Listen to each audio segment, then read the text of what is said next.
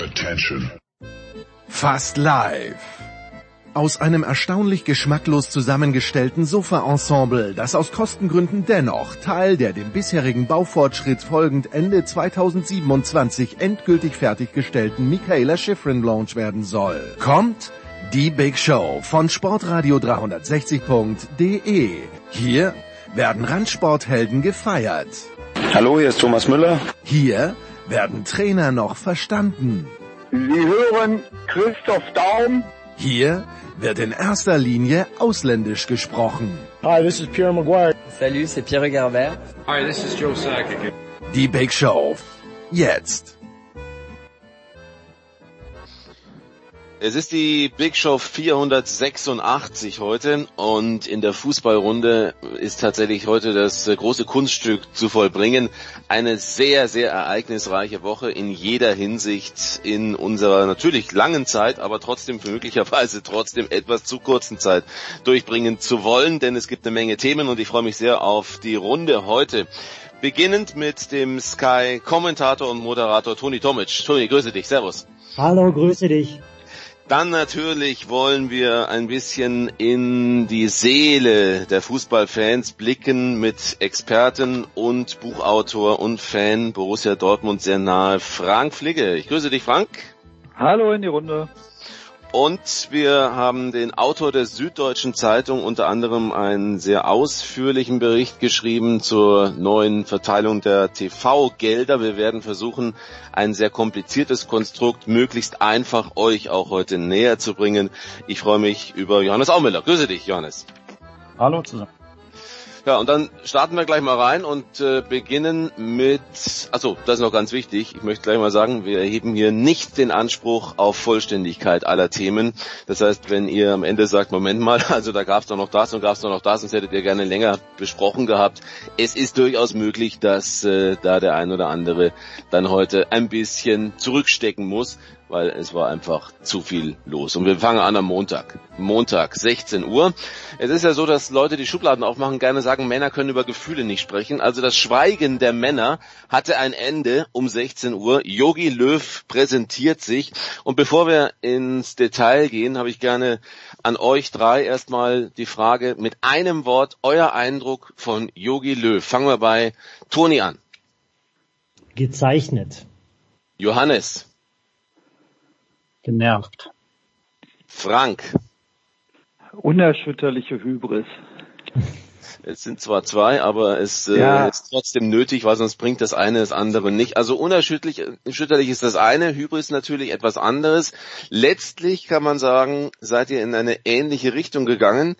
Gezeichnet, das hat mir besonders gut gefallen, Toni, weil gezeichnet ist ja durchaus etwas, was ein bisschen gegen das spricht, was viele Beobachter gesehen haben, die einen sehr starken Yogi Löw gesehen haben wollen. Wir kommen sicherlich darauf noch zurück. Warum gezeichnet aus deiner Sicht?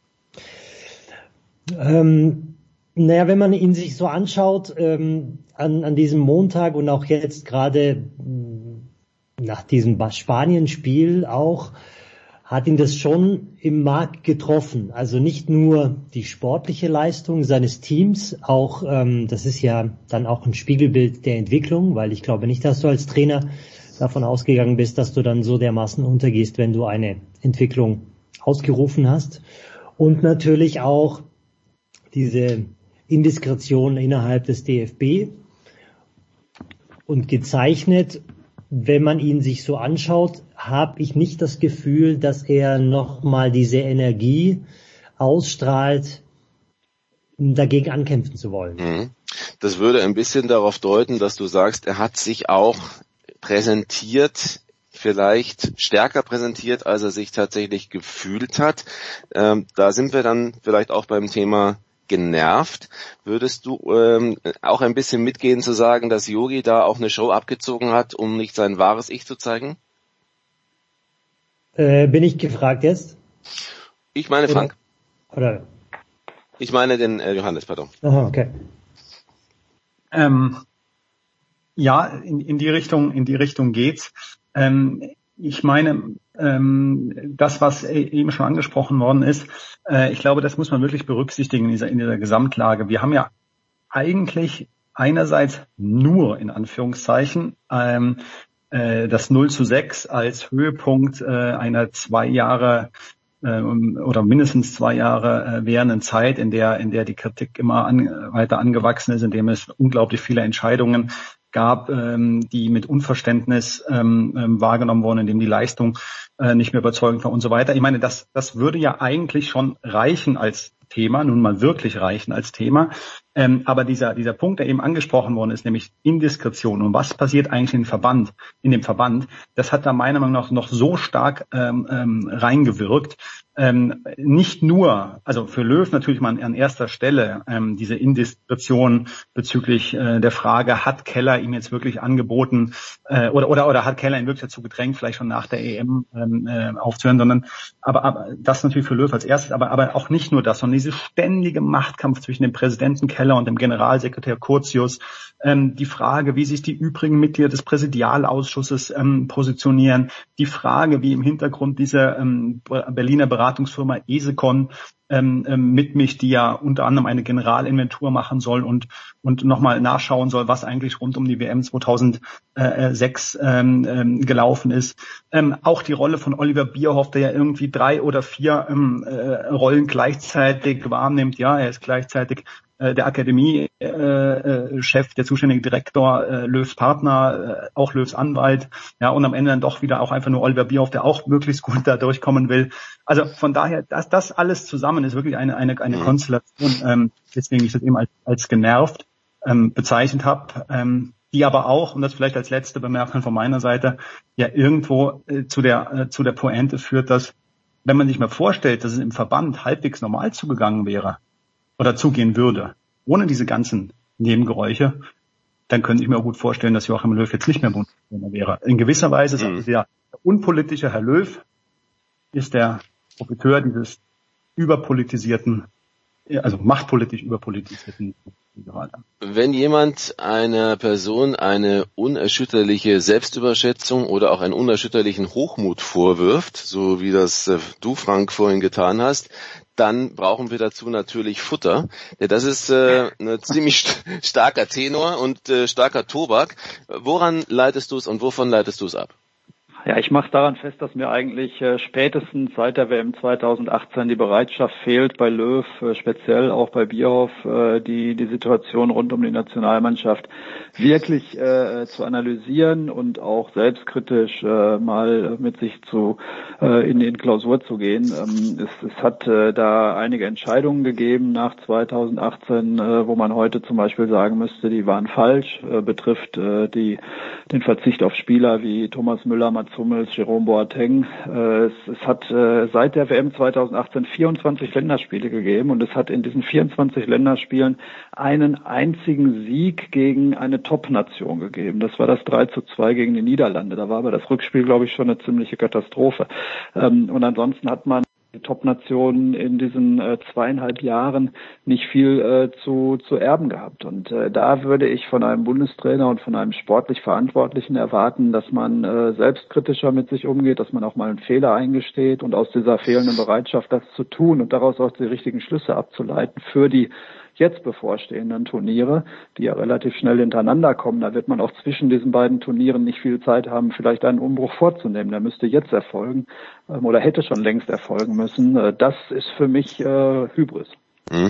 Er war im Nationalmannschaftstrainerteam bei der Ausbotung damals von Oliver Kahn. Er war verantwortlich, weil er es zugelassen hat, bei der Ausbotung von Michael Ballack über zum Teil durchaus auch eigene Methoden über Philipp Lahm. Er hat immer seine Lieblinge und er hat auch in dieser Pressekonferenz wieder einen seiner Lieblinge angesprochen. Dann sind wir bei der Nähe zum Fan, generell ja auch.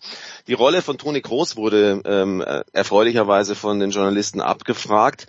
Und das, was wir da gehört haben, das war eigentlich fast wie, ich muss mit mir, mir sind fast die Tränen gekommen, wie eine Love Story. Der liebe Toni, der Toni macht das, der Toni macht dies. Nicht alles an Toni festmachen können, möchte ich aber sagen, ist es einfach so, dass äh, Jogi Löw gerade dann, wenn er merkt, dass eine gewisse Kritik von außen kommt an denen, an denen er sehr festhält, von denen er sehr viel erwartet, besonders sich vor seine Leute stellt und vielleicht auch gegen die Realität, denn es gibt nicht wenige Fußballfans, auch die sagen, was ist das für ein Umbruch? Die einen dürfen nicht, die spielen top. Groß hat jetzt nicht immer in den letzten Jahren Top-Leistungen gebracht, aber Löw sieht's ganz anders. Ist das auch eine Verzerrung der Wahrheit, Toni? Das ist genau diese Diskrepanz, die ich ehrlich gesagt ja auch gar nicht verstehe. Ähm, prinzipiell, also du, ähm, du rufst nach der verkorksten WM, äh, nach der letztlich dein Stuhl gehörig gewackelt hat, rufst du den, ähm, den Umbruch äh, aus oder ähm, die, die Verjüngungskur, was ja auch absolut okay ist und äh, verzichtest aber auf ähm, drei wichtige Spieler, drei wichtige Stützen bis dato. Vielleicht haben sie bei der WM nicht performt das äh, mag sein, aber es gab ja einige andere Spieler, die dann auch bei der WM unter ihren Möglichkeiten gespielt haben. Und auf der anderen Seite ähm, stärkst du immer wieder gewissen Spielern äh, den Rücken, was ich natürlich nachvollziehen kann, weil er sich natürlich extrem an sie klammert. Aber wenn ich dazu jetzt mal ein paar Parallelen ziehe, zum Beispiel, dass äh, Portugal zum Beispiel auf, auf einen Cristiano Ronaldo, der mit Sicherheit nicht ähm, zu den Jüngsten zählt, aber immer noch performt, verzichtet oder ähm, sagen wir mal Argentinien auf Messi verzichten würde, obwohl er jetzt schon in die Jahre gekommen ist, oder sagen wir mal auch Kroatien, die ähm, WM Zweiter geworden sind, mit auf Luka Modric mit 35 verzichten würden. Also das sind ja Spieler, die immer noch äh, einen erheblichen ähm, sportlichen Wert liefern können. Und warum nimmt man sich da das Recht heraus, auf ähm, drei gestandene Stützen der Nationalmannschaft, damals Bayern und, und jetzt ähm, Dortmund und Bayern, zu verzichten, die noch wirklich auch gezeigt haben, gerade in dieser Saison oder in der vergangenen Saison, dass sie ähm, zu den besten mhm. Spielern der Welt oder Europas gehören? Da fehlt mir ehrlich gesagt jegliche, äh, jegliches Verständnis dafür. Frank, nochmal Thema Toni Kroos. Ich äh, nehme ihn deshalb heraus, weil er ja der wäre, der in so einer Situation eine Mannschaft leiten könnte und möglicherweise ist es auch etwas, was Jogi Löw von ihm erwartet. Interessant, denn jeder hat inzwischen verstanden, dass es bestimmte Spieler gibt, die eben keine Führungsrolle übernehmen können, auch wenn es tatsächlich ein bisschen eng wird oder wenn es so katastrophal sich darstellt, sportlich wie bei dem Spiel gegen die Spanier, setzt er auf die Falschen und nimmt er sich falsche Beispiele heraus, stützt er die, von denen andere sagen, warum? Ist es nicht auch eine Gefahr von Angreifbarkeit, auch im Fachlichen, wenn äh, Löw sich so präsentiert, eben auch zu diesem Thema beispielsweise groß, Günduan würde in die Rolle reinwachsen, sagt er. Also ich sehe da nichts davon. Wie siehst du's? Ähm, zwei Dinge zu Toni Kroos. Punkt eins. Toni Kroos ist ein unfassbar geiler Fußballer. Ja, der kann äh, ein Spiel äh, unglaublich gut lesen. Er kann dem Spiel auch, äh, ohne dass man es merkt, seinen Stempel aufdrücken. Er ist ballsicher wie auf dem Niveau kaum ein anderer Spieler. Ähm, hat äh, eine Passquote von tendenziell nahe 100 Prozent. Alles das, das spricht alles für Toni Kroos. Auch viele kurze Pässe, ne? muss man sagen. Viele kurze Pässe, das stimmt, ähm, aber auch viele gescheite Pässe. Ähm, aber, und das ist der zweite Punkt zu Toni Kroos, Toni Kroos kann eben keine Mannschaft führen. Dazu, eine Mannschaft zu führen, gehört äh, eine gewisse Persönlichkeit, gehört ein gewisses Selbstverständnis, gehört auch eine, ähm, ein gewisses Temperament. Und das hat Toni Kroos nicht. Da ist er nicht der Typ für. Ilkay Gündogan ist das im Übrigen genauso wenig. Genau, ja. Das sind Spieler, das sind Spieler, die, die qua Persönlichkeit äh, einfach auf dem Platz auch präsent und laut sind. Ja, und da bin ich dann wieder bei Thomas Müller und dann bin ich wieder bei Mats Hummels. Denen liegt das einfach im Blut. Und das kann man ein Stück weit dann auch nicht lernen. Ja, das ist das Temperament dieser Spieler und der Selbstanspruch, so zu sein, wie sie sind. Und ähm, das wirst du in Toni Kroos nicht mehr reinkriegen. Na, von daher ist es, glaube ich, einfach auch falsch von Toni Kroos zu erwarten, dass er diese Mannschaft führt. Er kann das nicht. Aber genau so wurde es präsentiert von Jogi Löw in der Pressekonferenz. In dieser Pressekonferenz, in der ja, viele haben erwartet, dass da jetzt ein, ein kraftvoller, ein energetischer Auftritt kommt und im allerbesten Fall gab es auch äh, natürlich die Hoffnung, er würde haha mitreißen, was schon lange nicht mehr der Fall war. Dass sich Jogi Löw nicht verstellen würde, Johannes, das war glaube ich jedem klar und haben wir auch schon gehört, da wurde auch ein bisschen geschauspielert von ihm möglicherweise. Aber es war, war das ein Kampf um den Job oder war das eher ein Kampf um Deutungshoheit und damit auch vor allen Dingen mit beginnend dem Angriff gleich mal auf Indiskretionen, die ja letztlich der Hinweis darauf auch eine Indiskretion eigentlich darstellen. Äh, dieses gesamte Bild kann das wirklich noch gut gehen bis zur EM? Also ähm, ich glaube, äh, wenn gut gegen gemeint ist, ob er bis dahin ein Bundestrainer bleibt, dann ist die Antwort einfach ja. Es gibt ja schlichtweg äh, keine andere Möglichkeit äh, mehr. Also es gäbe sie natürlich theoretisch, aber aber, aber was würde es, äh, was würde das für einen Eindruck äh, erwecken und was hätte das für Konsequenzen, wenn man jetzt im April oder im Mai unter dem Eindruck der Testspieler sagen würde, nee, nee, jetzt ändern wir noch paar Wochen vorher hier den, den Trainerposten. Also von daher. Ist also praktisch ja und inhaltlich? Muss es gut gehen. Und inhaltlich, da greife ich jetzt vielleicht noch mal ein bisschen das auf, ähm, ähm, ähm, was die beiden Kollegen gerade vorher zu Toni ähm, Groß ähm, ähm, gesagt haben. Man, man, muss natürlich jetzt auch ähm, aufpassen, dass man nicht den, den Fehler macht, ähm, Löw in der in der Müller Hummels ähm, zu Recht zu kritisieren und gleichzeitig bei Toni Groß versucht was ich sage jetzt mal ein bisschen salopp und überspitzt hat keiner so gemacht aber aber quasi dasselbe nochmal herbeizureden indem man jetzt äh, Toni Groß anfängt ähm, ähm, down zu graden ähm, ich glaube, das Problem bei Toni Groß ist, ich meine, die fußballischen Vorzüge hat Frank ja eben ähm, ähm, wunderbar beschrieben. Das, das Problem bei Toni Groß in der Nationalmannschaft war so ein bisschen, dass nach der Systemumstellung von Löw ähm, auf das Dreier-Fünfer-Kettenmodell und, und dann nur noch quasi zwei äh, richtige Mittelfeldspieler in, in der Zentrale zu haben, dass da letztlich einer letztlich einer fehlt. Also ich glaube, wenn man, wenn, wenn Löw wieder dahin geht, äh, mit Viererkette zu spielen und mit drei Leuten im Mittelfeld, und ich sage jetzt einfach mal Kimmich, Goretzka, Groß, ist das, ist das ein Trio, was sozusagen ähm, unter den, ja, eine schöne, schöne Achse unter dem Aspekt der, äh, wie führe ich eine Mannschaft, dazu nimmt dann eher der Kimmich, unter dem Aspekt, wie verkörpere ich die Robustheit, ähm, macht Kimmich auch schon, aber Goretzka vielleicht noch mehr, und unter dem Aspekt, wie beruhige ich ein Spiel und äh, wie verlagere ich es und mit der die Erfahrung von Groß. Also ich glaube, dass das ein Trio wäre, was sie sehr, sehr gut ergänzen ähm, ähm, wird. Und von daher würde ich aufpassen, dass man den, den Groß jetzt nicht vielleicht zu früh ähm, Ausrede. Mhm. Da frage ich nochmal inhaltlich nochmal nach, äh, Frank, wenn ich sage, wie kann das gut gehen inhaltlich? Also A, das sieht ja für mich nach Trennungsjahr aus. Also die sind jetzt im Trennungsjahr, sie verstehen sich nicht mehr. DFB und äh, Jogi Löw ist ja eigentlich auch, muss man sagen, unglaublich, weil da einfach auch wieder unglaubliche äh, amateurhaftes Verhalten zu sehen war. Frank, du bist äh, auch Leiter der Unternehmenskommunikation bei den Stadtwerken in Dortmund. Wenn du so einen Job abliefern würdest wie der DFB, wie lange hättest du deinen Job noch? Also die, der Hinweis, eine Pressemitteilung wird über deine Führungsperson veröffentlicht, wovon er braucht emotionale Distanz die Rede ist. Kompletter Wahnsinn. Jogi Löw sagt, äh, war nie mit mir abgesprochen, offen gestanden hätte es mir auch gewundert.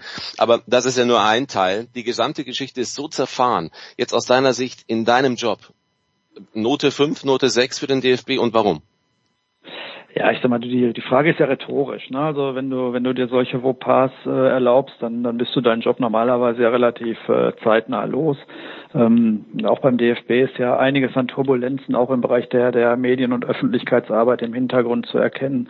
Ähm, das, was die, was die neue Medienchefin da äh, als äh, Post abgesetzt hat, fand ich jetzt auch nicht so super klug, ähm, wo sie sich auch so ein bisschen als Opfer der bösen Medien oder den, den Verband als Opfer der bösen Medien darstellt.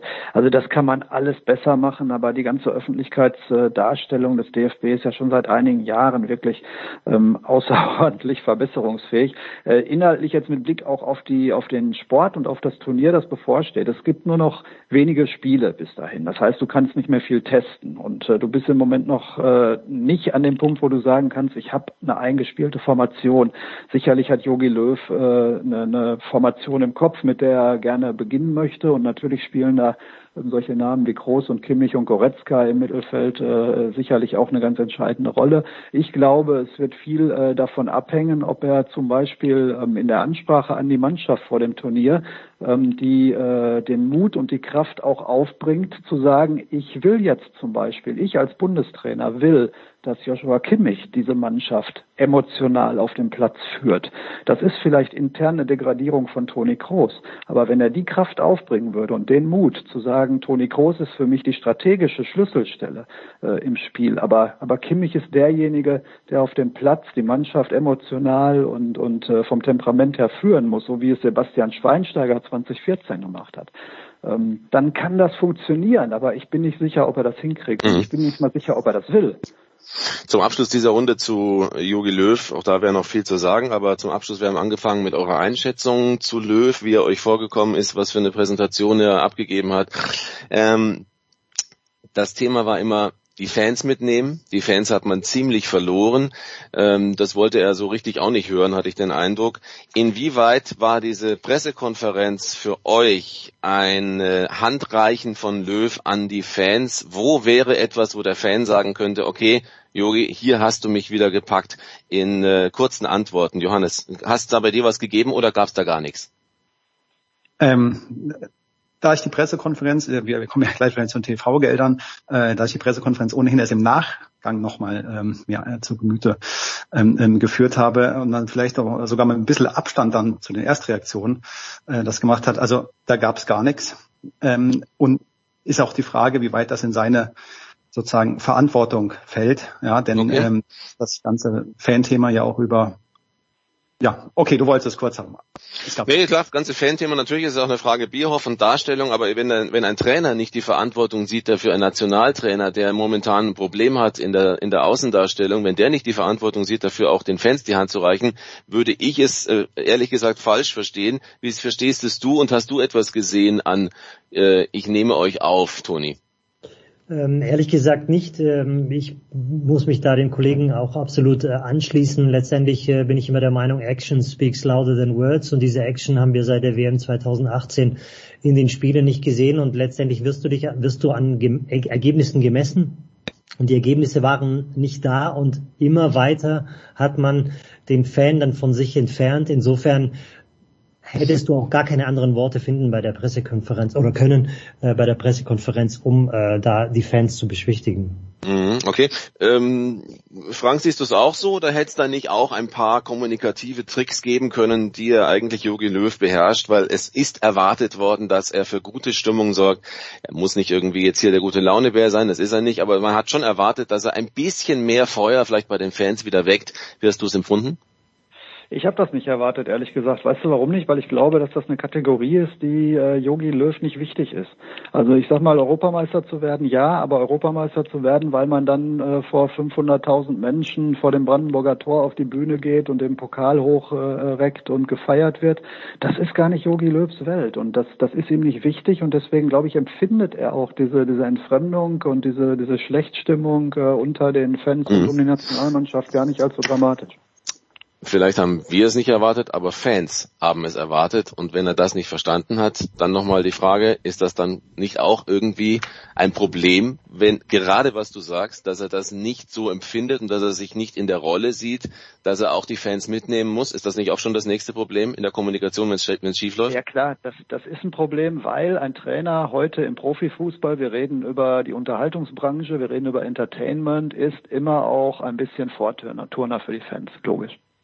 Money, Money, Money, Unterhaltungsbranche und jetzt kommt der ganz große Teil, in dem wir aufpassen müssen, dass wir nicht zu sehr äh, alle noch mehr verwirren, als es schon der Fall ist. Denn dieser Montag hat auch, Johannes, du hast es schon angedeutet, ähm, eine andere Entscheidung gebracht, nämlich die Neuverteilung der Fernsehgelder. Johannes, ich würde dich sehr bitten, zu versuchen, das möglichst einfach äh, zu erklären. Das heißt, ich lege mal vor, das ist jetzt äh, ein klein bisschen länger, weil wir natürlich da ein paar Umstellungen ansprechen müssen, aber ich äh, fange jetzt mal einfach nur mit, mit den wichtigsten Punkten an. Und äh, es gibt eben eine neue, eine Umverteilung der Fernsehgelder. Und äh, diese Umverteilung hat vier verschiedene Schlüssel. Wir können jetzt nicht äh, sagen, alles im Detail, aber Johannes, wie viel ist besser für die Teams, die bisher von einer zu großen Schere gesprochen haben? Wo siehst du positive Dinge? Wo siehst du Dinge, die dich enttäuscht haben? Ähm, also, wenn wir es ganz grundsätzlich sagen, muss man einfach fest, bisher war die sogenannte Spreizung und die ähm, zwischen den einzelnen Clubs und ähm, die Ungleichheit in der Verteilung viel, viel, viel zu groß. Ähm, es ist immer deswegen schwierig, mit konkreten Zahlen zu hantieren, weil die sich von Jahr zu Jahr äh, stark verändern können, je nach Abschneiden in der Liga oder im Europapokal. Aber nur mal als grobe äh, Hausmarke. Wir reden in der laufenden Saison davon, dass der FC Bayern ungefähr 105,5 Millionen Euro bekommt aus den Erlösen und Arminia Bielefeld als die Mannschaft aus der Bundesliga, am wenigsten bekommt, ungefähr 34,5. Ja? Dazwischen sortiert sich alles. Also Dortmund mit ungefähr 95 ist auf Platz zwei und ähm, und so weiter. So, Und jetzt hat man, wie du schon gesagt hast, mit vielen Säulen und Prozentzahlen und Schlüsseln das Verteilersystem nach der ganzen Kritik zwar von den Kriterien her einmal auf den Kopf gestellt. Und da sind auch Ansätze bei den Kriterien dabei, die durchaus gut sind. Also zum Beispiel die sogenannte Säule Nachwuchs ein bisschen zu stärken. Also zu gucken, welcher Verein ähm, ähm, wie viele wie viele junge Spieler einsetzt. Oder auch das Kriterium Interesse einzuführen, ähm, zu gucken, äh, was ist eigentlich die Relevanz eines Clubs sozusagen für die Gesellschaft und für den Gesamtbetrieb mhm. Fußball. Also auch Marke, das, genau, ja. Auf Marke. Ähm, aber das ist nur auf sehr, sehr überschaubarem, ähm, auf einer sehr, sehr überschaubaren ähm, Niveau geschehen. Und ähm, jetzt ist es schwer, sozusagen diesen einmal komplett umgemodelten Schlüssel im Detail nachzurechnen, äh, weil es gibt so ein paar unklare Variablen. Aber wenn man es ungefähr mal versucht, wenn man es ungefähr mal versucht, und quasi annimmt, dass dieser neue Schlüssel, der fürs nächste Jahr gilt, schon in der laufenden Saison gelten würde, ja, dann ungefähr hätten die Bayern statt der 105,5 ungefähr 101 und Bielefeld hätte statt der 34,5 ungefähr 37 bis 37,5. Ähm, also es ändert sich minimal was, aber diese, dieser unglaubliche Unterschied bleibt bestehen. Und man muss halt dazu sagen, das ist wirklich ein nicht komplettes Alleinstellungsmerkmal der Bundesliga, aber es ist in der Bundesliga schon sehr, sehr krass, dieser, dieser Unterschied. Ähm, der Begriff der Spreizung hat in den vergangenen Wochen ähm, äh, so eine gewisse Karriere hingelegt. Also, also auszurechnen, wie viel mehr bekommt der FC Bayern als Arminia Bielefeld ja, oder als der, als das jeweils schlechteste oder am schlechtesten bezahlte Bundesliga-Mitglied. Und da waren wir bisher, das kommt dann sehr auf die genaue Konstellation an, bei dreimal bis 3,8 mal so viel. Und jetzt künftig werden wir halt bei 2,9 oder 2,8 mal so viel. Mhm, ja. In der Premier League, letzter Satz fürs Grundsätzliche, in der mhm. Premier sind wir bei 1,8 mal so viel, die Liverpool mehr als der letzte. Mhm. Also Deutschland ist wirklich extrem, extrem in der Ungleichverteilung. Das Argument Premier League allerdings, ähm, da würde ich ent, äh, dagegen halten, äh, dass die Premier League auch und dass in England grundsätzlich auch keine 50 plus 1 Regel gilt, dass also Mannschaften und Vereine und Clubs sich auf andere Weise eine ganze Menge Geld besorgen können. Das heißt, ähm, dass eben die Voraussetzungen ganz andere sind. Ob das dann sportlich gut ist, ist wieder ein ganz anderes Thema. Das führt aber auch dazu, dass beispielsweise ja auch die Verteilung ähm, so ist, dass Zweitliga-Clubs, also Championship-Clubs zum Beispiel für einige Bundesliga, mögliche Bundesliga-Profis sogar von mehr äh, Attraktivität sind, weil sie noch viel mehr Geld bei einem dritten oder vierten und fünften aus der zweiten Liga verdienen können. Also ich glaube, so ganz vergleichen kannst du es nicht. Naja, Insbesondere Thema 50 plus 1 natürlich, ja. Ja, wir dürfen jetzt zwei Dinge nicht durcheinander werfen. Das eine ist, wie groß ist sozusagen ähm, oder, oder wie hoch sind die generellen Zuwendungen, die man aus den TV-Einnahmen bekommt. Die sind in England natürlich bekanntermaßen sehr viel höher, aber die andere Frage ist dann halt die ähm, der, der internen äh, Verteilung. Und äh, das ist ehrlich gesagt unabhängig davon, wie viel man ähm, ähm, wie viel man insgesamt hat, wenn es einem darum geht, einen gleichmäßigen, äh, akzeptierten Wettbewerb ähm, zu schaffen. Wenn aber, Frank, das stelle ich als These jetzt mal hier in die Runde rein, wenn wir aber Teams von Platz 10 bis 18 abwärts in der Bundesliga und auch Teams, äh, die immer wieder auch mal in der zweiten Liga sind. Also äh, wenn man die jetzt mal nimmt und die hätten die Möglichkeit, sich auf andere Weise eine finanzielle Grundlage zu besorgen, Stichwort 50 plus 1, glaubst du, dass dann der, der, die Kritik ähnlich laut wäre wie in der aktuellen Situation an der Verteilung? Ach, das weiß ich nicht. Ich bin, äh, ich bin Romantiker und Traditionalist und bin äh, ein Freund von 50 plus 1 und äh, finde es auch falsch, äh, daran zu rütteln. Da, da bin ich im Übrigen komplett auch mit äh, jemandem wie Aki Watzke einer Meinung.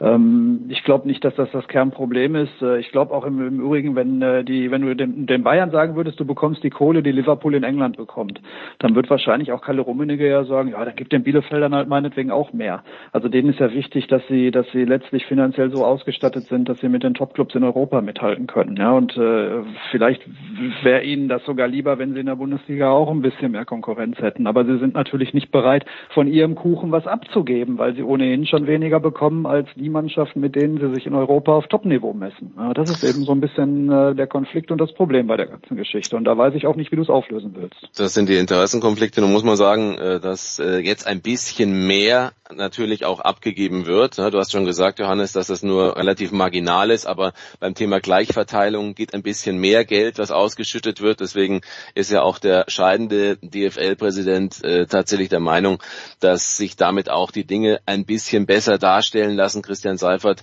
ähm, dazu noch kurz deine, deine Meinung. Also ist denn alles schlecht an dieser Verteilung? Es sind ja auch die Clubs zum Teil durchaus nicht unzufrieden. Es ist halt wie immer, man hätte auch gerne mehr gehabt. Nee, alles ist nicht schlecht. Das hatte ich ja eben auch erwähnt. Also sozusagen die Einführung dieses Kriteriums Interesse finde ich sehr interessant. Die Betonung der Nachwuchsarbeit äh, ähm, ist sehr interessant. Ja. Äh, wenn Gleichverteilung. Man, ja, Gleichverteilung, das ist zum Beispiel nur ein rhetorischer Trick. Also Gleichverteilung in dem Sinne hat es ohnehin schon immer gegeben, dass die, die Säule heißt halt jetzt anders. Ja, bisher, jetzt würden wir wahrscheinlich zu sehr ins Detail gehen, bisher gab es vier Säulen, von denen drei Säulen wiederum immer aus einem Teil Gleichverteilung bestanden und aus einem Teil Leistung. Und jetzt wurden eben zwei große Säule Gleichverteilung und Leistung geschaffen. Also das ist zum Beispiel eins, wo man wirklich merkt, da, da ist auch viel Gedanken gut reingeflossen. Ähm, äh, wie kann man es ähm, ähm, besser präsentieren, ja, aber hat inhaltlich kaum eine, kaum eine Veränderung. Aber es ist schon so, dass ein bisschen mehr Geld äh, in diesem Bereich, in dieser ersten Säule jetzt ausgeschüttet wird. So allgemein kann man es noch nicht mal sagen. So hat Christian Seifert gesagt. Ja, ja, aber, aber so allgemein kann man es nicht sagen. Er sprach davon, ähm, mit Blick auf die beiden nächsten Jahre. Aber dieser Verteilerschlüssel ist so kompliziert, dass es nach zwei Jahren ähm, nochmal einen Cut gibt und die Prozentzahlen dieser einzelnen Säulen nochmal verändert werden. Ja? Und das, je länger du quasi ans Ende dieses Vierjahreszyklus kommst, umso mehr verschieben sich die Gewichte wieder zugunsten der Großclubs. Also das ist ganz, ganz diffizil. Ähm, von daher, das war deine Frage, es sind gute Gedanken drinnen, mhm. will ich auch ausdrücklich anerkennen und habe ich auch. Ähm, ich glaube, es wäre gut gewesen, wenn es denn der, der Wille wäre, was man ja nicht weiß, aber zumindest von einigen Leuten aus dem Präsidium, die da mitentschieden haben, äh, weiß man es. Aber wenn es auch der gesamte Wille gewesen wäre, dass man irgendwie gesagt hätte, das ist jetzt wirklich der Einstieg. Ja, man kann ja verstehen, dass in der Corona-Lage finanzielle Instabilität bei vielen Clubs, dass man nicht die, die riesige Revolution ähm, anstößt. Aber dass man irgendwie hat, okay, das ist jetzt wirklich der Einstieg und mittelfristig wollen wir wirklich mal nochmal eine gleichmäßigere Verteilung, wie es ja, und das darf man nicht vergessen, nicht nur die Premier League ist da viel gleichmäßiger, die Bundesliga selbst ja, war lange, lange Zeit, hatte die eine absolute Gleichverteilung. Und dann hatte sie lange, lange Zeit eine Gleichverteilung, wo der FC Bayern oder der jeweilige Spitzenreiter maximal doppelt so viel bekommen hat wie der letzte. Also es sind nicht irgendwie äh, äh Vorstellungen von einem anderen mhm. Planeten. Das ist das, was die Bundesliga lange Jahre ausgezeichnet hat. Und dass man dahin wieder zurückgehen würde. Wer es nachlesen möchte, hm, wer es nachlesen möchte, kann äh, natürlich googeln nach deinen Artikeln, die du geschrieben hast. Nun haben wir über Fernsehgelder gesprochen. Zum Abschluss dieser Runde will ich, will ich den Fernsehmann fragen. Äh, Toni, äh, Fernsehmann, Kommentator und natürlich auch in Kontakt mit äh, mit Fans, mit den Zuschauerinnen und Zuschauern. Ihr seid im Austausch, gerade in Zeiten von äh, besonderen und sehr nahen Kommunikationsmöglichkeiten mit den Fans über soziale Medien. Dieses Thema Fernsehgelder, ist das tatsächlich für so viele ein so großes Thema und äh, wie gehst du damit um? Naja, generell muss man natürlich sagen, das ist ein sehr großer Posten äh, an sich. Ne? Und die ähm, Vereine, die zählen, also das ist ein, ein fixer, fixer Posten, den man nicht beeinflussen kann. Alles andere ist ein bisschen variabler dazu, wie viel man Trikots verkauft, wie, wie hoch die, ein, äh, die Zuschauerzahl dann im Stadion ist zum Beispiel. Ähm, Alles klar, aber für den Fan, also so für, was hast du für einen Eindruck? Lebt der Fan diesen Montag und wartet, wie sieht's aus? Aha, jetzt werden die Fernsehgelder neu verteilt. Und äh, wie viele Fans vor allen Dingen würden jetzt, also außer was wir jetzt gerade sehen, die Spreizung, was wir gehört haben, die Spreizung, kriegst du das mit als Kommentator in deiner täglichen Arbeit im Kontakt mit den Fans? Ehrlich gesagt nicht so richtig, äh, um, um, um, um die Frage wahrlich zu beantworten. Also was ich mitbekomme, ist natürlich, wie die technische Abwicklung an sich äh, ähm, vonstatten geht und dass ich zum Beispiel, aber das ist glaube ich äh, alles, was wir auch generell über die Medien mitbekommen, dass zum Beispiel die Kollegen von der Zone äh, den Streaming nicht äh, sozusagen an den Start bekommen bei großen Spielen und, und dass dann sich dann eine gewisse Wut entlädt des Fans auf den jeweiligen Sender oder wenn zum Beispiel Sky, wenn bei Sky irgendwas nicht funktioniert, dann ist es natürlich logisch, dass man sagt, okay, die, ähm, die das ist so ein großer Posten, ähm, das kann nicht sein, dass so etwas passiert. Insofern, ähm, um deine Frage jetzt genau zu beantworten, kriege ich es nicht so richtig mit, was der Fan an sich meint. Also wir kriegen es ja letztlich nur geballt mit, wenn zum Beispiel bei Montagsspielen ähm, protestiert wird. Mm, ja.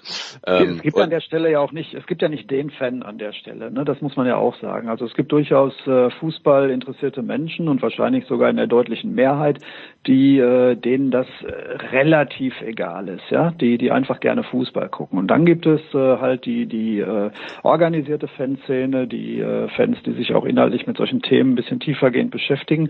Und bei denen sind es jetzt auch nicht alleine und explizit die TV-Gelder, sondern es ist ja das ganze Thema Kommerzialisierung im Fußball insgesamt.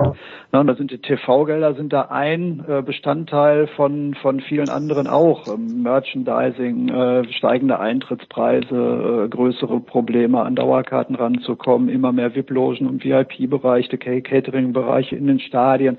Also das das kommt ja alles zusammen und dann kommt das Thema natürlich dazu und das ist dann eine Folge daraus, dass Spieltage zersplittert werden, dass man sie auf mehrere Tage verteilt, um die Spiele eben besser und prominenter übertragen zu können. Das, weil man mehr Einnahmen erzielen will, ähm, immer mehr TV-Sender dann letztlich auch äh, in die Rechteaufteilung einbezogen werden. Du brauchst als Fan dann mehrere Abos oder Einzelspielbuchungen. Es wird für dich als Fan immer teurer, die Spiele gucken zu können. Und dieser ganze Rattenschwanz, der da so dranhängt, das ist es, glaube ich, was in erster Linie die Fans an diesem Thema Kommerzialisierung im Fußball erregt. Und über diesen Rattenschwanz weniger, diskutieren weniger wir. Hm? Genau, weniger die Frage, bekommt jetzt der FC Bayern irgendwie äh, doppelt so viel oder 3,758 mal so viel wie Arminia Bielefeld? Das war mein Ansatz, richtig. Ja, das, da muss ich ihm auch recht geben letztendlich. Du hast äh, eine, eine gewisse Sättigung mittlerweile beim Fan schon auch äh, wahrgenommen, wie ich finde. Also du hast ja fast jeden Tag äh, Fußball zu sehen.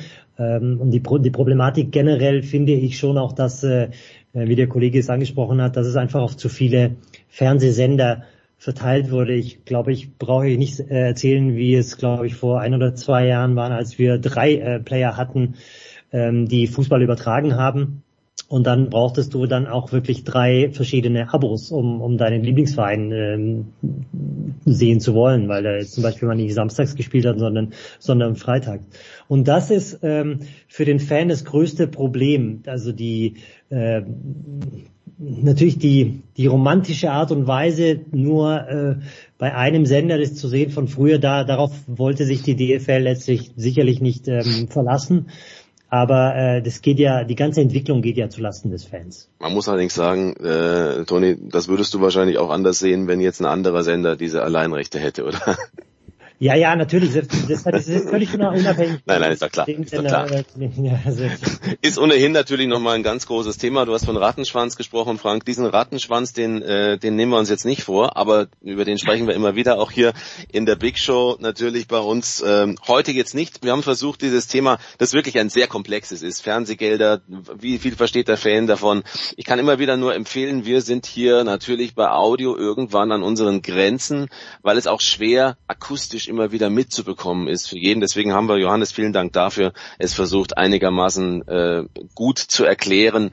Die sollen nachlesen, kann ich nur Tipp, den Tipp geben. Wen es wirklich interessiert, nachlesen. Da gibt es viele Beiträge, viele Einordnungen, unter anderem von Johannes Aumüller von der Süddeutschen. Und dann beenden wir diesen ersten Teil äh, mit einer Nachricht, bevor wir dann uns mit den Geschehnissen im Europapokal beschäftigen, in der Champions League mit einer Nachricht, nämlich eine äh, sehr traurigen, mit 64 Jahren ist der Torschützenkönig der WM 1982 gestorben. Er hat Deutschland im Finale besiegt, so haben viele italienische Fußballfans das gesehen.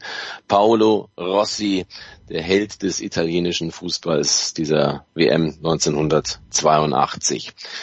Also ein kurzes Innehalten und kurze Pause vor Teil 2.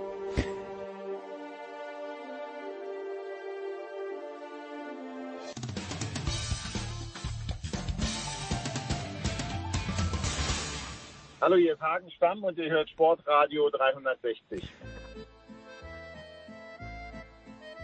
Die Big Show 486. Und das präsentiert von bet365.com. Langweiliges Spiel, Geld zurück, klingt gut, oder? Ihr bekommt bei einem 0 zu 0 euren Einsatz bei bet365.com zurück. Also am besten heute noch ein Konto eröffnen und dann einen Einzahlungsbonus von bis zu 100 Euro abstauben. Runde 2. Wir kommen zum internationalen Geschehen und das Ganze noch in der Runde von Runde 1. Das ist immer schön, wenn keiner abspringt.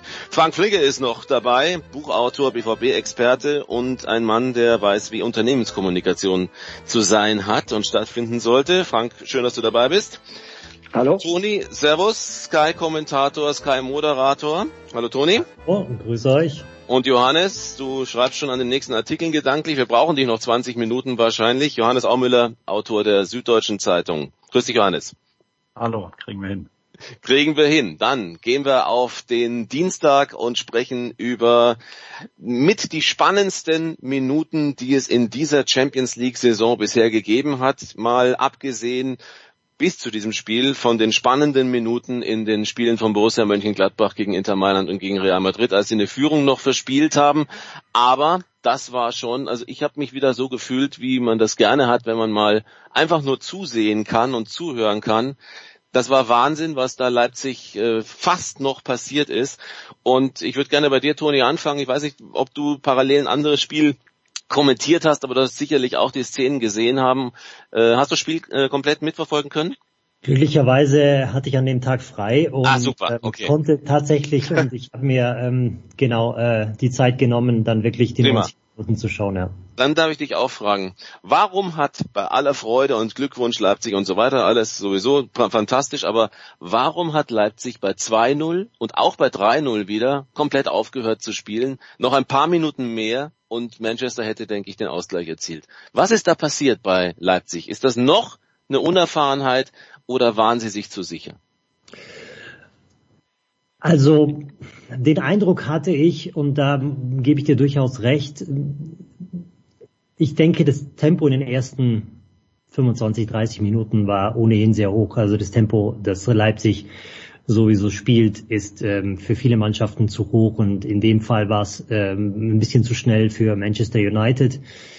Und ehe sie sich versahen, lagen sie 0 zu 2 äh, zurück. Ich glaube, dass dieser Mannschaft in, in dem kompletten Entwicklungsprozess, in den sie wirklich sehr progressiv geht, ähm, natürlich noch ein bisschen diese Erfahrung fehlt, wann man Spiele dosieren kann, wann man Tempo rausnimmt, wann man nochmal anzieht, wie man mal Bälle anders spielt, als jetzt nicht irgendwie immer nur vertikal.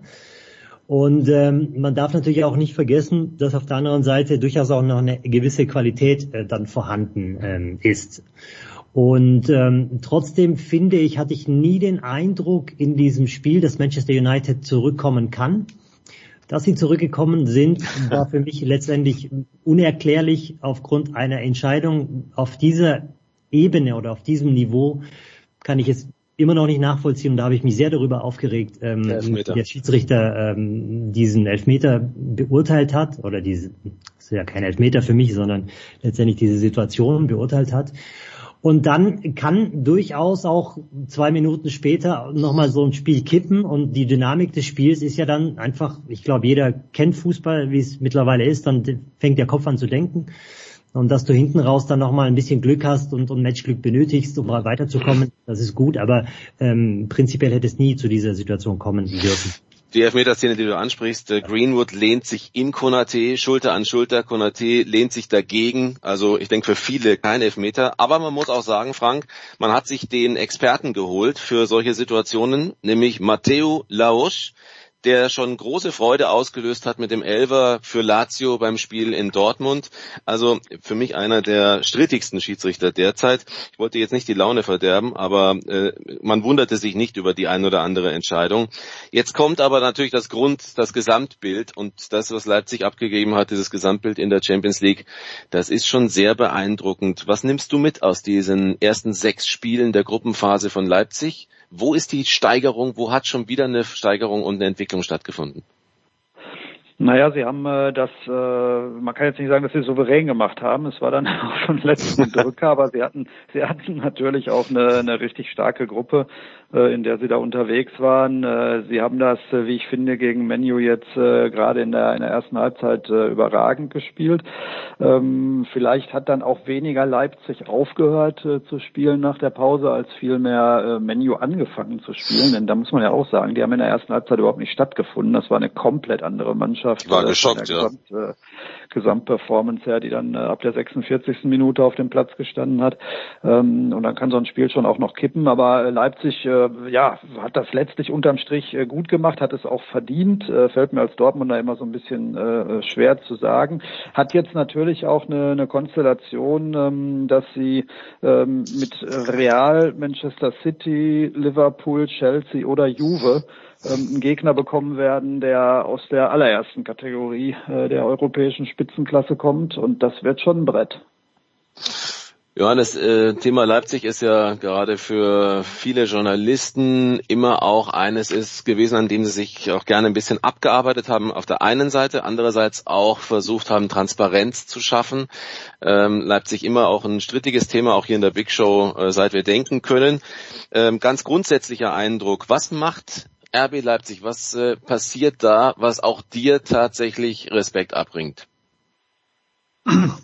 Also was mir tatsächlich äh, abbringt, äh, abbringt ist äh, die Trainerleistung, ähm, speziell äh, vom aktuellen, aber auch von den Trainern äh, ähm, der früheren Jahre. Also das ähm, muss man schon sagen, dass es ihnen immer da gelungen ist, Figuren zu finden, nahezu immer eine Ausnahme, ähm, zu finden, die, die wirklich einen, einen unglaublich ähm, äh, klaren fußballerischen äh, äh, Plan haben und, und entsprechend ihr Spiel ausrichten. Ähm, nur es ist halt in diesem Kontext immer äh, schwer, äh, ein Lob auszusprechen ohne ein oder ein Aber. Äh, äh, äh, anzufügen. Und ähm, so ist es natürlich auch in dem Fall. Ähm, so ein Plan, wie Nagelsmann ihn hat und lehrt, ähm, der funktioniert dann halt auch nur, wenn du dich entsprechend ähm, ähm, mit den entsprechenden Spielern ähm, ähm, verstärken kannst. Ähm, ich bin mal sehr gespannt auf die auf die Winterpause, nachdem äh, Salzburg ja ähm, gestern Abend ähm, äh, die, die das Achtelfinale verpasst hat, ob der, der Ungar, dessen Nachname nur Belareti richtig aussprechen kann, ähm, ob der nicht dann auch nach dem Winter in, in Leipzig auflaufen wird. Also sie werden sicherlich äh, sich verstärken. Ob das im Winter dann schon passiert, muss man sehen. Aber klar, bei der Filiale äh, kann man, bei einer der Filialen kann man natürlich nochmal ganz gut zuschlagen. Und dann müssen wir sehen, wer abgeht in Ende der Saison. Leipzig hat es geschafft, ist Tabellenzweiter, weil Paris das wieder aufgenommene Spiel gegen Başakşehir Istanbul dann tatsächlich mit 5 zu 1 gewinnen konnte auch ein großes Thema natürlich, was da passiert ist. Und ähm, wenn ihr es schafft, eure Eindrücke und eure Meinung dazu in Kürze zu fassen, würde ich tatsächlich äh, das in die Runde nochmal geben. Also es geht um den vierten Offiziellen, Sebastian Colcescu, rumänisches Schiedsrichterteam, und die rote Karte gegen einen Offiziellen, gegen Pierre Webo und der Hinweis darauf, der Schwarze war's. Der Pierre Webo hat allerdings Neger verstanden, was er nicht gesagt hat. Es ist so ein bisschen, äh, wie Patrick Ovomiela gesagt hat, äh, bei Sky, bei euch, Toni, lost in translation. Richtig, dass es ein sensibles Thema ist, aber er denkt nicht, dass es rassistisch gemeint war. Es gibt sehr viele unterschiedliche Stimmen dazu. Wie ist deine Stimme? Wie ist dein Gefühl dazu? Ja, ich bin so ein bisschen bei Thomas Tuchel, ehrlich gesagt. Ähm, solange äh, absolut nicht klar ist, was wer gesagt hat und wie wann äh, jemand was gesagt hat, weil ich habe mittlerweile auch schon andere äh, Versionen gehört, dass Pierre Webo wiederum etwas gesagt haben soll. Also ähm, da bin ich vorsichtig äh, generell mit, mit, mit einer Aussage darüber prinzipiell, wenn man es jetzt wirklich nur darauf ähm, runterbrechen ähm, würde, dann ist es natürlich äußerst unglücklich gelaufen und äh, da kann ich Ovo äh, nur recht geben, Lost in, in Translation. Ich glaube nicht, wenn es jetzt, äh, ich weiß nicht, ein anderes äh, Schiedsrichtergespann gewesen wäre, dessen Sprache man vielleicht nicht unbedingt sofort entziffern kann, dann wäre es vielleicht auch niemandem aufgefallen. Ich glaube auch nicht, dass er es so gemeint hat. Also das will ich ihm auch jetzt mal wirklich so unterstellen. Ähm, aber prinzipiell ist es höchst unglücklich und natürlich auch völlig nachvollziehbar, dass sich dann auch Pierre Webo dementsprechend dann aufruft. Nochmal zur Erklärung, ähm, kann man in Google Translate eingeben, Negri, das ist das Wort, das äh, Pierre Webo verstanden haben will als Negro. Das ist aber nicht gefallen. Das Negri wäre tatsächlich aber das Wort Neger. Ich sage das jetzt einfach mal, weil wir ja wissen müssen, wie die, wie die, wie, was es heißt. Das hat er nicht gesagt. Colcesco hat Negru gesagt und das heißt sehr dunkle Hautfarbe, schwarz. Jetzt gibt es einige, ähm, die sagen, ja, aber wenn da jetzt zum Beispiel ähm, sieben dunkelhäutige gestanden wären und ein weißer und ein Schiedsrichter hätte eben ähnlich entscheiden müssen, hätte es dann nicht auch sein können, dass man sagt, der Weiße war's, wenn man den Intellekt hinzuzieht, der vielleicht bei Colcescu nicht vorhanden ist, um eine solche Aussage zu treffen. Kann man damit auch was anfangen mit der Seite, Johannes, oder ist es für dich eine ganz klar einseitige Betrachtungsweise? Ähm, also im, im Grundsatz bin ich da äh, ganz bei meinem Vorredner. Das ist noch so, so unklar, wer da wann wie was ähm, äh, genau ähm, ähm, gesagt hat. Ähm, selbstverständlich, um deine konkrete Frage zu beantworten, wäre das dann auch nicht ähm, äh, okay gewesen, denn du musst ja auch irgendwie diese ganze emotionalisierte ähm, ähm, Situation sehen und äh, ich meine, der, der kann ja auch nicht dann sagen, der da mit dem blauen Anorak. Äh, äh, also das ist ja, aber man kann das einfach in der Situation als Schiedsrichter in diesem Moment so nicht sagen, meiner Meinung nach. Aber wie gesagt, alles unter dem Vorwalt, dass da ja wirklich noch unklar ist, wie der genaue Ablauf mhm. war. Es ist ja auch von anderer Seite darauf verwiesen, dass, dass ähm, der Schiedsrichter wiederum als Zigeuner äh, beleidigt worden sei. Also ich glaube, in dem Fall tut man gut, wenn man jetzt mhm. einen Moment wartet. Ähm, wurde auch schon darauf verwiesen, Patrick Ovomoyela hat gesagt, ähm, äh, er sieht jetzt nicht als Rassismus. Andere Spieler, die wirklich auch, oder, oder Funktionäre, die wirklich auch sich intensiv mit dem Thema beschäftigen, Pablo Thiam fällt mir zum Beispiel ein, sehen das ähnlich. Ich glaube, wir sollten jetzt noch einen Moment ähm, zurückhalten. Frank, auf der anderen Seite ist es so, dass natürlich daraus ein einmaliger, fast einmaliger Vorgang entstanden ist. Ähm, also aus der Situation heraus. Ähm, die Frage, die ich mir immer gestellt habe, warum hätte es glattrot gegen Pierre Webro gegeben, der ein Foul beanstandet hatte? Das heißt, da muss oder kann durchaus was vorgefallen sein. Nächste Betrachtungsweise ist, wenn es wirklich um Intellekt geht, um, um sozusagen Sebastian Colcescu und seine emotionale emotionale Intelligenz, dann ist es zwar ein, äh, eine unglückliche Situation, aber es ist auch höchst unprofessionell, sagen Schiedsrichter und auch Schiedsrichterbeobachter und Verantwortliche für Schiedsrichterwesen, weil sie sagen, du musst immer wissen, wie die heißen, die da irgendwie eine Rolle auf der Bank spielen können, auch im Funktionsteam dein Eindruck zu der Szene? Oh, da kommen jetzt, da kommen jetzt wirklich unglaublich viele Punkte zusammen. Ne? Ob ich das immer wissen muss, zum Beispiel, wer da gerade der, der Masseur, der Physiotherapeut und so ist, weiß ich nicht. Äh, das ist so, das muss so sein. Äh, so, sollte man wissen. Aber gut, ich will jetzt auch gar nicht äh, äh, auf den Intellekt zum Beispiel eines äh, vierten Unparteiischen abheben, weil jetzt mal ganz ehrlich, wenn man sagt, der hat vielleicht nicht den herausragenden Intellekt, dann hat die UEFA was falsch gemacht, dann darf der da nicht stehen. Ja, und wenn man sagt, der hat die emotionale Intelligenz nicht, dann hat auch die UEFA was falsch gemacht, weil das sind Dinge, das sind Auswahlkriterien für solche Menschen, die in dieser Funktion am Spielfeld ranstehen. Gerade die müssen, weil sie von beiden Seiten 90 Minuten lang bearbeitet werden, müssen sie eine hohe emotionale Intelligenz haben und auch den Intellekt mitbringen. Ich bin, äh, da bin ich bei beiden Vorrednern. Ich bin äh, weit davon weg, äh, da äh, Rassismus zu unterstellen und eine Vorverurteilung zu unternehmen. Ähm, was ich aber schon glaube, ist, äh, gerade die Leute, die in solchen Funktionen da stehen, werden permanent dafür sensibilisiert, äh, dass sie eine Vorbildfunktion haben, dass sie, äh, dass ihnen sowas einfach nicht passieren darf. Ja. Und wenn es ist jetzt auch egal, ob der Negri, also Neger oder Negru, also farbiger oder schwarzer gesagt hat. Jetzt stellen wir uns mal vor, da hätte als als vierter Offizieller, äh, weiß ich nicht, Felix Brüch oder so gestanden, also ein deutschsprachiger. Und wir hätten das Problem der äh, Übersetzung nicht gehabt. Und der hätte jetzt auf Nachfrage, wer denn das wohl gewesen ist, zu dem Schiedsrichter gesagt, ähm, der Farbige.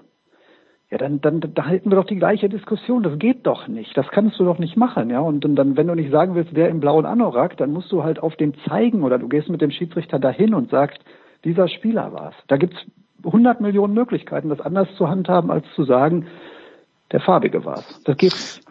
Thema angesprochen, was viele sicherlich auch von uns erwartet haben. Thema besprochen, aber natürlich noch nicht endgültig besprochen, weil wir eben auch noch wirklich abwarten müssen, wie dann tatsächlich die jeweiligen Aussagen waren. Und dann natürlich Borussia Mönchengladbach. Wir gratulieren Dortmund. Frank, nicht böse sein, aber Dortmund ist äh, heute einfach nur, wir sind stolz, dass ihr dabei seid und äh, dass man ein Spiel gedreht hat. Aber wir müssen heute, wir haben oft schon über Dortmund gesprochen, die Bayern ebenfalls schön, wunderbar. Wir haben vier Teams. Das ist äh, eine großartige Sache. Zuletzt ist das passiert, da war Schalke mit dabei. Schalke-Fans werden weinen. Das jetzt als kleines Gimmick für dich. Äh, Frank, vielleicht lässt dich das ein bisschen noch grinsen, wenn du daran denkst, dass das damals Schalke war. Und unterstellt wird, ich hätte was gegen Schalke. Das nein, nein, nein, gar nicht.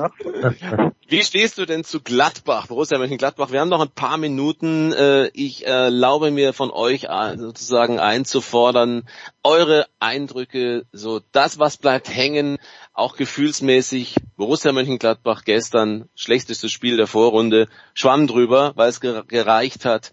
Und wie ist euer Eindruck von Gladbach? Qualifikation zum ersten Mal in der Champions League, wenn wir Landesmeisterzeiten ausnimmt im Achtelfinale. Ja, bin ich noch mal, bin ich noch mal dran ja, oder? Fang, fang bitte gerne ich leg, ich leg, ich leg mal vor, ich mach's doch kurz.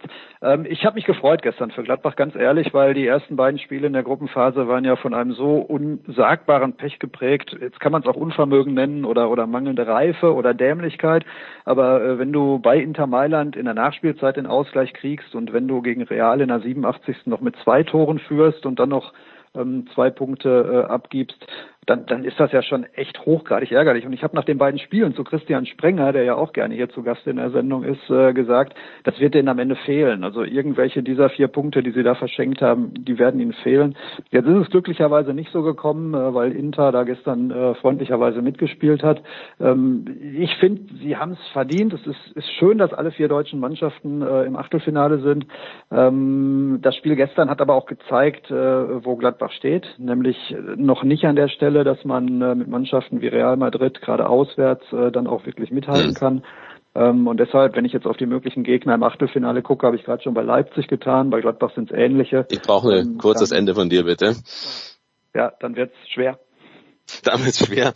Äh, äh, schlicht sicherlich ganz rabenschwarzer Abend von Ginter, auch Wendt defensiv mit Problemen, außen sowieso immer wieder Überzahl für Real. Es ging alles viel zu einfach, das ist klar. Aber ansonsten natürlich bleibt ein Eindruck eines sehr, sehr starken Borussia Mönchengladbach in einer Gruppe, von der die wenigsten dachten, dass sie da am Ende durchkommen. Äh, Toni, dein Eindruck von nicht nur gestern, sondern hauptsächlich von Gladbach im Globalen in dieser Saison. Also ich muss sagen, ich schließe mich da Frank ein bisschen an. Ich freue mich sehr, sehr für Gladbach. Ich habe auch einen kleinen Softspot, äh, weil ich Ende der 70er groß geworden bin, als sie äh, wunderbaren Fußball gespielt haben. Ich finde in dieser ähm, Gruppe zu bestehen ist was ganz Großes, wenn du in fünf von sechs Spielen guten Fußball äh, spielst, nicht immer das erwünschte Ergebnis bekommen hast gegen Inter oder gegen Real mit den späten Ausgleichen, kann immer dabei sein. Und wenn du dann ein Spiel, und glücklicherweise war es das, dann das letzte gegen Real, gegen ein gutes Real ähm, verlierst, dann glaube ich, ist es nicht so schlimm. Ähm, wenn man betrachtet, dass Real zweimal gegen Donetsk verloren hat, dann war Real auch nicht auf der Höhe des Schaffens in dieser Gruppe. Insofern war da schon, waren da vielleicht ein bisschen Nuancen ähm, äh, zu sehen, aber letztendlich sich in der Gruppe durchzusetzen, auch wenn es am Ende nur knapp war, äh, ist eine große äh, Leistung und ähm, bestätigt einfach nur den Trend der Gladbacher der Entwicklung äh, der unter Marco Rose. Johannes, Gefühle, Eindrücke ist eigentlich alles, ist eigentlich alles gesagt äh, worden. Also wirklich diese, diese Vorrunde mit so einem Abend dann abzuschließen und diese, diese Szene, ich meine, das ist ja, ähm, wenn man die Pariser Szene jetzt mal ausklammern, wirklich irgendwie so die, so eigentlich so die, die Szene äh, ähm, der Woche dann gewesen, diese, diese Formation rund um das Tablet und das Mitverfolgen der, der Schlussminuten dann noch von, von Mailand ähm, ähm, gegen, gegen Donnis. Also das war einfach diese, diese Vorrunde in ihrer Gesamtheit, ähm, die wird es ja so schnell nicht mehr geben. Wir gratulieren allen vier deutschen Teams in der Champions League, die die Bundesliga sehr, sehr stark vertreten. Und, und die zwei Europa League Teams sollten wir nicht vergessen. Die kommen ja dann heute Abend. Da sind wir noch nicht. Ja. ja. genau, den gratulieren wir natürlich auch, Toni, äh, ganz speziell. Wir haben die Grußkarte losgeschickt. Danke für den Hinweis nochmal. Ja, kann man ja schnell mal vergessen, stimmt schon. Ich meine, zum Beispiel Manchester United äh, hat äh, jetzt auch eine neue Aufgabe. Sie müssen jetzt in der Europa League spielen, sind, wie ich finde, in der Champions League fast überwert unterwegs gewesen, überwert in der Liga jedenfalls. Und äh, bei Inter muss man sagen, äh, es ist tatsächlich nochmal gut gegangen. Sie müssen nicht die Schmach ertragen in die Europa League zu gehen. Aber es wird auch jeder sehr unterschiedlich sehen. Ich freue mich über die Runde. Ich könnte noch Stunden. Wir haben aber keine Stunden mehr, ganz im Gegenteil. Vielen Dank auch, dass ihr am Ende versucht, äh, kurz gewesen zu sein. Wir stehen vor dem nächsten Teil in der Big Show. Mein Dank geht an Frank Flicker, an Toni Tomic und an Johannes Aumüller. Euch dreien einen schönen Tag. Bis zum nächsten Mal. Schön, dass ihr dabei wart. Und ein frohes, frohes Fest und guten Rutsch. Bis dann. Ja, schönen Ja. Dank. Ciao. Da kommt ja noch Bis was. Fußball Teil 1, aber wir haben nochmal Fußball und jetzt übernimmt der Producer Jens Röber. Wir hören uns gleich zur Formel 1 wieder, wenn ihr Lust habt. Aber wir müssen jetzt über internationalen Fußball sprechen. Jens, bitteschön.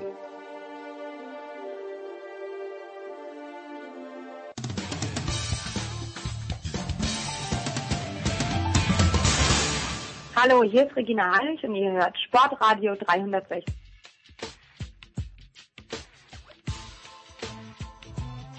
Ja, danke Oliver. Wir machen mal einen kurzen Schlenker über den kleinen Teich. Nein, es ist nur über den Kanal, der ja irgendwie auch, es gab in der Süddeutschen Zeitung eine sehr, sehr schöne Seite 3, Tunnel of Love. Äh, Ob das immer noch so ist, das wollen wir gleich besprechen. Äh, Zum einen mit Andreas Renner. Grüß dich, Andreas. Hallo. Aber natürlich mit jemandem, der eigentlich in London, was heißt eigentlich, ich weiß gar nicht, äh, Sven heißt, von Sky von der Süddeutschen Zeitung. Sven, dein Hauptwohnsitz ist noch in London, oder? Der ist noch in London und der wird auch in, in London bleiben. Guten Tag, grüß ins Studio. Grüß dich. Äh, Sven, ja. Lass uns vielleicht äh, bei dem Obvious beginnen. Marcelo Bielsa hat vorgestern, glaube ich, oder was gestern, eine sehr, sehr unterhaltsame Pressekonferenz gegeben, wo er seinen Übersetzer, glaube ich, gar nicht, doch er hat ab und zu den angeschaut, aber er wurde irgendwie gefragt, ob er seinen kommenden Gegner, ich glaube es ist West Ham, äh, im Unklaren lassen wolle, was die Aufstellung angeht. Und dann hat er seine ganze, äh, seine erste Elf heruntergebetet. Wie wird denn Marcelo Bielsa in England wahrgenommen? Als El Loco oder äh, als jemand, der aus sehr, sehr wenig extrem viel gemacht hat? Ich finde, dass das eine das andere ja nicht ausschließt. Also in Leeds habe ich das Gefühl, ist Marcelo Bielsa schon längst ein Stadtheiliger. Und das ja auch in gewisser Weise zu Recht, weil er natürlich die, dieser Stadt Premier League Fußball so gegeben hat nach einer ewig langen Zeit. Und das rechnen ihm die Leute hoch an. Und dazu ist er, glaube ich, schon auch einfach jemand, mit dem man sich auf eine gewisse Art identifizieren kann. Ich habe immer so den Eindruck, dass jeder, der in Leeds wohnt, glaubt, diesen Marcelo Bielsa zu kennen, ohne dass man ihn eigentlich wirklich richtig kennen kann, weil er spricht ja auch kaum Englisch und steht auch der Öffentlichkeit ja kaum zur Verfügung. Ist jetzt wahrlich keiner, der freimütig durch die Stadt durchläuft, sondern er fokussiert sich natürlich sehr auf seine unmittelbare Trainingsarbeit, aber die erledigt er halt in, in einer Perfektion, wie es, wie es kaum, glaube ich, einem anderen da vergönnt ist. Hm. Andreas, ich stelle mir das natürlich wahnsinnig schwierig vor, was Sven jetzt auch sagt, äh, wenn jemand die Sprache der meisten Spieler nicht spricht. Ich weiß nicht, wie viele spanischsprachige Spieler bei Leeds am Start sind, aber ich stelle mir das extrem schwierig vor. Geht es dir da auch so, dass jemand, der, der, der auch die, die Jungs ja motivieren muss, dass sie so viel rennen, wie sie rennen bei Leeds? Also ich glaube nicht, dass es so ist, dass er die Sprache überhaupt nicht spricht. Ich glaube, es ist eher so, dass er sagt, wenn ich mit der Presse kommuniziere, will ich, dass die Details rüberkommen und dass er deswegen Hm. mit einem Übersetzer zusammenarbeitet. Nach allem, was ich über ihn gelesen und gehört habe, ist es so, dass er also zumindest mal die Dinge des äh, täglichen Lebens problemlos auf Englisch bewältigen kann.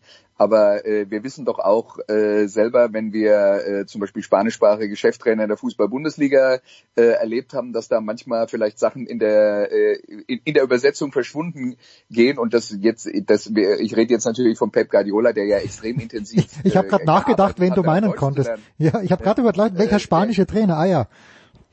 Ja, ja, da war dieser eine, ne?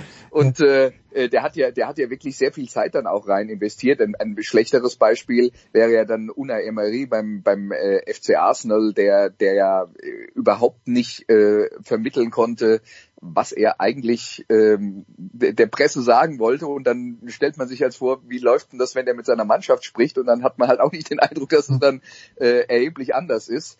Äh, deswegen äh, ist, äh, kann, kann ich mir schon vorstellen, dass äh, Bielsa oder ich denke, Bielsa hat daraus die äh, die Konsequenz auch gezogen, dass er sagt, hier, ich äh, habe auf jeden Fall äh, immer einen Übersetzer dabei, damit wir halt auch die Details äh, kommuniziert bekommen. Äh, und das hat jetzt nichts damit zu tun, dass er sich weigert, irgendeine Sprache zu lernen oder oder das nicht kann. Das erst recht nicht. Bielsa ist, äh, glaube ich, ein äh, hochintelligenter und sehr gebildeter Mann. Äh, da, da hätte ich jetzt mal gar keine Zweifel bei ihm. Hattest du Sven schon irgendwie äh, Pressekonferenzen äh, oder generell schon mal Kontakt mit ihm? Mit Bielsa persönlich habe ich, hab ich kein Gespräch geführt. Ich glaube, da gibt es auch nur äh, ganz wenige, denen mal die Möglichkeit sich geboten hat, mit ihm länger über Fußball zu reden. Aber ich habe mit Robin Koch lange gesprochen, vor ein paar Wochen, als ich in, in Leeds war. Und da haben wir natürlich auch einen Großteil unseres Gesprächs darauf verwendet, über, über Pielza zu diskutieren, weil es einfach schon eine faszinierende Trainerpersönlichkeit ist. Ja, wie, wie, wie geht denn jemand wie Robin Koch, der aus Freiburg kommt, äh, mit der Premier League um? Es muss, äh, ist dein Jugend ein, kind, ein Kindheitstraum wahr geworden für Koch? So hatte das mir gegenüber zumindest formuliert. Ich glaube schon, dass es äh, so ist, dass die Premier League auf viele junge Spieler wie eine große Attraktion wirkt, speziell auf Robin Koch, weil ich glaube, dass er von seinen Fähigkeiten her ähm, gut zum Inselfußball passt. Und für ihn ist es ja schon als der ambitionierter Spieler einfach ein nächster Schritt gewesen, sich nicht nur in der Bundesliga zu beweisen, sondern auch im internationalen Fußball und sich vielleicht dort auch ein Renommee zu erwerben, das ihm dann auf längere Sicht in der deutschen Nationalmannschaft weiterhilft. Ich glaube, dass für ihn vor allem die Ausbildung im, im Vordergrund stand. Ich habe so das Gefühl, dass er sich in Leeds weiterbildet unter äh, Marcelo Pielza. Er hat ja mit äh, Christian Streich schon jemanden gehabt, der ähm, sehr viel von ihm gehalten hat, der ihn sehr weiterentwickelt hat.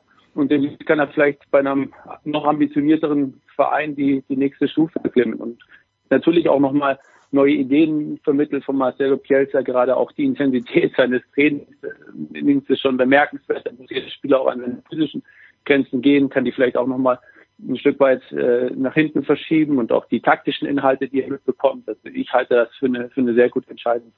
Hm. Und Andreas, äh, 14 Punkte. Ja, bitte. Äh, ja, insgesamt muss man ja sagen, wenn man sich anschaut, was Bielsa macht, das Lustige an der Geschichte ist ja, dass ja äh, sehr viele äh, andere Trainerkollegen, also große Bewunderer von Marcelo, Marcel, äh, Marcelo Bielsa sind. Äh, der eben vorhin schon erwähnte Pep Guardiola ist ja nur einer davon, da gibt es ja noch äh, ganz viele. Interessanterweise ist aber das, was Bielsa macht, äh, trotzdem ganz anders als alle anderen. Das heißt, die bewundern ihn, aber wirklich kopieren tun sie ihn äh, nur, nur teilweise, weil Bielsa halt dieses, äh, dieses äh, extreme Offensivpressing das er äh, oft äh, praktizieren lässt, kombiniert mit ähm, ja, sagen wir es mal so, mehr Manndeckung, als das irgendjemand sonst im äh, modernen Fußball heutzutage tut. Und ähm, das ist schon, äh, das ist schon extrem auffällig, dass äh, die die Spiele von Leeds dann halt doch äh, anders aussehen als das, was wir hm. sonst zu, zu, zu sehen bekommen und wo wo die äh, wo die Verteidiger dann halt äh, viel weiter ihren äh, ihren ihren Gegenspielern äh, folgen, wo jetzt dann sowieso im Mittelfeld schon jeder einen direkten Gegenspieler hat, wo es nicht darum geht, ähm, äh, Räume zu besetzen und äh, äh Passwege dicht zu machen, sondern man will immer äh, nah dran sein.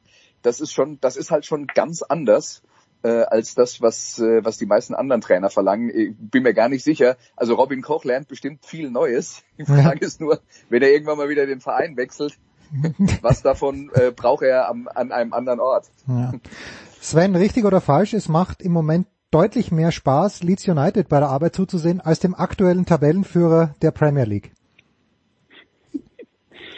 mit dem Vorwurf wird äh, Tottenham ja momentan fast täglich konfrontiert. Ich kann dem definitiv nicht zustimmen, weil ich auch Tottenham äh, sehr gerne beim Fußballspielen zusehe. Ich erinnere nur an die beiden tollen Tore gegen Arsenal am Wochenende. Hm. Also wer da keine Freude entwickelt, der sich diese Treffer ansieht, dem ist dann nur schwer, dich zu helfen im Fußball. Nein, das ist eine Frage der Betrachtungsweise. Ähm, welche, welche Fußball, welcher Fußball sagt einem zu? Und da kann es ja auch unterschiedliche Meinungen geben.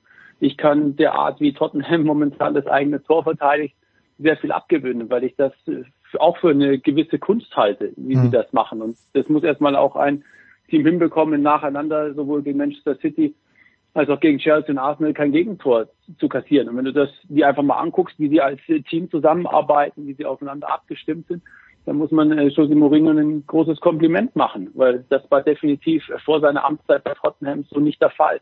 Ich habe seit langer Zeit zum ersten Mal das Gefühl, dass diese Mannschaft noch nicht an ihrem Limit angelangt ist. Unter Pochettino habe ich zeitweise den Eindruck gehabt, dass bei jedem Erfolg, den sie errungen haben in der Liga, sie irgendwo an ihre Grenzen gehen mussten. Irgendwo sofort immer am Limit zu sein, ist halt auf lange Sicht äh, kaum durchhaltbar. Bei der Mannschaft habe ich momentan den Eindruck, dass noch viel mehr Potenzial in mir steckt. Aber Andreas, die beiden, die da vorne den Laden aufmischen, ähm, mir fällt jetzt äh, spontan ganz wenig, mir fallen spontan ganz wenige Mannschaften ein, die so abhängig sind, äh, zumindest was die Offensive angeht, wie Tottenham von Son und von Kane. Naja gut, das sind halt zwei von den drei Offensiven, die dann halt auch regelmäßig spielen und die haben eine hohe Qualität. Ich weiß gar nicht, ob Tottenham tatsächlich so abhängig wäre, weil die haben da hinten dran ja schon noch ein paar Leute, die spielen dann halt nur in der Europa League, die sind auch ganz gut. Also ähm, ich will jetzt nicht sagen, äh, dass das äh, auf dem gleichen Level weitergeht, wenn die beiden nicht mehr mit dabei sind. Ich glaube, was man, was man sagen muss, ist, dass Tottenham äh, mit Harry Kane im letzten halben Jahr ähm, eine, eine Spielweise entwickelt hat, die, die ganz anders ist als das, was Herr, äh, Harry Kane vorher gemacht hat, weil der ist zwar nominell Mittelstürmer in einem äh, 4-3-3 und der spielt auch in der Mitte, insofern stimmt das dann auch.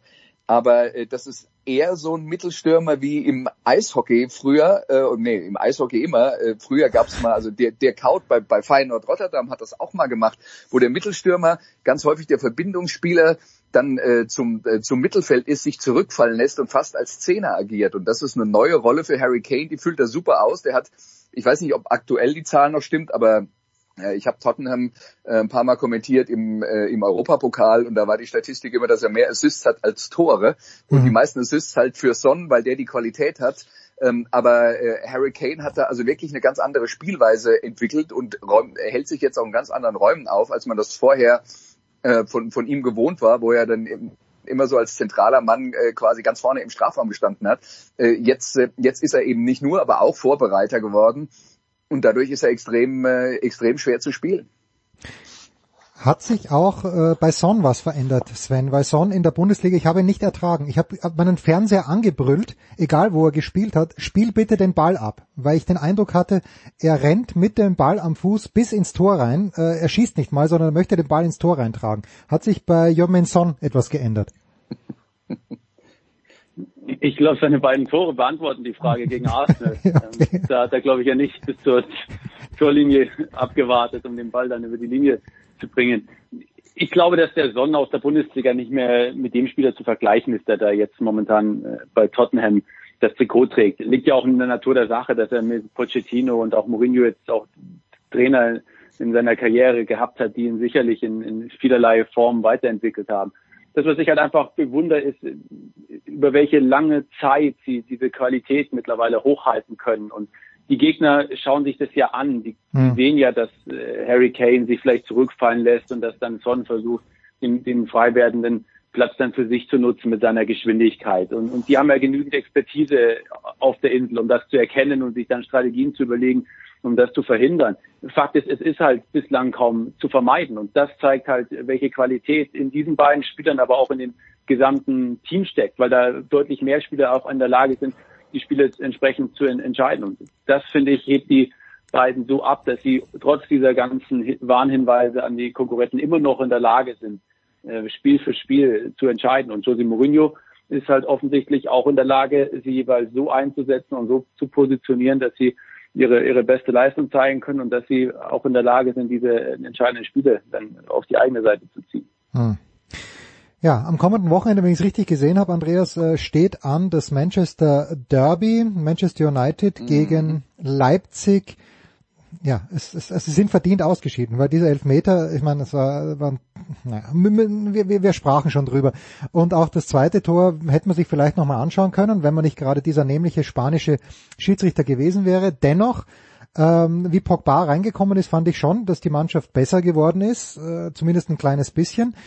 Äh, Manchester City hat gewonnen in der Champions League am Mittwoch. Wie, wie siehst du denn die Ausgangslage für, für dieses Derby über Manchester City in der Premier League? Sie sind äh, sehr eng beisammen. United ist einen Punkt vorne.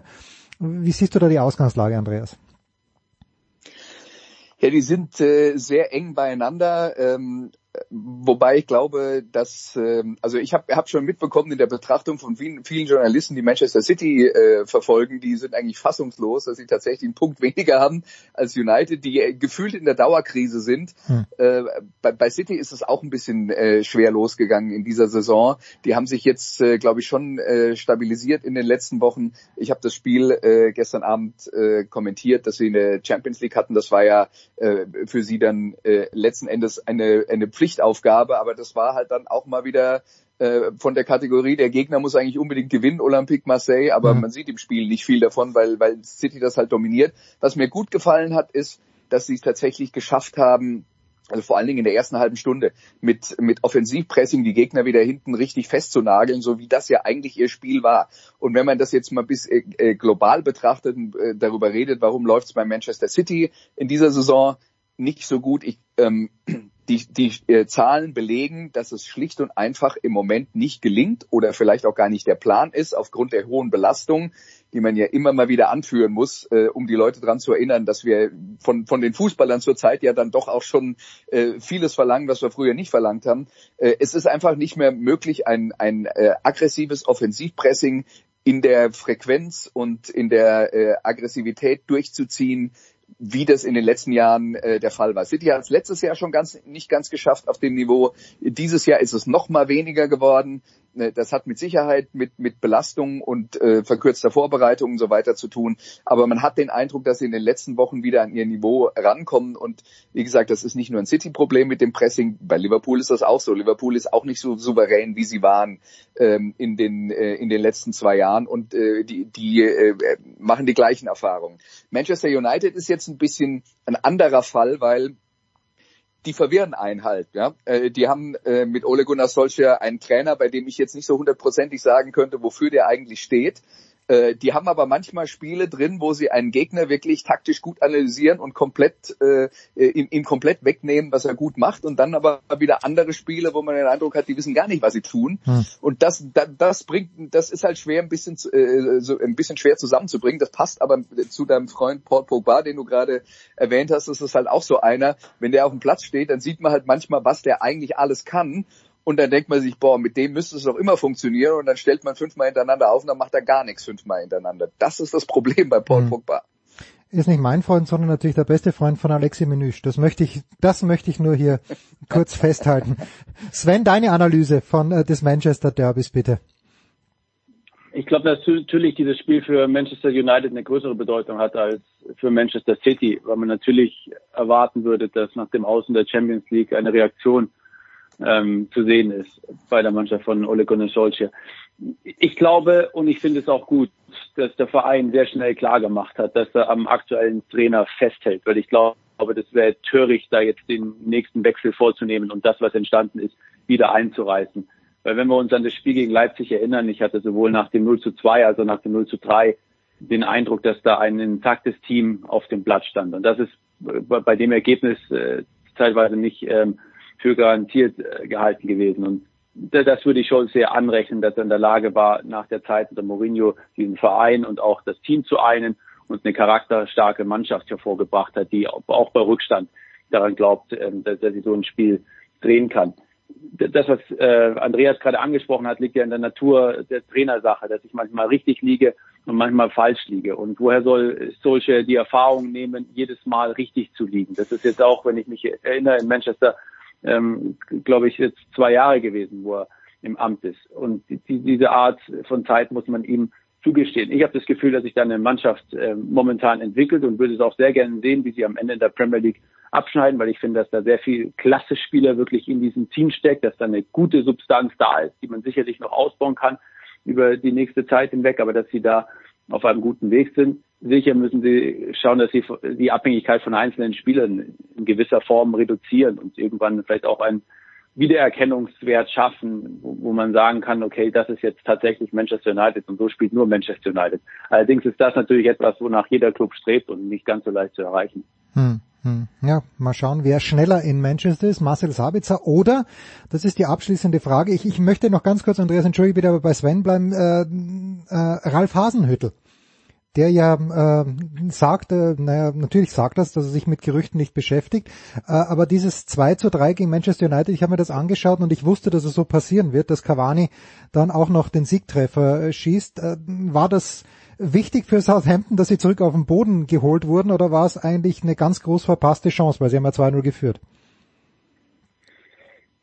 Wenn du mich so fragst, weder noch. Also mhm. zum einen glaube ich nicht, dass man eine Mannschaft, die Ralf Hasenhüttl trainiert, auf den Boden zurückholen muss, weil ich glaube, da sorgt er schon selbst dafür. Und da sorgen auch die, die vergangenen Spiele dafür. Du weißt, ein sehr, sehr dürftiger Saisonstart mit, mit zwei Niederlagen und auch in der Vorsaison gab es mal Phasen, in denen es für Southampton nicht gut ausgesehen hat. Insofern glaube ich, ist das nicht notwendig, dass dort eine Niederlage her muss, um diesen Verein äh, vor einem Höhenflug zu bewahren, um Gottes Willen. Und zum anderen, glaube ich, hat auch der Montagabend das für mich entscheidendere Spiel in Brighton gezeigt, dass sie mit Niederlagen sehr gut umgehen können. Mhm. Das 2 zu 1 hat mich in vielerlei Hinsicht beeindruckt, auch wenn das jetzt vielleicht keine spielerische Glanzleistung war, aber das ist unangenehm gegen eine äh, um den Liga-Halt kämpfende Mannschaft da auswärts anzutreten. Sie waren in Rückstand, sie haben einen, nach einem tollen Eckball den Ausgleich erzielt und auch die Spielstruktur, die Ralf Hasenhüttel entwickelt hat, die imponiert mir am meisten, weil Southampton hat natürlich auch mit etlichen Abgängen zu kämpfen. Nimm halt einfach nur Heubier, das war der Kapitän, das war das Herz der Mannschaft, der im Sommer zu Tottenham gewechselt ist und der Mannschaft ist es nicht anzumerken, dass dieser Spieler fehlt. Das ist ein Verdienst des Trainerteams und äh, früher, glaube ich, wurde Ralf Hasenhüttl schon stark darauf reduziert, eine Mannschaft gut äh, strukturieren zu können. Dann gibt es irgendwo einen Ballgewinn und dann geht schnell nach vorne. Mittlerweile, finde ich, äh, spielt Southampton ähm, aus einer sehr guten Struktur heraus den Ball und ist in der Lage auch den Ball zu halten, wie man vor allem auch in der, in der Schlussphase gesehen hat, als sie 2 zu 1 vorne lagen, als es nochmal hektisch geworden ist diese Mannschaft nicht den Kopf verloren hat und versucht hat, den Ball in den eigenen Reihen zu halten. All das sind, sind gute Gründe für die Arbeit von Ralf Hasenhüttl, der dort abliefert und es wäre ihm zu gönnen, wenn er jetzt in den nächsten Wochen gerade bei den Spielen gegen Arsenal und Manchester City gut abschneidet, um vielleicht da weiter vorne mitzumischen. Andreas, das abschließende Wort zu Ralf Hasenhüttl. Ich weiß, wir haben vor schon fünf Jahre her, mindestens Andreas, oder? Wir hatten ihn einmal in der Sendung, du hast den Interview, da war er, glaube ich, in Ingolstadt noch. Ähm, ich finde das natürlich, äh, erstens mal ist er ein Fellow Steirer, so wie ich, aber ich finde das schon, ich find, fand beeindruckend, dass er nach dem 0-9 gegen Leicester nicht rausgeschmissen wurde und ich, ich folge ihm, ich habe The Athletic habe ich äh, abonniert und habe da irgendwie äh, Southampton als äh, als äh, ich weiß gar nicht als, als Wunschclub eingegeben, wie auch immer. Jedenfalls äh, es wird erstaunlich viel über Southampton und erstaunlich viel über Ralf Hasenhüttl geschrieben und nur Positives. Was jetzt keine Frage war, aber trotzdem. also ja, ja, ja, ja und ja. Okay, gut, dann passt. Die Gelegenheit nutzen, auch äh, allen Premier League Interessierten tatsächlich, ähm, die des Englischen einigermaßen mächtig sind. Äh, das gilt übrigens auch für Menschen, die sich äh, für Football interessieren. Ja. Äh, auf jeden Fall The Athletic zu ähm, äh, zu abonnieren. Das ist nicht sehr teuer, wenn man es übers Jahr sieht und äh, lohnt sich auf jeden Fall, weil das, was man bekommt, ist quasi lokale Berichterstattung über alle Premier League Teams, wo man praktisch täglich Artikel äh, ähm, äh, bekommt zum, zu den Teams, die einen besonders interessieren, egal ob das jetzt äh, ähm, Premier League oder äh, ähm, äh, oder ähm, NFL zum Beispiel ist. Die ganzen amerikanischen Sportarten werden abgedeckt. Also es ist wirklich sehr äh, empfehlenswert. Ich würde fast sagen, also für jemand, der journalistisch arbeitet, äh, ist es sogar Basisprogramm. Und zum mhm. Glück gibt's das noch. Ja? Also ja. auch in Zeiten des Internets, wo ja alles auf, wir schreiben drei Zeilen und machen eine dicke Überschrift äh, reduziert wird. Und ansonsten, was äh, Ralf Hasenhüttel angeht, ich muss zugeben, ähm, ich habe äh, Southampton jetzt diese Saison noch nicht so häufig gesehen, deswegen äh, würde ich da jetzt äh, Sven auf gar keinen Fall widersprechen wollen, weil ich es nicht, äh, weil ich es nicht wirklich beurteilen kann. Aber Hasenhüttel war halt schon immer einer, das kann ich sagen, weil meine ersten Kontakte hatte ich mit in ihm Aalen. in Aalen. Ja. Und ähm, äh, da hat er es ja schon geschafft, mit sehr wenig sehr viel zu produzieren. Ich will nur an äh, eine kurze Episode, eine kurze Anekdote erzählen, ähm, die zeigt, wie, wie, äh, auf was für tönernen Füßen sowas manchmal steht. Also Hasenhüttel war der Cheftrainer, ähm, Markus Schupp war der Sportdirektor in Aalen. Und die beiden haben sich im Übrigen äh, nicht gut verstanden, um es mal vorsichtig auszudrücken. Mhm. Aber Hasenhüttel hat die Mannschaft in die zweite Liga geführt und dann hat er sich den Hunter-Virus eingefangen. Das ist ähm, ähm, äh, äh, eine, eine Krankheit, die äh, von, von äh, Mäusen übertragen wird. Ähm, relativ selten bei uns, aber die war äh, auf der, äh, auf der Alp tatsächlich mal eine Zeit lang äh, verbreitet und Hasenhüttel ist krank geworden, bevor die Saison losgegangen ist. Und da stand es tatsächlich auf der Kippe, dass er so lange krank ist, dass ihn Aalen dann vor die Tür gesetzt hätte, weil sie gesagt haben, wir können nicht so lange auf dich warten. Hm. Und Markus Schupp war, wie gesagt, nicht sein, sein größter Freund. Und wer weiß, was passiert wäre mit der Karriere von Ralf Hasenhüttel, wenn er diesen ersten Schritt in die zweite Liga zu kommen und dann wirklich medial auf sich aufmerksam zu machen, wenn er den nie gegangen hätte, äh, äh, äh, nie hätte gehen können, weil alles, was danach kam, mit Ingolstadt, mit Leipzig und dann der Schritt nach Southampton, ist natürlich die Folge davon. Hm. Little Things. Apropos zweite Liga. Sven, am Wochenende wirst du für Sky im Einsatz sein in der zweiten Liga. Wo, wer gegen wen? Ich bin am Sonntag zu hören bei St. Pauli gegen Erzgebirge Aue. Steht ja ein bisschen was auf dem Spiel für die Kiezkicker, wenn man sich so die aktuelle Tabelle anguckt. Tja, das ist wahr. Und äh, Mike Lindmeier vom Spiegel wird äh, sehr genau lauschen. Einer der ganz großen St. Pauli-Fans, der es auf Twitter auch immer uns alle wissen lässt, wie beschissen es um seinen Lieblingsclub bestellt ist. Ja, danke dir, Sven. Andreas hat es noch nicht ganz überstanden. Äh, Eine kurze Pause, eine Motorsportpause. Nach der Motorsportpause ist Andreas Renner wieder dabei, wenn wir über die NFL sprechen. Zurück zu dir, Oliver, in die Außenstudios.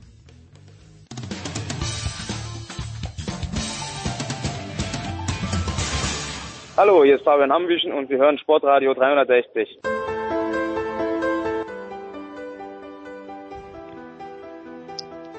Die Big Show 486. Wahnsinn, wir steuern auf die 500 zu und gehen jetzt in unseren Motorsportteil. Äh, wir haben Sie hier äh, mit Biwak äh, vom vom Gipfel geholt oder Sie sind gerade im Studio, übernachten eigentlich hier fast, sind jede Woche dann da. Wir freuen uns sehr auf unser Duo, auf die beiden Stefans. Stefan Ehlen von äh, motorsport.com, Formel1.de und motorsport-total.com. Klasse, oder? Absolut. Freue mich auch jede Woche drauf, dass wir am Start sein dürfen. Alles genannt und wie in einer Ehe, Stefan, ist das ja fast schon. Äh, ihr beiden zusammen. Motorsport TV natürlich eine Institution auch medial im Motorsport. Langjähriger Kollege von mir bei Eurosport, freue mich immer sehr. Stefan Heinrich, The Voice. Hi, hi. Ja, lieber Olli und natürlich alle, die angeschlossen sind, die zuhören, ähm, ja, wollen wir mal ein bisschen loslegen. Du kannst ja. das bestimmt, ich weiß von früher, reden kannst du. Ja, ja, das ist, äh, das ist, das ist etwas, was mir auch bei dir gesagt wurde, dass du dich äh, bitte kurz hältst, soll ich sagen. Gut, ist in wird mir schwerfallen, aber ich arbeite Auch hier haben wir Männer eine Menge Themen, so wie schon beim Fußball zuvor, und wollen zunächst mal anfangen mit einem herzlichen Glückwunsch an Mick Schumacher. Nun haben wir ihn schon gefeiert als Formel 2 Champion, aber wir sind ja heute nicht dazu da, um äh, virtuell irgendwelche Flaschen zu köpfen und äh, irgendwas sprudeln zu lassen, sondern wir würden gerne ein bisschen mehr verstehen und dafür seid ihr ja da. Mick Schumacher, der kommt aus einem Team, äh, nämlich das Prema-Team in der Formel 2, das eine Kaderschmiede ist für Formel 1-Piloten, jetzt also auch für Mick Schumacher. Und äh, da wird auch immer wieder gesagt, wer im Prema-Team fährt, der muss eigentlich irgendwann auch bei Ferrari landen. Das heißt, zum Einstieg in unsere Runde gerne von euch. Auf einer Skala von eins bis zehn, ihr wisst, eins ist äh, unwahrscheinlich, zehn ist sehr wahrscheinlich. Stefan Heinrich, wie wahrscheinlich ist es, dass äh, wir Mick Schumacher bei Ferrari irgendwann in den nächsten Jahren erleben werden? Wenn er weiter so lernt, ähm, er ist nicht einer, der wirklich als Supertalent sofort in Auto steigt und ähnlich wie George Russell, der ja am vergangenen Wochenende den Lewis Hamilton so äh, gnadenlos toll ersetzt hat. Wir kommen dazu. Also er, ja, wir kommen dazu. Ähm, er setzt sich nicht rein, ist sofort schon. Er braucht immer ein, zwei Jahre pro Klasse. Geht man allgemein davon aus. Äh, pro Klasse braucht man dazu, also eigentlich normalerweise ein Jahr zum Kennenlernen. Ähm, Strecken, Skala. Team, Auto. Ähm, ich würde sagen, äh, er wird, ich sag neun, äh, dass Neun, er auch bei. Ferrari fährt. Äh, Nochmal die Frage auf einer Skala, nur die Skala, Stefan, eins bis zehn. Ähm, also ich würde sagen, es ist eine 7. Ich glaube auch, dass er nicht der absolute Überflieger ist in den ersten ein, zwei Monaten, ein, zwei Jahren vielleicht sogar. Er braucht ein bisschen Anlauf. Und man kann schwer sagen, wie gut wird er sein in der Formel 1. Aber der Name Schumacher, die Tatsache, dass er Ferrari Akademiefahrer ist, 7. kann ich nur ans Herz legen, wenn ihr die Möglichkeit habt, äh, euch das RTL, also an all unsere Zuhörerinnen und Zuhörer, RTL hat dazu, finde ich, ein sehr schönes Feature gemacht, äh, ein schönes Special gezeigt am Sonntag äh, zu Mick Schumacher und seinem Weg zum Formel 2 Titel. Stefan äh, Heinrich, du hast es schon gesagt, er hat immer im zweiten Jahr erst seine Leistung, seine erwartete oder seine, eben auch seine beste Leistung gezeigt. Er brauchte ein Jahr Anlauf. Er brauchte es äh, unter anderem als Formel 3 Fahrer. Er brauchte es jetzt auch als Formel 2 Fahrer. Wie viele Jahre braucht er als Formel 1 Fahrer deiner Meinung nach? Bisschen länger, denn es ist sehr komplex. Formel 1 ist natürlich nochmal deutlich mehr Personal, deutlich mehr Technik, äh, sehr, sehr viel mehr Wettbewerb. Äh, die Spitze ist sehr viel enger beieinander als noch in der Formel 2. Ähm, aber klar ist, dass auch bei Haas, da haben wir vor einiger Zeit hier bei einem der vielen Motorsportrunden bei äh, Jens, bei äh, Sportradio schon drüber gesprochen, dass er bei Haas natürlich ohne Druck fahren kann. Denn das Auto war so schlecht in diesem Jahr, wie ja äh, Magnussen und Grosjean auch gezeigt haben mit ihren mäßigen Ergebnissen, dass man aus dem nächsten Jahr nicht viel erwarten darf. Mhm. Auch das Haas-Team von Gene Haas aus den USA wird sich schon auf 2022 konzentrieren. Das heißt nicht sehr viel Weiterentwicklung im nächsten Jahr machen. Und insofern kann er da nur gewinnen. Wenn er da mal tatsächlich an den Top 10 kratzen sollte, wäre das super. Wenn irgendwelche sehr kuriosen Rennen sind, vielleicht mal ein oder zwei Punkte. Aber der Erwartungsdruck als, als Junior von der Motorsportlegende Michael ähm, ist da nicht so groß. Wir haben ja auch schon mal gesagt, es ist im Grunde keine so wahnsinnig gute Idee. Äh, und wenn du sagst, du hast einen ganz, ganz großen Namen und machst das Gleiche, also die Söhne von Franz Beckenbauer haben das ja auch gezeigt, so große Fußspuren, denen zu folgen, ist nicht einfach. Mick hat das bisher in zwei Jahresschritt, wir haben es gerade erläutert, immer sehr gut gemacht auch wenn das letzte Rennen jetzt doch ein Zitterwochenende war, aber er hat äh, eine hervorragende Leistung gesagt und sich nochmal gesteigert. Im nächsten Jahr wird es vor allem darauf ankommen, seinen Teamkollegen zu bügeln und das sollte machbar sein. Was zeichnet Mick Schumacher als Fahrer aus, Stefan? Also zum einen glaube ich, dass er sehr lernwillig ist und der kann sich da auch reinfuchsen in die Daten. Ich glaube, er betont auch immer extra, wie wichtig das ist, dass er mit dem Team und im Team arbeitet. Also er ist da glaube ich schon einer, der das macht wie sein Papa, der schaut sich die Sachen ganz genau an und der nimmt auch die menschliche Komponente mit. Also es gibt tatsächlich einige Fahrer, die sind professionell erfolgreich, ja, und die kommen aber halt am Donnerstag an die Rennstrecke, sitzen in der Pressekonferenz und gehen danach wieder ins Hotel. Andere sitzen halt dann da und gucken, wird Auto aufgebaut, begrüßen die Mechaniker und so weiter und äh, wollen auch wirklich im Detail wissen, was da Sache ist, was, warum am Auto nicht funktioniert und sitzen sich dann auch ewig hin in den Debriefs und so. Und ich glaube, der Mick Schumacher ist eher einer, der tatsächlich viel Zeit mitbringt. Der weiß ganz genau, was es ankommt. Das hat er gewissermaßen in die Kinderschuhe reingelegt gekriegt. Und das ist auch so ein bisschen das, was die Zeitgenossen, die Weggefährten auch sagen. Der Mick Schumacher ist sehr gewissenhaft mhm. und er kann das dann auch auf der Strecke auch umsetzen. Also das ist wieder das Stichwort zwei Jahre. Im zweiten Jahr mit der Erfahrung dessen, was er schon geleistet hat, dann wirkt er einfach viel ruhiger, dann wirkt er schon viel souveräner. Und diese Abgeklärtheit, dieses Wissen, jetzt muss ich mich zurückhalten oder jetzt braucht es ein bisschen mehr Risiko vielleicht, dass ich die Punkte hole, einfach diese, dieses Bewusstsein, wie ich mein Auto auf der Strecke umsetzen muss, wie ich die Performance umsetzen muss, das hat er schon echt gut drauf. Nicht von Anfang an, aber mhm. tatsächlich in diesem zweiten Jahr, da meint man diese Reife erkannt zu haben. Und ich glaube, das ist ein gutes Vorzeichen. Also diese Lernwilligkeit, dass man sagt, hey, ich bin nicht von Anfang an der Superstar hier, sondern ich bin einer, der, der muss noch ein bisschen büffeln. Ähm, diese Demut, die er da mitbringt, glaube ich, ist nicht verkehrt. Mhm. Möchtest du was hinzufügen, Stefan? Äh, stimmt absolut. Äh, Racecraft würde ich als nächstes noch sagen als Stichwort. Also Qualifying, da hat er nach wie vor immer wieder große Schwankungen, auch im zweiten Jahr in der Formel 2. Ähm, aber ganz klar im Rennen, äh, der hat eigentlich fast immer Bombenstarts und ist im Rennen wahnsinnig schnell. Mit der entsprechenden Übersicht, wie Stefan Ehlen es gerade sehr, sehr bildlich und sehr gut erläutert hat. Aber der Rennspeed ähm, mit gleichzeitig Schonung des Materials, also Streichen der Reifen und ähnliches, das hat er schon unglaublich drauf und das wird ihm mit der Formel 1 ganz sicherlich bei Haas jetzt auch richtig helfen. 21 äh, Jahre. Da haben wir noch einen Jungen, der auch als einer gilt, der auch in Entwicklung für ein Team, und das ist ja eben das, was angesprochen wurde, einer, der auch mit dem Team zusammen eine Entwicklung gehen kann. Äh, Mick Schumacher mit Haas. Ist auch bei George Russell so, dass man hört, dass äh, Williams sagt, ja, wir haben den schon ganz schön vermisst beim letzten Rennen. Es war richtig, dass wir ihn ausgeliehen haben an Mercedes, aber wir haben ihn vermisst, denn der Mann ist wichtig für uns, für die Schritte, um weiterzukommen, um zu lernen. Schon sehr erstaunlich, Stefan Heinrich meine ich, dass einer mit 22 schon auch ein solches Image in einem Formel 1 Team hat. Oder liege ich da falsch? Das ist ein Typ wie wir zwei. Also gutes Image in jungen Jahren schon. Ähm, aber, aber nur in jungen recht. Jahren. Aber nur in jungen Jahren, genau. gemacht, ja. ja genau so ist es. So ist es leider. Ähm, also er hat ganz klar äh, so dafür gesorgt mit einem Paukenschlag. Ich meine, wir wussten alle, dass der richtig gut ist und er hat es anders als Mick Schumacher, um den Vergleich zu ziehen, tatsächlich in meinem ersten Jahr in den Klassen geschafft, in der GP3, das ist die Formel 3 Kategorie, in der Formel 2 gleich auf Anhieb gewonnen.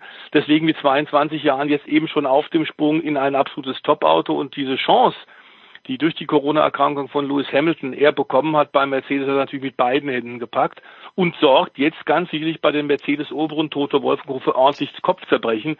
Denn wie er da tatsächlich Valtteri Bottas demontiert hat, das war schon echt bitter und man hat, man hat ein bisschen mitgelitten mit dem Finnen, äh, von dem wir wissen, dass der ein sehr harter Arbeiter ist ähm, und dass er tatsächlich auch äh, sehr oft fast an Lewis Hamilton rankommt, ihn manchmal im Qualifying sogar schlagen kann. Aber im Grunde sein Marktwert ist dramatisch gesunken. Ähm, bei George Russell müssen wir sagen, er hat alles das, was tatsächlich viele englische Kollegen mir früh schon gesagt haben, auch eingelöst.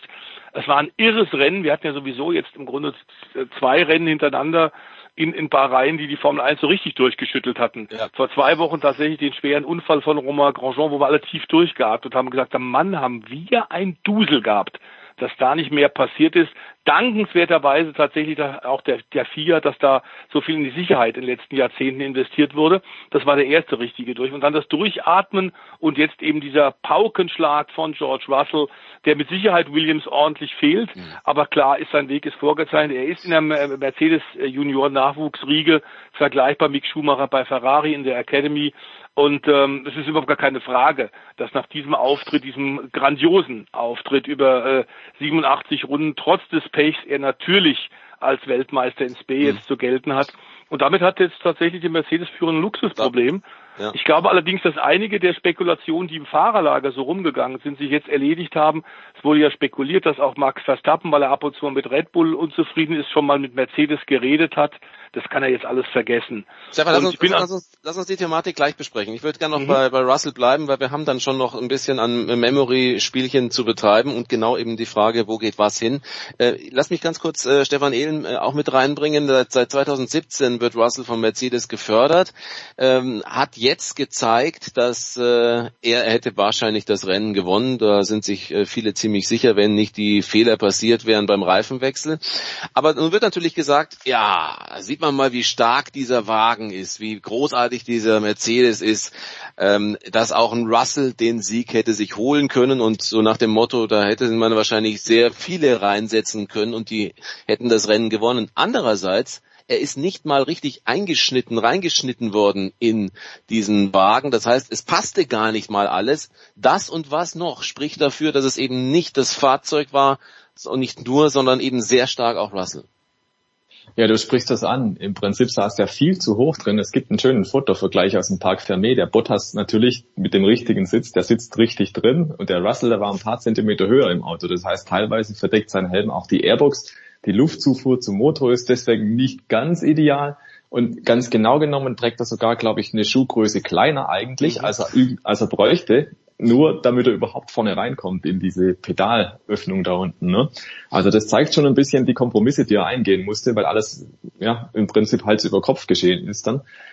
Also dieser Russell, der hat's schon drauf. Und ich gehe mit mit der Aussage, ja, ähm, er ist tatsächlich was Besonderes. Das ist sicherlich ein außergewöhnliches Fahrtalent, was wir hier gesehen haben.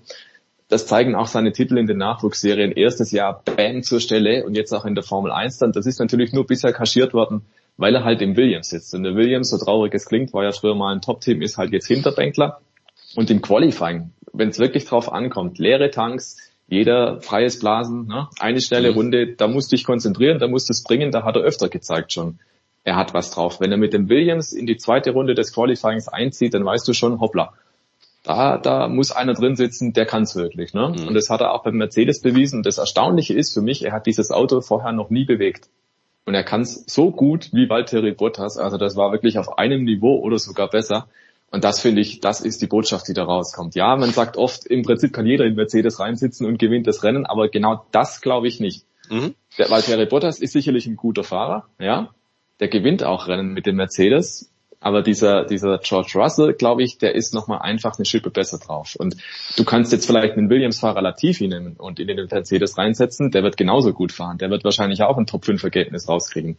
Aber wird er dieses Auto auf die Pause stellen und wird er vielleicht aufs Podium fahren? Da würde ich schon sagen, hm, eher und wird er, also, ja, und wird er vor allen Dingen dafür sorgen, dass äh, natürlich so logischerweise die, die Briten ins Schwärmen geraten sowieso und natürlich schon etwas sehen, weil sie denken, ja, also der Finne, das mag ja alles ganz nett sein, aber eigentlich kann er ja, also Louis nicht das Wasser reichen und vor allen Dingen, er kann es auch Russell scheinbar nicht. Ein guter Fahrer reicht nicht, um Weltmeister zu werden. Du brauchst einen Topfahrer und du brauchst irgendwas Verrücktes, was Besonderes.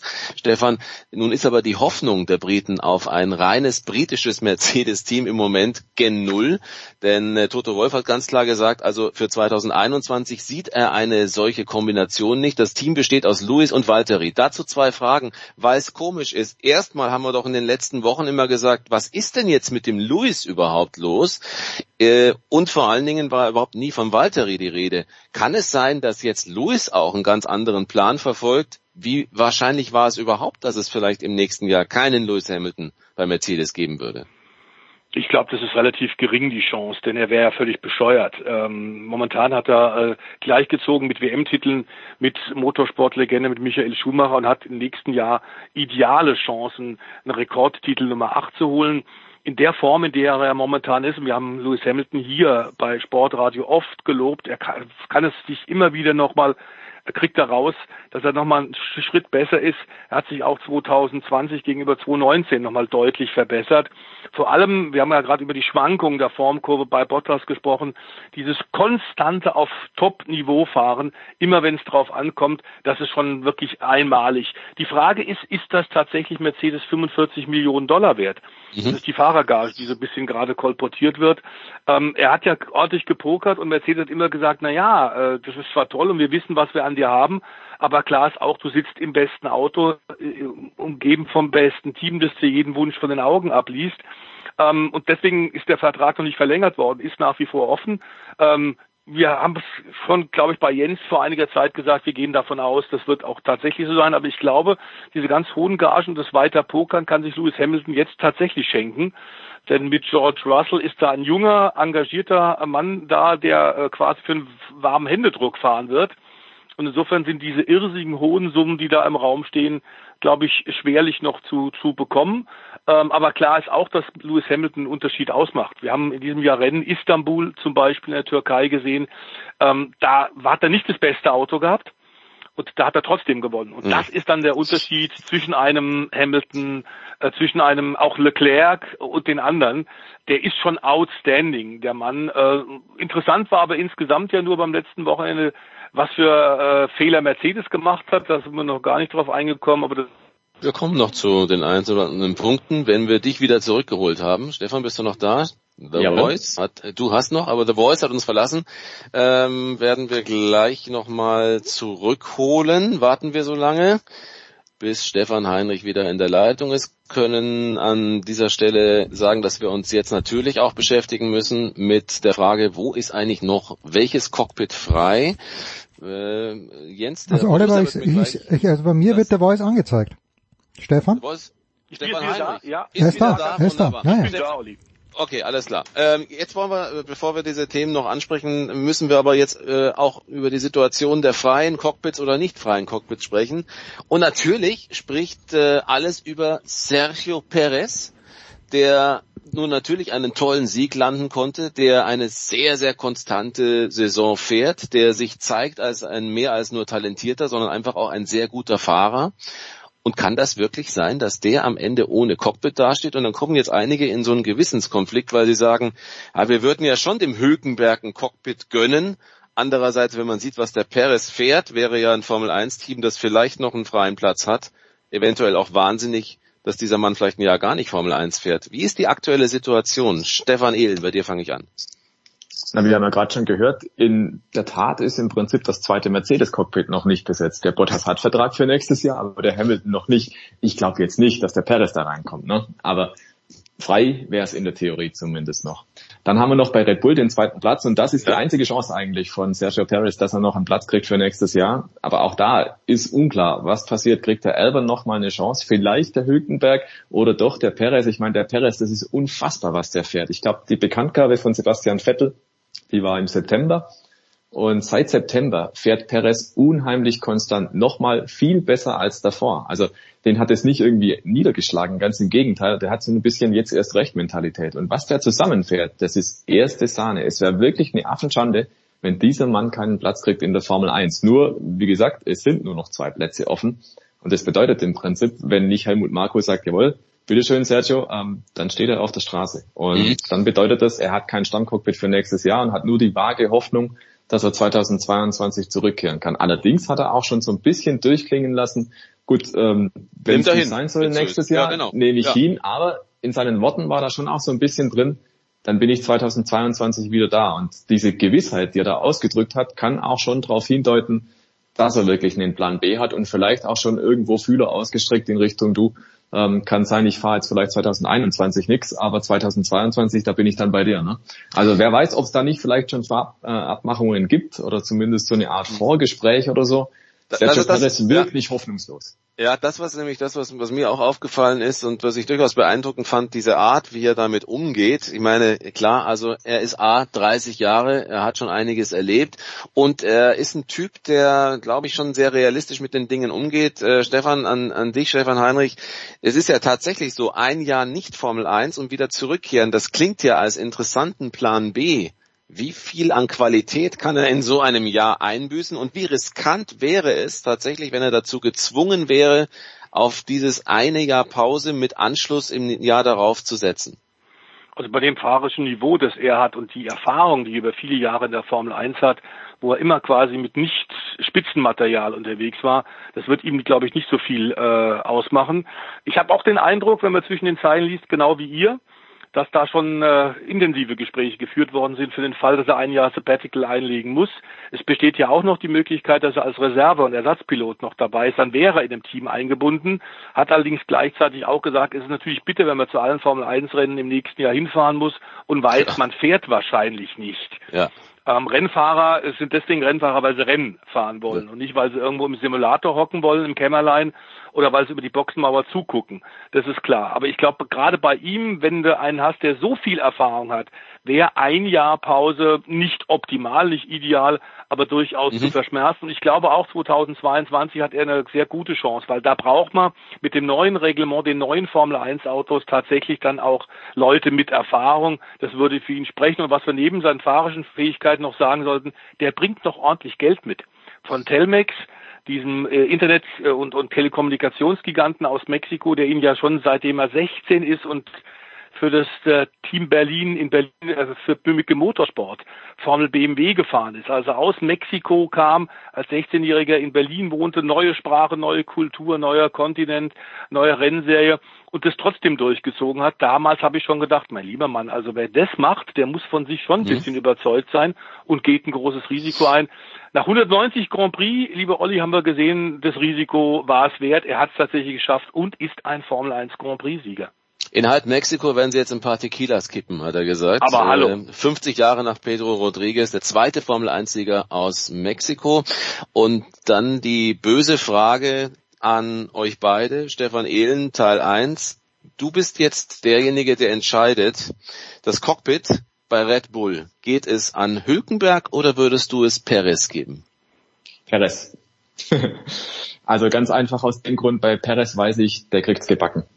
Und es ist leider so, das muss ich noch kurz hinzufügen, bei Nico Hülkenberg, ja, das ist ein patenter Fahrer, guter Fahrer, schneller Mann, aber er ist in vielen, vielen Rennen den Beweis schuldig geblieben, dass er es dann halt auch zu Ende bringt und das Auto auf Podestplatz ins Ziel bringt. Und bei Perez, da weißt du, der schafft's, der ist ein Reifenschmeichler, der kriegt die Situation gut gelesen, auch das Rennen in Bahrain letzte Woche zum Beispiel, letzter nach der ersten Runde und nach vorne gefahren, nicht aufgegeben und dergleichen mehr. Also da stecken schon Qualitäten drin, wo ich sagen muss, das hebt den nochmal ab vom Hülkenberg. Und so sehr ich den Hülkenberg gerne in der Formel 1 sehen würde, wäre auch absolut verdient. Aber im Moment muss man einfach sagen, wenn ich den Erfolg haben, haben will. Mhm. Dann die Frage an Helmut, Marco, Stefan und Heinrich und De Boys. Du musst entscheiden. Du hast die Möglichkeit, ich nehme Hülkenberg, ich nehme Perez. Wen nimmst du? Perez ist überhaupt gar keine Frage. Auch wenn ich mit Hülkenberg sehr viel lieber abends feiere, weil der trinkt ordentlich und ist ein unglaublich lockerer Typ. Aber klar ist Perez in der Tat. Na, wir haben es in Hockenheim 2019 gesehen. Du, da lag er mit dem Renault durch kuriose Wetterkapriolen tatsächlich ganz vorne mit dabei, hätte aufs Podium fahren können und schmeißt das Ding im Motordrom weg. Das ist genau das, was der Stefan Ehlen gerade beschrieben hat, dass der dann immer wieder dann offenbar ein bisschen das Nervenflattern kriegt. Ähm, und am Ende äh, zählen nur die Ergebnisse. Wir sollten sagen, Perez, okay, 190 Siege bis zum ersten Sieg, aber nie optimales Material gehabt und schon vorher neunmal aufs Podium gefahren, immer mit unterlegenen Autos. Also das ist nochmal eine Qualität besser und deswegen äh, das Dr. Marco äh, könnte sich da, glaube ich, gar nicht entschei anders entscheiden, als tatsächlich auf den Mexikaner zu sehen. Und die paar äh, mexikanischen Millionen Dollar nimmt er dann auch noch gerne mit. Ich weiß von unserem Producer Stefan Ehlen, dass du jetzt so nach 20, 25 Minuten normalerweise sagst, es äh, geht nicht mehr. Das heißt, ich würde dich verabschieden, äh, wenn Jawohl. du sagst, du hast keine Zeit mehr. Sonst bleib natürlich gerne da. Stefan, bleib noch ein Weilchen. Ähm, wir müssen auch nochmal darüber sprechen, warum Stefan gerne feiert. Das äh, kann ich also aus eigener Erfahrung natürlich auch nochmal anfügen, wie das ist. Ähm, Stefan, vielen Dank für deine Zeit. Danke auch. Machst es noch gut, bringst noch schön nach Hause das bringen wir nach Hause. Wir fahren jetzt die letzte Runde noch und fahren dann in Schlängellinien über die Zielgerade und freuen uns. Vielen lieben Dank. Motorsport.com, Stefan Ehlen, alle Berichte gerne nachlesen, um auf dem Laufenden zu sein. Bis zum nächsten Mal, Stefan. Danke, Servus. Ade, Liebe ciao. Grüße, ciao.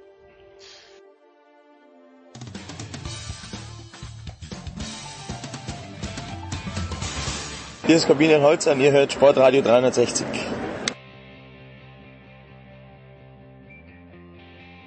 Und da haben wir doch tatsächlich jetzt Motorsport Teil 2, aber wir bleiben natürlich in den ganz hohen Regalen. Also wir sprechen weiter über die Formel 1, äh, werden das äh, tun mit Stefan Heinrich, der geblieben ist, der uns erzählt hat, wie gerne er mit Nico Hülkenberg feiert. Stefan, äh, wir beide haben auch schon mal gefeiert, nicht mhm. nur einmal. Mhm. Erst ganz schlecht Billard gespielt an einem schiefen Tisch in einem Pariser Hotel zu alten Eurosport-Zeiten. Und danach mussten wir natürlich äh, aus Frust über diese, äh, diese grauenvolle schiefe Bahn. Nein. Ähm, Stefan, wir haben gerade über die Situation gesprochen nach den beiden letzten Grand Prix waren noch mhm. beim Thema Cockpits, die zu vergeben sind, haben darüber spekuliert, inwiefern es sogar denkbar ist, dass tatsächlich irgendwann ein britisches Team bei Mercedes fährt, dabei aber nicht vergessen, dass ja noch gar nicht klar ist, ob überhaupt Hamilton weiterfährt und haben über Nico Hülkenberg gesprochen. Lass uns bitte über Vettel sprechen, denn ich finde die Situation schon sehr spannend. Da ist also einer, der so konstant stark fährt, wie wir es jetzt alle ja gesagt haben, nämlich Sergio Perez, mhm. der diesen, diesen Sieg holt, der für Historisches sorgt, der von jedem geschätzt wird als ein sehr besonderer Fahrer und der sein Cockpit abgeben muss an einen, der zuletzt, ich will mal vorsichtig sagen, ähm, so ein bisschen mit der Formel 1, mit Ferrari zumindest abgeschlossen hatte, der aber auf jeden Fall doch unter Druck auch dann das Cockpit von Perez übernimmt. Die Situation ist nicht ideal für Vettel, oder wie siehst du's?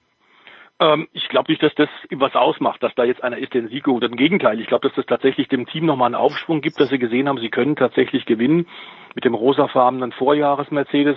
War ein paar Mal schon nah dran.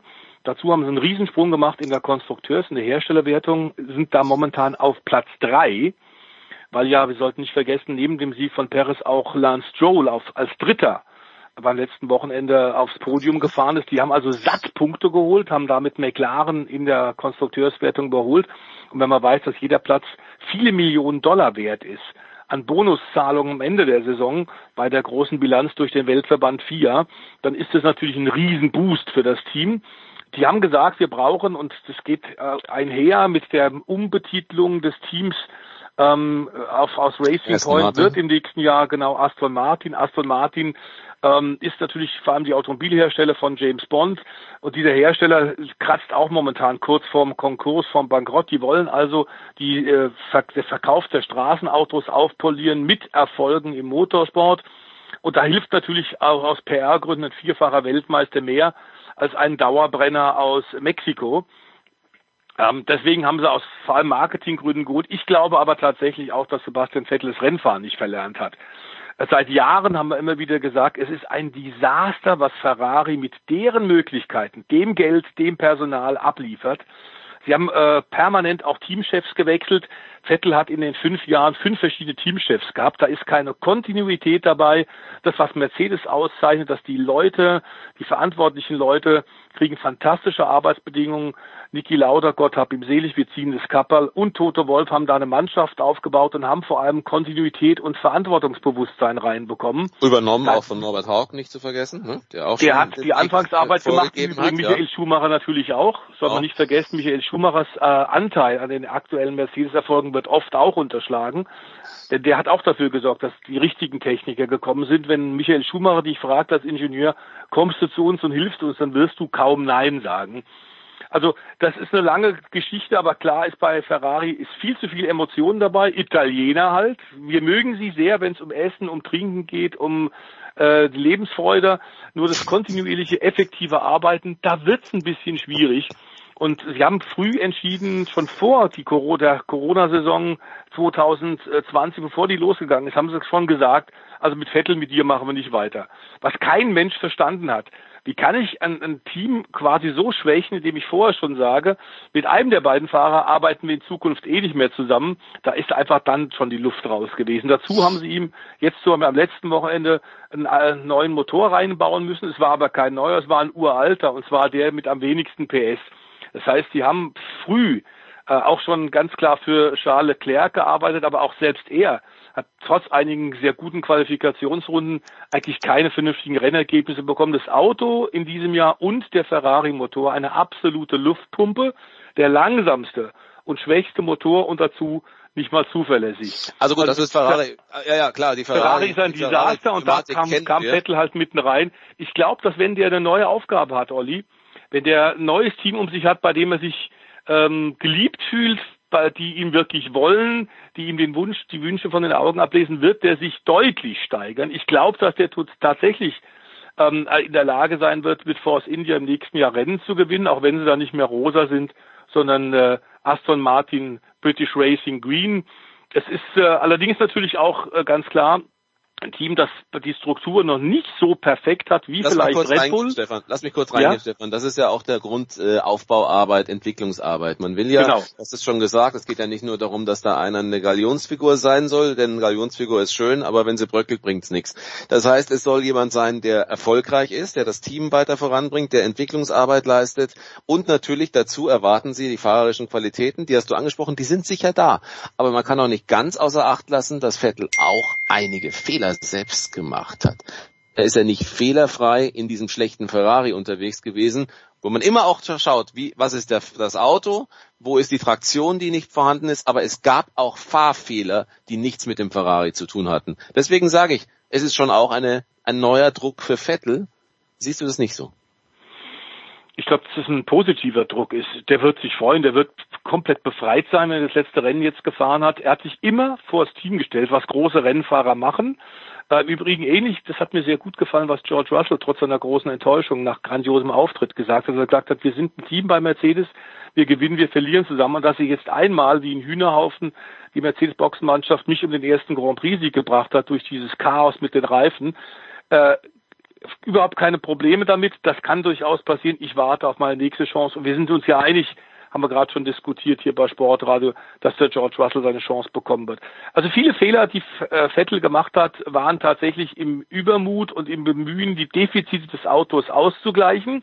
Er hat das Auto, wie man so schön sagt, überfahren.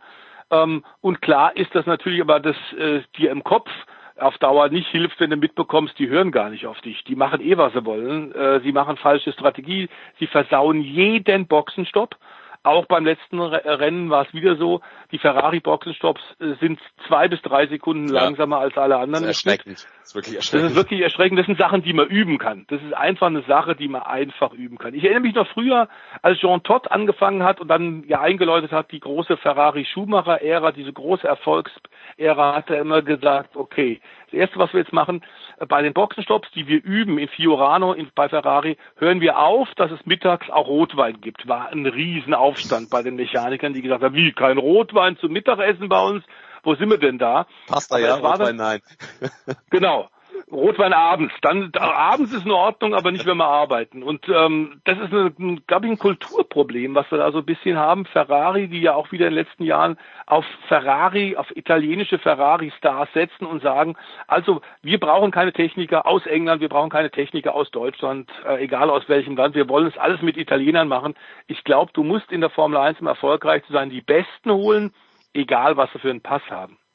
Also, ich höre ganz klar heraus, du erwartest einen sehr starken, einen befreiten auf jeden Fall, das mhm. würde jeder unterschreiben, aber auch einen sehr starken Vettel. Du siehst auch kein Problem durch einen Extradruck, der durch die extreme Qualität zuletzt von Perez und seinen Grand Prix-Titel entstanden ist, seinem Formel-1-Titel, den er jetzt äh, erfahren hat. Also, das heißt, es sollte eine gute Geschichte werden, dann Vettel und entsprechend Aston Martin. Wie wird die Geschichte an diesem Wochenende beim Abstimmen. Oh, oh. Aber die Vorlage habe ich dir natürlich gegeben. Ich, ich, hätte dich wissen müssen, dass du darauf einsteigst, natürlich. Ah, Stefan. Äh, wie wird das, wie wird's in Abu Dhabi? Äh, Hamilton kommt nach äh, Corona-Infektion zurück. Er hatte ohne Maske gefeiert, bevor er dann Corona hatte, ja? muss man ja. auch sagen. Ja? Also muss man auch sagen. Also ja, ist richtig, ist richtig. Das nee, das ist, hilft ja nichts. Man kann ja nicht immer nur sagen, er hat's irgendwo her, sondern wir haben ja gesehen, es wurden einfach gewisse Regeln nicht eingehalten. Ja, jetzt, jetzt so kommt er zurück. Ja, ist so. Jetzt kommt er zurück. Und äh, was erwarten wir von diesem Rennen? Vielleicht, wenn du es kurz machen kannst. Ja, also wir wissen noch nicht ganz genau, Strecke, genau, ehrlich gesagt. Ja. Heute bei Aufnahme dieser Folge von Sportradio, und du hast ja gesagt, wir nähern uns schon wieder einem Jubiläum bald.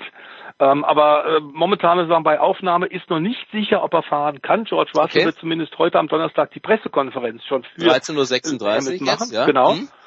Das heißt, dass ähm, so oder so wird in dem Mercedes ein guter Brite sitzen, sagen wir es so. Was wir, wir werden uns verabschieden müssen von Kevin Magnussen, der lange ja in der Formel 1 war. Wir werden uns verabschieden auch von Romain Grandjean, der aber gar nicht mal anreisen wird aufgrund der Verbrennung der Hand, die aber ganz offenbar, wie wir aktuell aus Paris und aus der Schweiz hören, ähm, Ärzte, französische und Schweizer Ärzte kümmern sich drum. Es sieht schon sehr viel besser aus. Ähm, er, er wird fährt, irgendwann ne? nochmal einen Test Formel 1 machen, aber er wird auch nicht mehr fahren. Pietro Fittipaldi äh, wird äh, sein zweites Rennen fahren. Es sind ein paar neue Namen wieder mal, die da sind gehen wir davon aus, es wird auch ein vernünftiger Abschied werden zwischen Sebastian Vettel und Ferrari. Es ist eine Rennstrecke, die seit zehn Jahren im Kalender ist und insofern äh, ist da, haben die ganzen Teams die Daten. Ähm, also ich gehe davon aus, dass keine so ganz großen Überraschungen sind. Auch Wetterkapriolen, wenn man sich den Wetterbericht angeguckt hat und nicht nur von France Météo, dem offiziellen Wetterdienst, die ja Chance Météo genannt werden, weil sie so äh, unsicher immer sind und ja. schlechte Voraussagen machen. Wir gehen davon aus, es wird konstantes Wetter sein. Insofern sollte Mercedes wieder stark sein. Äh, es wird schön sein zu sehen, ob tatsächlich Sergio Perez durch diesen Sieg jetzt noch weiter im Aufwind ist und da mhm. die äh, Großen wird ärgern können. Ähm, noch ist nicht klar, wer Vize-Weltmeister wird. Äh, Valtteri Bottas hat den ersten Matchball ja ver jämmerlich vergeigt am ja. vergangenen Wochenende, aber er hat einen großen Punktevorsprung, als ob Max Verstappen ihn noch wird überholen können. Dazu müsste der Red Bull-Fahrer aus Holland, der fliegende Holländer, gewinnen. Äh, erwarte ich eigentlich unter normalen Umständen in Abu Dhabi jetzt nicht. Wir werden über das äh, letzte Rennen dann in der nächsten Woche mit, denke ich mal, ohne jetzt den Producer vorgreifen zu wollen, mit einem sehr schönen Rückblick auf die Saison sicherlich dann noch ausführlich eingehen. Wer weiß, vielleicht machen wir das dann wieder zusammen, würde mich durchaus freuen. Mhm. Wir wollen diese Sendung, diese Big Show, diesen äh, Motorsportteil beenden mit einer traurigen Nachricht. Ähm, Walter Lechner Senior Mhm. Er lag einer kurzen, schweren Krankheit. Ähm, vor wenigen Monaten hat er sie erst bestätigt bekommen und ist leider gestorben im Alter von 71 Jahren, einem Krebsleiden gestern erlegen. Zu Walter Lechner Senior muss man erstmal sagen, ähm, er ist Ex-Rennfahrer, Teambesitzer Walter Lechner, auch äh, von Team Ra äh, Rast hat René Rast, der DTM-Champion, drei Titel im Porsche Supercup eingefahren in seinem Team, hat entsprechend auch äh, von einem ganz tollen Freund gesprochen. Aber du bist so lange ähm, auch schon in diesem Geschäft dabei, Stefan, dass du sicherlich deine eigenen persönlichen Eindrücke uns äh, wiedergeben kannst. Ich habe bei dem die Rennfahrerschule gemacht, die damals das Nonplusultra eigentlich war. Jeder, der große Ambitionen hatte, ist zu Walter Lechner Racing gegangen und das hat er damals gegründet, im Grunde aus einer Not eine Tugend machen, weil er so Motorsport geil war.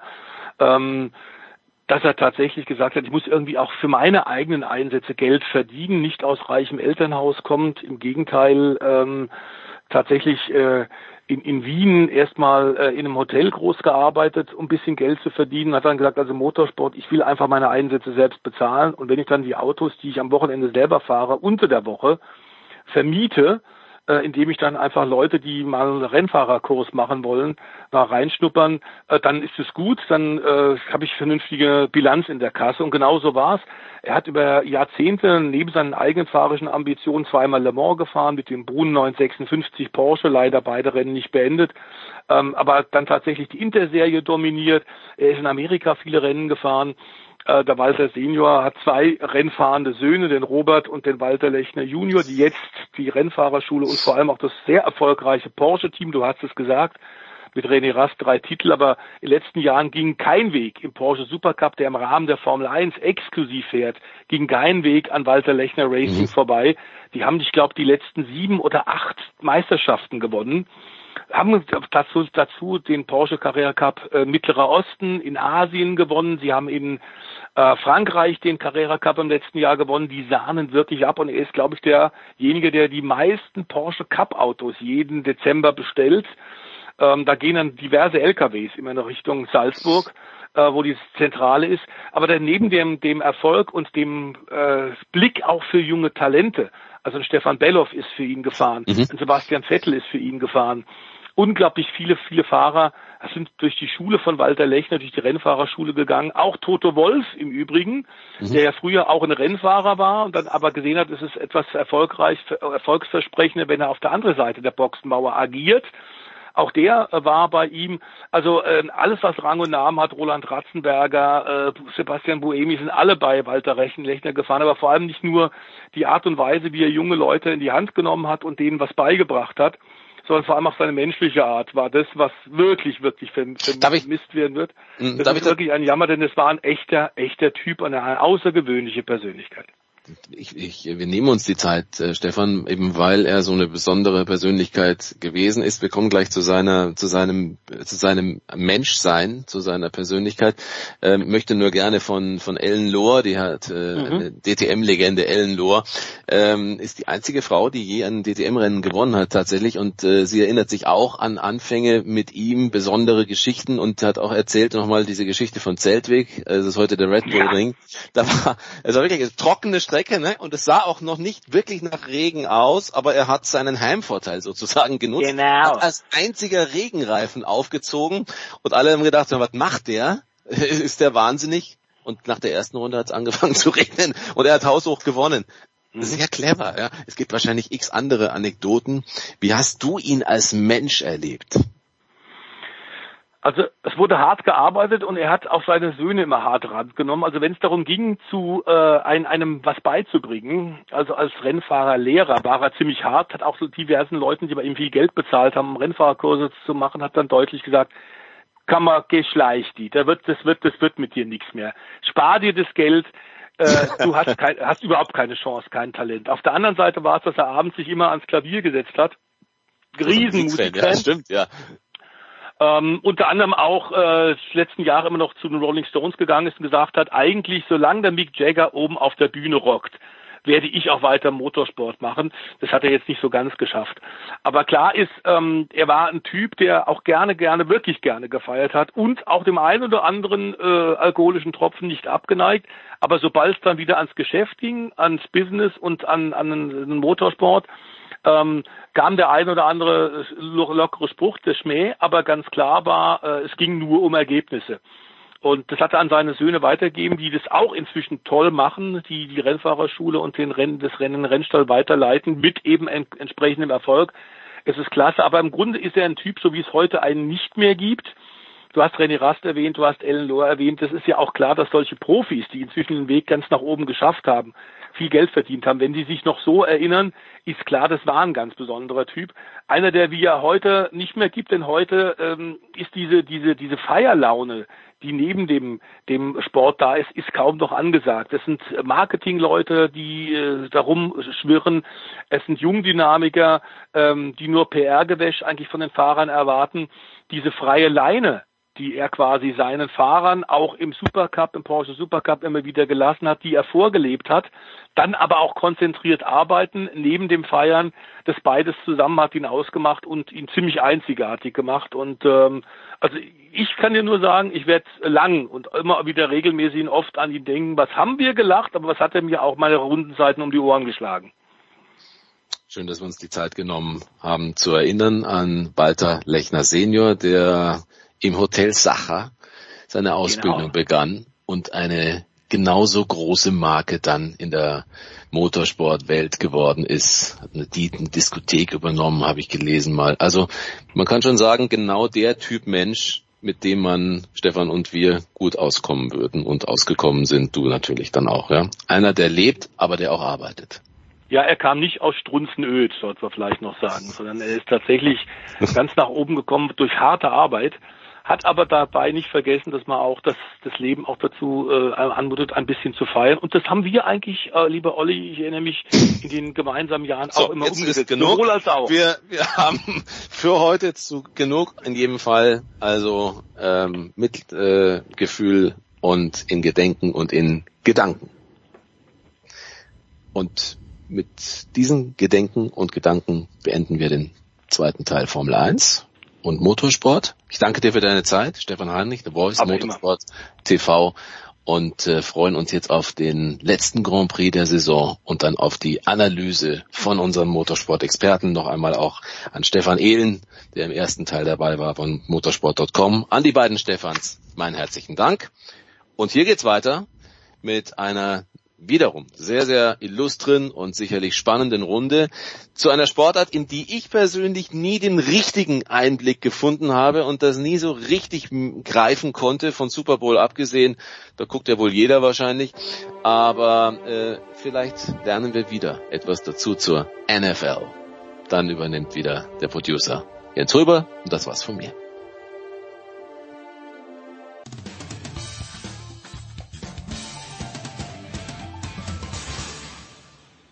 Servus, hier ist der Heiko Vogel und ihr hört Sportradio 360.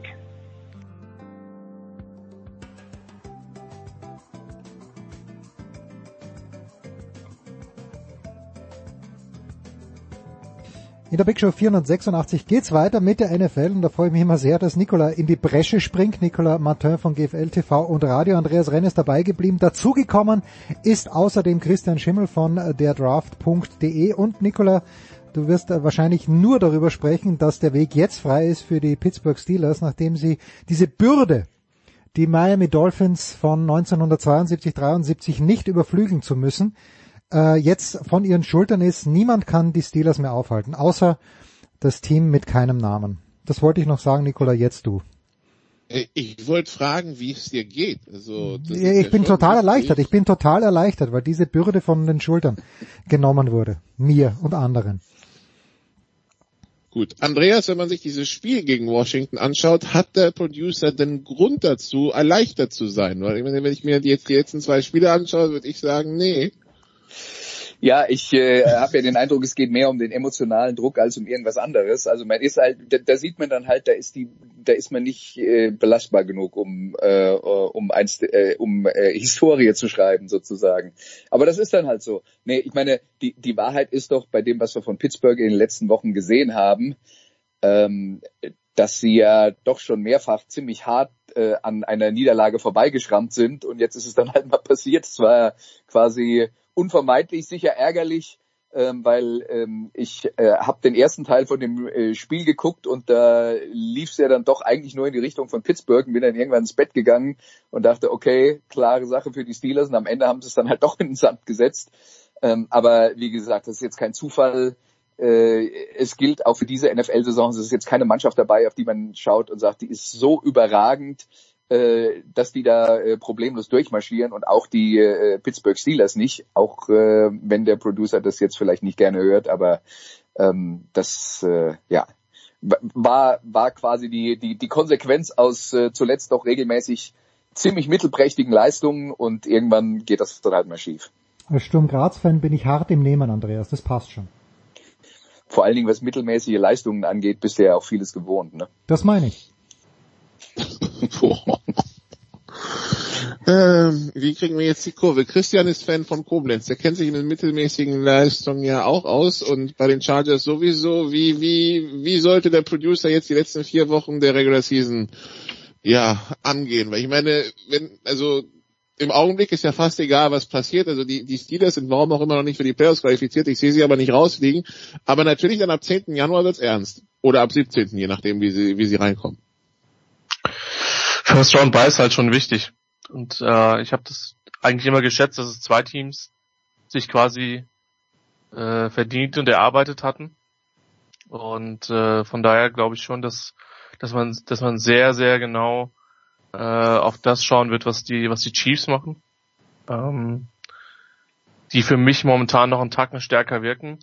Ansonsten glaube ich, ist es relativ, relativ egal, ob du jetzt auf zwei oder auf drei einläufst ähm, hinsichtlich der Playoffs.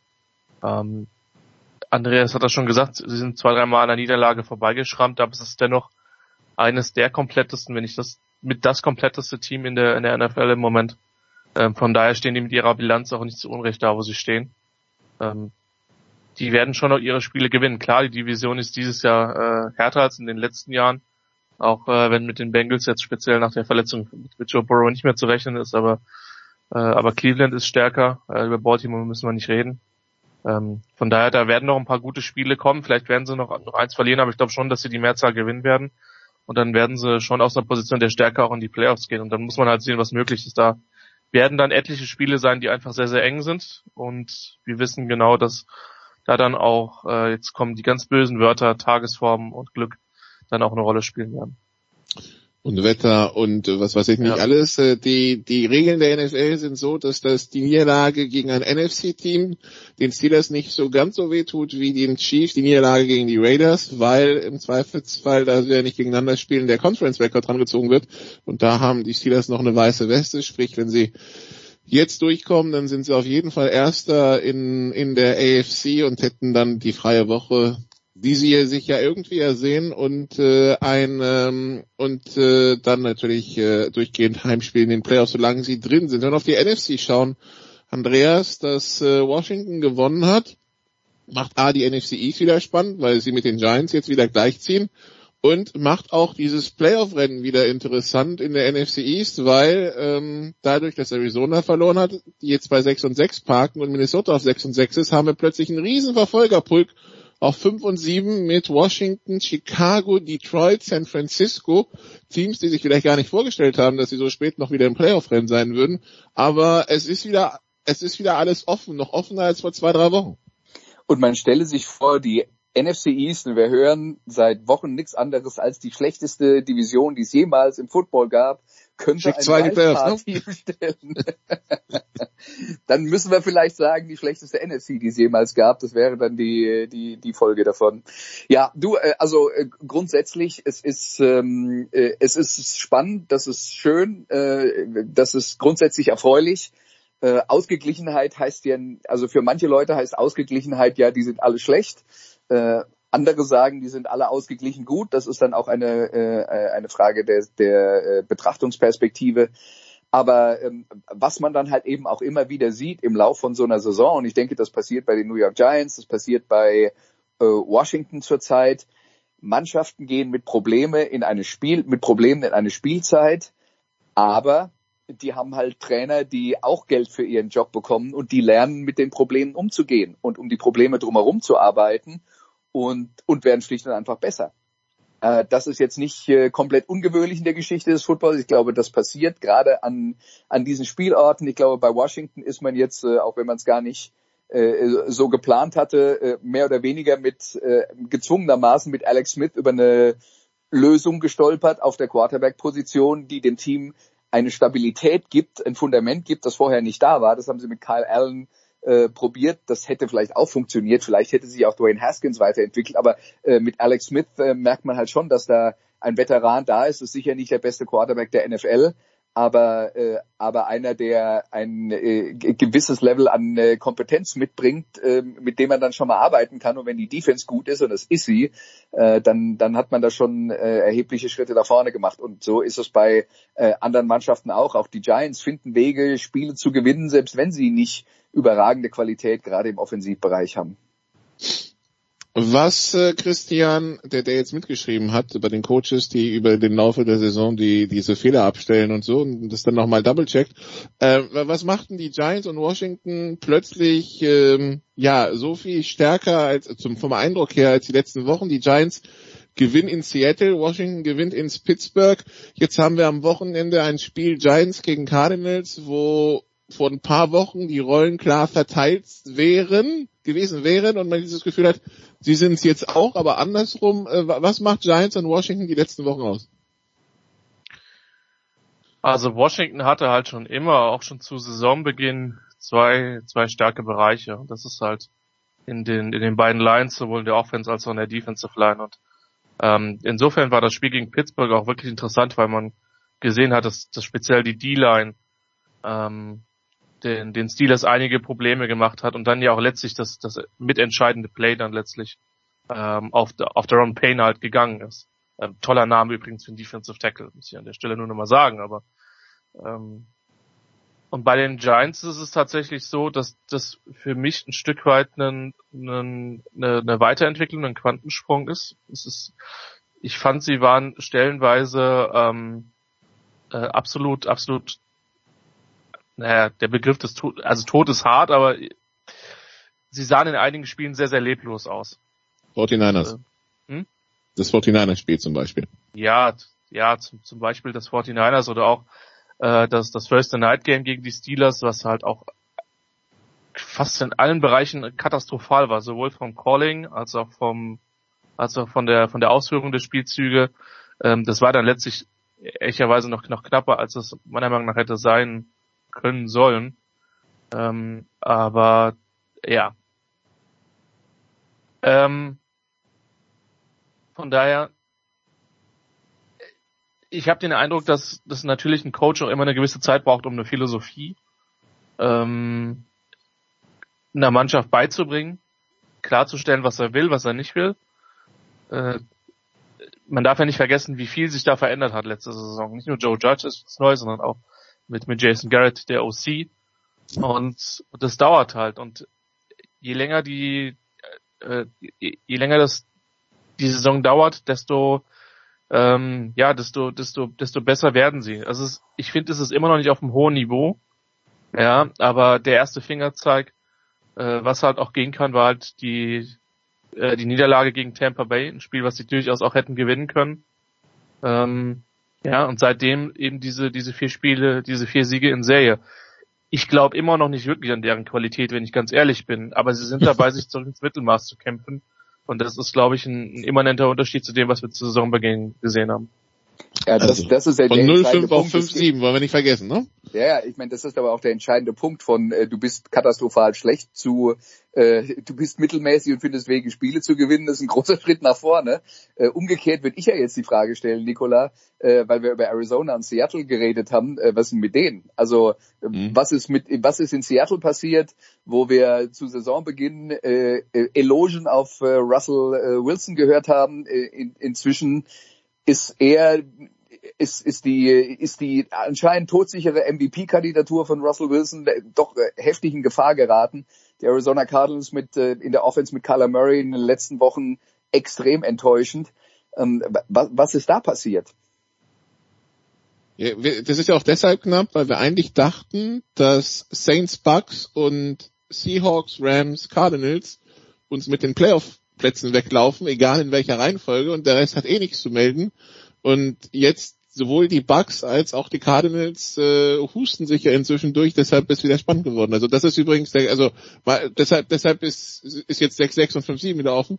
Aber ja, ähm, wenn man sieht, wie, wie, wie die Giants einfach, wie einfach es aussah, wie die Giants Russell Wilson abgestellt haben, dann, dann also als Seattle-Fan würde ich mir jetzt Sorgen machen, Andreas.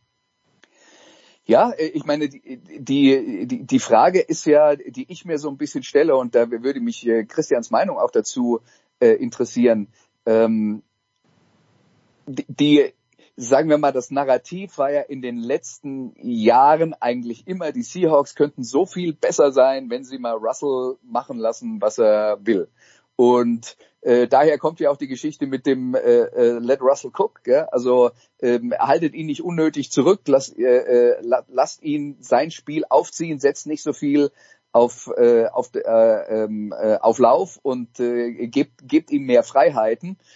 Ich hätte jetzt gesagt, wir haben schon in den vergangenen Jahren Beispiele dafür gehabt, dass das bei Seattle nicht funktioniert hat. Das will ich jetzt nicht allein an Russell Wilson festmachen, aber ähm, äh, ich, ich glaube, dass diese, die, dieses starke Fundament im Laufspiel, das die Seattle Seahawks in den letzten Jahren gelegt haben, äh, vom, und das war ja so gewollt vom Trainerstab und vorgegeben vom Trainerstab, äh, auch für den Offensive Coordinator übrigens, ähm, dass, dass das halt einfach was damit zu tun hatte, dass die Erfahrung der Vergangenheit gezeigt hat, wenn wir zu sehr uns darauf verlassen, dass Russell das schon irgendwie macht und wir improvisieren und versuchen, äh, versuchen äh, 75 Prozent Pässe zu werfen im Spiel, dann funktioniert das nicht für uns.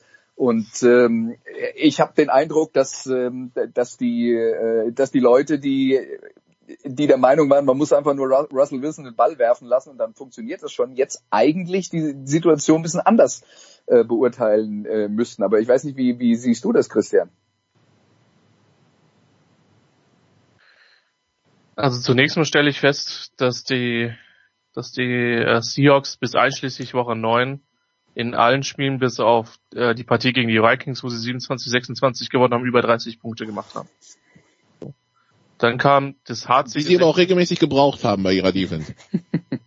Das war keine Überraschung. Ja, ja, ich meine, das, das Bildspiel dürfte uns alle noch sehr in Erinnerung gewesen sein, wie, wie wild das war. Und ich meine, das Bezeichnende ist ja, dass sie ja, ähm, dass sie ja eine, sich einen Safety ertradet haben, ähm, damit sie Passwash generieren können mit Jamal Adams, was mehr oder minder gut klappt. Ähm, ja, dann kam dieses, dieses harzige 16 zu 23 gegen die Rams. Jetzt könnte man sagen, gut, selbst Jeff Fischer hatte die Nummer der Seahawks. Ähm, das ist irgendwie Tradition, dass sie da schlecht aussehen. Und klar kann man argumentieren, dass es auch danach in den Siegen gegen Arizona und, und Philadelphia ähm, offensiv zum Teil harzig war, wenn sie gegen die Cardinals halt auch 28 gemacht haben. Jetzt ist halt die Frage, ist halt dieses 12-17 ähm, so ein Ausreißer es ist schwer, es ist, ist schwer zu beurteilen. Das Ding ist halt, ähm, das war halt eigentlich nie eine Offense, die um den Pass herum gebaut war. So war es halt ideologisch niemals vorgesehen. Und dieses Jahr hat man diesen Quantensprung gemacht. Ähm, ich finde immer noch, dass es, dass es, dass es erfolgreich ist. Von daher würde ich, also die Jets dürfen jetzt nicht äh, nicht die Referenz sein. Und äh, dass die Defense von Washington die Woche drauf ähm, durchaus schon einigen Teams Probleme gemacht haben. Da haben wir heute ja schon drüber gesprochen. Ich glaube schon, dass man vielleicht nochmal auf das eine oder andere Konzept schauen muss und, und sich überlegen muss, ähm, wie die wie, wie die Balance ist und ähm, ob man nicht, ob die, ob Gegner nicht schematisch was gefunden haben. Ähm, ich glaube aber auch, dass es legitim ist, dass ein Quarterback mal einen schlechten Tag hat mit Russell Wilson. Ähm, mein, mein Panikmodus ist noch nicht on. Also ich glaube, dass die speziell in der Offense mit, mit Lockett, Metcalf ähm, zu viel Talent auf, auf Receiver haben, als dass du die Offense dauerhaft ab, wirst abwürgen können. Ähm, und Wilson hat einen Großteil der Spiele überragend gut gespielt. Ähm, klar ist jetzt die Frage, ist, ist das, was wir jetzt in den letzten Wochen gesehen haben, wirklich ein entscheidender Trend oder ist das vielleicht auch dann die Ausnahme der Regel, wo man dann ähm, nach der Saison drauf gucken wird und wird sagen, ja, jede Mannschaft hat so ein oder zwei Freak-Spiele in der Saison das könnte ich mir durchaus auch vorstellen, dass das passiert. Plus, die Giants sind halt nicht mehr so schlecht wie am Anfang der Saison. Von daher ist diese, ähm, ist dieses Narrativ dieser brutal schlechten Niederlage vielleicht auch nicht ganz aufrecht zu halten. Okay. Dann noch Sunday Night, Christian. Buffalo, Pittsburgh. Ähm, die, die Bills, die ja sowohl Spiele hatten, wo sie nach unten überrascht haben als nach oben äh, jetzt gegen die, die, die Steelers frisch mit ihrer ersten Niederlage. Was erwartest du da? Ich glaube, das wird ein sehr, sehr gutes Footballspiel werden. Das ist das, was ich erwarte. Ähm, die, die Steelers hatten ja in dem, in der Partie gegen, gegen Washington einige Verletzungsprobleme auch. Da muss man wirklich gucken, wie, wie sich da der eine oder andere erholt hat. Ähm, Buffalo muss man ja auch sagen, auch eine Mannschaft, die offensiv sich definitiv verbessert hat. Äh, also Josh Allen hat da definitiv äh, einen Schritt nach vorne gemacht, äh, auch wenn ich sie, äh, auch wenn ich es ihnen noch nicht wirklich abnehme, dass sie jetzt wirklich ein Contender für den Super Bowl sind. Also ähm, für mich sind sie eine Stufe darunter, was für Bills-Fans vermutlich trotzdem wie der siebte Himmel ist, nach den letzten Jahren und Jahrzehnten vor allen Dingen. Ähm, ich tue mich schwer, eine, eine Mannschaft als klaren Favoriten zu bezeichnen. Für mich ist Pittsburgh das komplettere Team insgesamt. Ähm, aber man muss sagen, dass man in Buffalo auch schon eine extrem gute Mannschaft gebaut hat, gerade in der Defense, die, die sehr, sehr sound spielt. Ähm, und äh, ich freue mich drauf. Also das sollte definitiv eine der besten ähm, äh, der besten Partien des Wochenendes werden. Und ähm, Buffalo hat gezeigt, dass man sowohl Spiele gewinnen kann, wo man halt weniger scored, als auch eben die, die angesprochenen Partien äh, gegen Seattle oder jetzt auch gegen San Francisco am Wochenende. Äh, man kann auch mal ein Spiel gewinnen, wo man irgendwie drei Turnover innerhalb von fünf Minuten äh, produziert, wenn man den richtigen Gegner hat. Von daher, ähm, ja, ich freue mich drauf. Ich auch. Freut er sich drauf? Das ist doch gut. Ja, ich auch. Ja, bitte, der Buffalo, das macht mir auch jetzt äh, viel weniger Angst als die Giants irgendwie. Ja, ähm, Andreas. Es, es war Washington, Jens.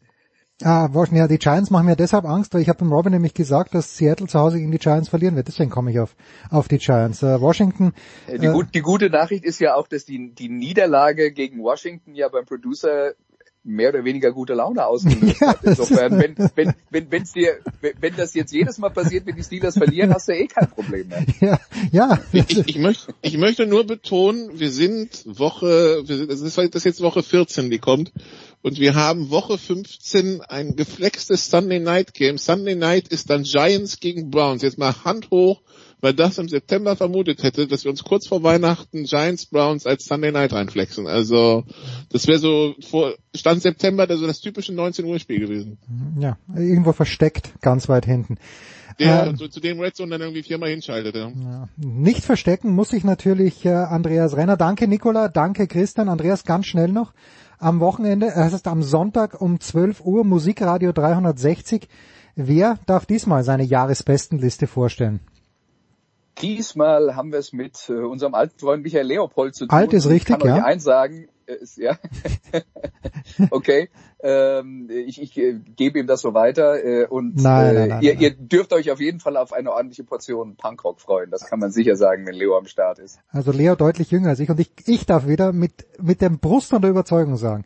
Äh, es gab bis jetzt glaube ich drei oder vier Best-ofs in diesem Jahr. Ich kannte kein einziges Lied das irgendjemand ja. mir aufgetischt hat. Also so gesehen. Und, äh, und, und Jens, wessen Schuld ist das? Ja, das ist korrekt. Das ist völlig korrekt. Der pädagogische Auftrag des großen Andreas Renner. Danke Nicola, danke Christian, danke Andreas. Kurze Pause, dann machen wir mit Götze weiter.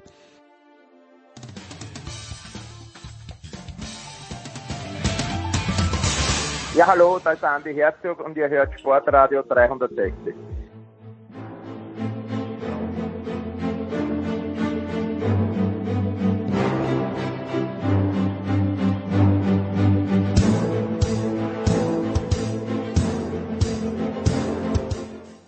Ah, so die Big Show 486 geht weiter und ich habe ihn vor kurzem besucht zu einem Arbeitsmeeting bei ihm zu Hause und wir haben über nichts anderes gesprochen als über seine Liebe zum VfB Stuttgart und äh, ich spreche natürlich über Markus Götz. Servus Götzi.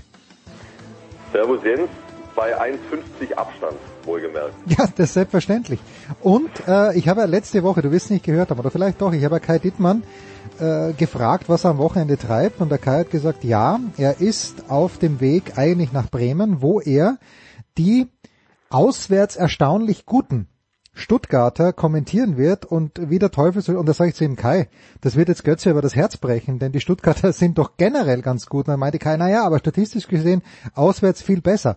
Du musst doch eigentlich ganz zufrieden sein, Götze, bis jetzt, weil auch gegen Bayern, das war natürlich so ein typisches Spiel, wo man sagt, okay, die Bayern sind einfach effizienter, aber eigentlich äh, VfB wenig Beschwerden, oder? Also zunächst mal, ähm, lieber Jens, schön, dass du dir Sorgen um mein Herz machst. ja, natürlich. Aber wenn der VfB auswärts besser ist als zu Hause, dann, dann bricht es noch nicht. Also da braucht es dann tatsächlich doch noch ein bisschen mehr, trotz aller Sensibilität. du, ich bin super zufrieden, logisch. Ja, also ähm, in die Saison reingehend war ich mir nicht so ganz sicher, was da auf den VfB zukommt. Ich glaube, da ging es mir wie vielen. Und, und jetzt ist es wirklich total erfreulich gelaufen. Ähm, und vor allen Dingen macht es einfach Spaß zuzugucken. Mhm. Also weißt du, VfB-Spiele sind ja echt selten langweilig, da passiert immer was, das ist äh, eine mutige, eine offensive Spielweise, zum Teil natürlich auch fehlerbehaftet, ähm, aber sehr unterhaltsam. Also das kann echt so weitergehen. Finde ich gut. Ja, ich bin natürlich immer sehr aufmerksam dabei, wenn äh, Sascha Kalajdzic im Sturm spielt, aber der hat mich noch nicht überzeugt bis jetzt leider. Wir suchen ja eigentlich seit Tony Polster irgendjemand, der der weiß, wo das Tor steht. Und die Zeit von Polster kann man natürlich mit der heutigen nicht vergleichen, weil mit den athletischen Defiziten, die Polster hatte, wäre es wahrscheinlich schwierig im Jahr 2020. Wahrscheinlich wäre er athletisch auch besser, der Tony, wenn er jetzt spielen würde. Aber Hätte ich nicht für möglich gehalten, dass wir heute über Tony Polster Ja, äh, naja, ich war ja äh, natürlich auch schon ein großer Bewunderer seiner Kunst und habe mich auch sehr gefreut, wie er für Köln dann die, diese ganzen Tore geschossen hat. Aber ich meine nur seitdem, seit der Toni da am Start war, ist es ganz schwierig. Marc Janko war ja. zwischenzeitlich vielleicht noch und Kalajdzic. Ja. Äh, gefällt mir noch nicht. Ist natürlich noch sehr jung, war, war lange verletzt, aber ist noch nicht. Ja, ich glaube, das darf man echt nicht vergessen. Ich finde schon, dass er angedeutet hat, dass er äh, ähm, dass er wertvoll sein kann hm. mit, mit, mit seinen Fähigkeiten, mit dem Rücken zum Tor, äh, Bälle prallen, äh, Gegenspieler ähm, auf dem Rücken halten, Kopfballstärke natürlich. Aber weißt du, wenn wir gerade über die österreichischen Fußballlegenden sprechen, bezogen auf den VfB, fallen mir natürlich Franz Wohlfahrt. Ja, Franz Wohlfahrt Franz natürlich. Wohlfahrt und Buffy Edmeier und solche Leute. Ja. Äh, Wohlfahrt, wir haben glaube ich schon mal drüber gesprochen, der vor drei oder vier Jahren mal an einem Benefizkick teilgenommen hat. Und ich habe gedacht, er hat den, den Ball geschluckt. So eine Wampe hat er vor sich hergeschoben bei diesem Benefizkick. Aber das ist was anderes. Ah, das gönne ich ihm. Ja, natürlich. Ja, ja. Auch, auch übrigens auch, auch, auch, wo wir schon bei unterhaltsam waren. Also das äh, konnte man ihm ja äh, wahrhaftig auch nicht vorwerfen, dass er das nicht wäre. Also ich habe die Zeit genossen, als er beim VfB war. Ja, ja, der, also auf, wie in Österreich, wie, du kennst es ja sagen, auf die Goschen gefallen war er nicht. Das muss man wirklich sagen. Na. Na. Götzi, der THW Kiel ist in Quarantäne und äh, Patrick Winczek hat gesagt, wisst was, Burschen, viel Spaß bei der Handball-WM, aber ich werde nicht daran teilnehmen. Ist das der erste von, ist das dieser kleine Schneeball, der eine Lawine ins Rollen bringen wird, glaubst du? Also ganz so hat er es nicht gesagt, wie du es formuliert hast. ähm, er hat ja vielschichtig äh, begründet und erklärt. Also grundsätzlich geht es einfach, glaube ich, darum bei ihm, also hat er es zumindest gesagt, dass es sich für ihn nicht gut anfühlt, jetzt äh, in dieser Zeit auch so, weil, so lang weg zu sein von der Familie und äh, natürlich auch mit den ganzen Begleiterscheinungen, ähm, ob das jetzt einen Schneeballeffekt hat, wenn ausgerechnet Patrick Winzek. Ja, nur in der äh, deutschen Mannschaft. Also nicht, der, dass, dass international die Franzosen äh, sich nicht an Patrick Winczek orientieren, das, das glaube ich auch. Aber in der deutschen Mannschaft, welches Standing hat denn der Winczek? Naja, also ich meine, war in den letzten Jahren ein ganz fester Bestandteil der mhm. Mannschaft. Mhm. Ähm, mit einer ganz wichtigen Rolle, vor allen Dingen in der Abwehr. Und er ist einer von drei Kapitänen beim THW Kiel. Hm. Dann hast du schon ein gewisses Standing. Ich kann es dir wirklich nicht sagen. Also du, du merkst, ich, ich, ich, äh, ich eier ein bisschen rum. Ich, ich weiß es wirklich nicht, was da noch jetzt kommen wird. Ich bin mir ziemlich sicher, dass er nicht der, der Einzige und Letzte sein wird. Jetzt bleiben wir mal nur bei den Deutschen, äh, der es so macht. Aber ich, ich kann, kann es echt nicht sagen, welche Ausmaße das annehmen wird. Ich glaube, das hat es hat dann auch noch damit zu tun, wie sich Dinge entwickeln. Ja. Also im Moment weißt du ja noch nicht, wie ist die Situation Anfang Januar. Ich weiß noch immer nicht so ganz genau, wie das äh, Konzept in Ägypten aussehen soll.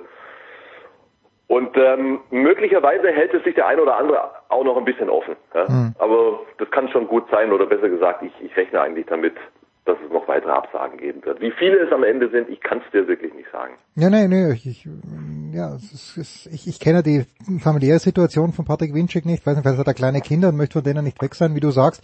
Äh, das trifft ja nicht auf alle zu, die da am Start sind in der deutschen Handballnationalmannschaft. Ja, ja, absolut. Darf man eigentlich währenddessen man mit dir im Podcast spricht, Kaffee trinken? Man muss sogar, man muss, weil man ich, muss weil ich so einschläfernd bin, dass, dass du ansonsten hier mir wegknickst. Keinesfalls, lieber Jens, ich komme so langsam auf Touren. ja, okay, das ist gut. Äh, die Kieler haben jetzt äh, zwei Spiele sind verlegt worden, nämlich gegen äh, Essen und gegen Melsungen. Jetzt denke ich mir, klingt im Grunde genommen nicht schlimm, aber auf der anderen Seite, wir haben doch so einen engen Terminkalender. Ja, ja. Das ist schon ein Problem, oder? Ja, logisch. Also wir, wir haben ja ähm, einige Clubs, die im Spielplan schon deutlich hinterherhängen und vor allen Dingen die, die auch international spielen, für die ist es total kompliziert, überhaupt keine Frage. Also bis Weihnachten wird man dann nichts mehr reinpacken können, da ist der Spielplan komplett dicht. Hm. Und ähm, wenn jetzt die WM tatsächlich stattfindet, dann äh, wird es äh, unwahrscheinlich schwierig, das alles aufzuholen. Ja?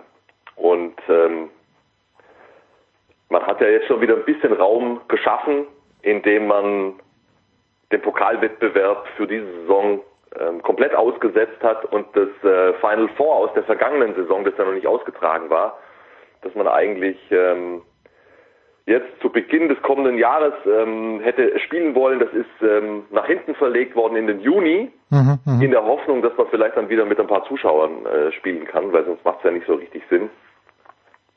Und da hat man jetzt dann sozusagen nochmal ein Wochenende gewonnen, wo, wo dieses erste Final Four geplant war und da wird man auch ein bisschen was aufholen können, weißt du, mit dem, mit dem Doppelspieltag, ähm, Donnerstag, Sonntag vielleicht auch nochmal unter der Woche. Aber du, du äh, stößt natürlich ins richtige Horn. Es, weißt du, viel, viel darf echt nicht mehr passieren. Du kannst ja nicht davon ausgehen, dass jetzt irgendwann mal auf einen Schlag plötzlich gar nichts mehr passiert. Solche Situationen wird das ist doch nur logisch, die wird es einfach geben. Ja, da, zwei sind positiv beim CHW. Ähm, je nachdem, wie die Kontaktsituation war, muss dann ein Teil äh, oder die ganze Mannschaft so und so lange in die Quarantäne. Dann unterbricht man die Infektionsketten. Das ist ja auch alles genau richtig so, dass man so macht. Aber Ja. dass es natürlich zu Spielausfällen kommt, ist nur logisch. Und das wird auch weiter so sein. Und ich bin echt gespannt, wie wir es hinkriegen, ganz am Ende des Tages. Ja, also wie gesagt, die beiden Partien äh, sind ausgefallen. Äh, magst du ein Wort äh, sagen, vielleicht, oder vielleicht auch gerne mehr? Ähm, Coburg hat zehnmal gespielt, hat zehnmal verloren. Ist das komplett hoffnungslos oder waren da auch ein paar Dinge dabei, wo du sagst, äh, okay, das, das könnte was werden gegen schwächere Gegner? Du hast mich jetzt aber bei meinem Spezialthema erwischt. Ich glaube, Coburg ist eine von, von ein oder zwei Mannschaften. Die du noch nie gesehen hast in die, diesem Jahr. die, die, die ich kommentiert habe in dieser Saison. Ja, dann lassen wir es doch, aber. Dann, dann, dann, dann äh, also ich, klar, ich habe ein paar, ähm, ich habe schon ein paar Sachen gehört und ich kenne natürlich auch einige Spieler in dieser Mannschaft, aber das ist nicht seriös, wenn ich jetzt hier Okay. groß was zu den Aussichten von Coburg sage. Dass es grundsätzlich schwierig wird natürlich mit dem Start für Coburg, ähm, ist logisch. Ich meine, du hast ja vier Absteiger in dieser Saison durch die Aufstockung der Liga. Ja, ja. Und so wie sich das im Moment darstellt, kommen sechs Mannschaften äh, für diese äh, vier Abstiegsplätze in Frage. Äh, und und das, das wird total schwierig dann natürlich, wenn du aus so einer Position kommst, ähm, dann noch vorbeizukommen. Zumal ja, weißt du, also Nordhorn präsentiert sich besser als in der vergangenen Saison. Äh, Die Eulen, äh, die kriegen zwar immer mal wieder voll eins aufs Dach, aber wenn es dann so richtig drauf ankommt gegen die direkte Konkurrenz, sind sie dann auch wieder zur Stelle, weil sie sich irgendwie dieses mentale Rüstzeug zugelegt haben in den vergangenen Jahren. Die Palinger, die Palinger gewinnen drei Auswärtsspiele in Folge in Lemgo, in Hannover und in Erlangen. Mhm. Weißt du, ich meine, das ist jetzt, äh, das ist jetzt Kundschaft, die deutlich weiter oben in der Tabelle ähm, gesehen wird. So, an denen musst du vorbei, ja, aus so einer äh, Defizitposition heraus. Schwierig. Ja. Ähm, wir kommen gleich zu, zu, zu, zu einem, ganz kurz noch zu einem anderen Thema, aber ich muss, äh, Götze, wenn ich darf, äh, am Donnerstag, 26. No- November, habe ich Markus Götz um 22 Uhr folgende Nachricht geschickt. Ich habe äh, bisschen durchgezappt über der Sonne und sehe plötzlich, aha, da spielt Barcelona gegen Kiel Handball. Schaue gerade Barcelona. Wer ist Dika Mem? Der Junge ist ja Wahnsinn. Athletisch und mit Raffinesse. Ich hatte mein, davor in meinem Leben noch nie etwas von Dika Mem gehört und habe den gesehen und sagt, Wahnsinn. Götzi schreibt zurück, Dika Mem ist seit Jahren französischer Nationalspieler und bei Barca. Ein Nobody quasi. Da sieht man mal meine Expertise. Ja, also das, das hat mich schon in Mark und Bein erschüttert. Ja. Äh, ich habe mir das so erklärt, äh, äh, Blackout am späten Abend. Das Ja, kann uns allen passieren, überhaupt keine Frage. Ja, das, das, ich fand das Spiel, ich habe es dir dann eh gesagt, also Uwe Semra hat das kommentiert, ich fand's großartig. Uwe war, war in Bestlaune. Du hast dann gesagt, wahrscheinlich mit Yogi Bitte, ich weiß nicht, wer der, auch der Co-Kommentator war in Bestlaune. Es war so ein Spaß, sich das anzuhören. Äh, die, die Kiel haben das Spiel verloren, aber naja, gut. Anyway, äh, ich habe letzte Woche, Götzi, mit Michael Körner ein bisschen drüber gesprochen, ähm, weil Körner vor drei Wochen mir gesagt hat, naja, damals dieses Wahnsinns-Bamberger Team, das hat schon sehr darunter gelitten, dass die Schiedsrichter in der Euroleague sie nicht respektiert haben, wie es die Amerikaner sagen würden. Mit anderen Worten, die haben sie hinten raus verpfiffen und Götz, äh, und Körny meinte, ja, äh, mittlerweile ist das nicht mehr so, weil sich die Qualität der Schiedsrichter im Basketball enorm verbessert hätte über die letzten Jahre. Lässt sich so etwas auch im Handball feststellen bis zu einem gewissen Grad? Hast du diese Beobachtung vielleicht auch gemacht? Nö. Nö. Muss ich ehrlich sagen. Also nein, nee, also dass, dass du dass du dir sozusagen, ich meine, man kennt das ja auch aus der NBA zum Beispiel, diesen Superstar-Bonus, den habe ich, das mag es schon geben an der einen oder anderen Stelle in, in, in, in, in kleinen Nuancen, aber, aber grundsätzlich habe ich das so beim Handball bislang nicht beobachtet. Und was die Qualität der Schiedsrichter betrifft, insofern würde ich auch nicht sagen, dass sich jetzt dramatisch was äh, entwickelt hat. Ich finde, dass wir in Deutschland da auf einem guten Niveau sind. Ja. Also wir haben jetzt ja international gesprochen, ja, und nicht nicht jetzt nur auf Ja, ja, bezogen, ja. aber ich finde, dass wir in Deutschland grundsätzlich auf einem guten Niveau sind. Aber was du schon merkst, ist, ja, dass es ein Riesenunterschied ist, ob du über viele Jahre hinweg Bundesliga schon gepfiffen hast und dir äh, dieses Rüstzeug, das du ja echt brauchst, um, um in diesem Stress den Überblick zu behalten, ob du dir das zugelegt hast oder ob du neu bist in der Bundesliga und da kommt es natürlich dann schon auch bei den Schiedsrichtern leistungsmäßig immer wieder zu großen Schwankungen. Also das, das fällt dann schon ins Gewicht, weißt du, wenn, wenn so ein, zwei, drei routinierte, alteingesessene, stabile, ähm, angesehene Paare äh, quasi in Handball-Schiedsrichterrente gehen. Ja. Und, und die Situation haben wir auch Jahr für Jahr im Grunde. Ja. Gibt es, äh, weil äh, Köln hat mir da gesagt, du, Aber um das noch anzufügen, Ja, ja, ja, höre aber mit größtem Vergnügen zu, wenn du mit dem geschätzten Michael Körner äh, sprichst, der, den ich natürlich auch schon seit 100 Jahren kenne. Wir saßen schon zusammen in der US-Sportredaktion vor gefühlt 50 Jahren. Es waren nur 22, aber okay, beim DSF damals. Ähm, ich höre Körny so liebend gerne zu, weil er sich so herrlich aufregen kann. Und, und, ähm, Über alles nämlich. Ja, Über ja, alles. Herrlich, herrlich. Ein, ein, ein leidenschaftlicher Mensch, der mit dem Herzen dabei ist und ähm, mit dem man toll diskutieren kann. Na, ich, ich liebe Körny. Ich finde Also. Körny großartig. Ich, ich finde ihn auch, also wirklich, also er, will, er weiß es ja weit von sich, aber Körny hat mir schon drei, vier Mal, äh, wo ich kurz davor war, ein paar Sachen dann hinzuschmeißen, hat er gesagt, äh, komm, das, das machst du jetzt nicht und äh, er hat, er hat fast was Mentorhaftes, auch wenn er das weit von sich weiß und vielleicht wäre es auch besser gewesen, wenn ich den ganzen Krempel schon vor Jahren hingeschmissen hätte. Äh, jetzt hat, Ich aber meinst. Jetzt können wir gerne nochmal diskutieren. ja, das ganze Sportradio 360 Dingens hier. Äh, er hat mir bei, bei glaube ich, bei Big Show 62 hat er gesagt, aber bei 100 ist Schluss dann, oder? Jetzt sind wir bei 486. Äh, und aber zwischenzeitlich hat er mich dann noch immer wieder animiert. Gibt's denn, also beim Basketball hat er mir Robert Lottermoser genannt, äh, der Lotti, als herausragenden Schießer. Gibt's in Deutschland so ein paar, das äh, das Renommee hat, irgendwie, ja, der Dr. Felix Brüch zu sein, im Grunde genommen. Also das bekannteste Pärchen, oder Ja, gibt's also das gar die nicht? letzten Jahre haben, haben hauptsächlich Geipel Helwig, ähm, also Lars Geipel und Markus Helwig, Hm. die deutschen Fahnen hochgehalten bei den großen Turnieren auch. Ähm, Schulze Tönjes äh, haben äh, internationale Großturniere äh, gepfiffen in den vergangenen Jahren. Das waren so die herausragenden Paare Okay. äh, in der jüngeren Vergangenheit.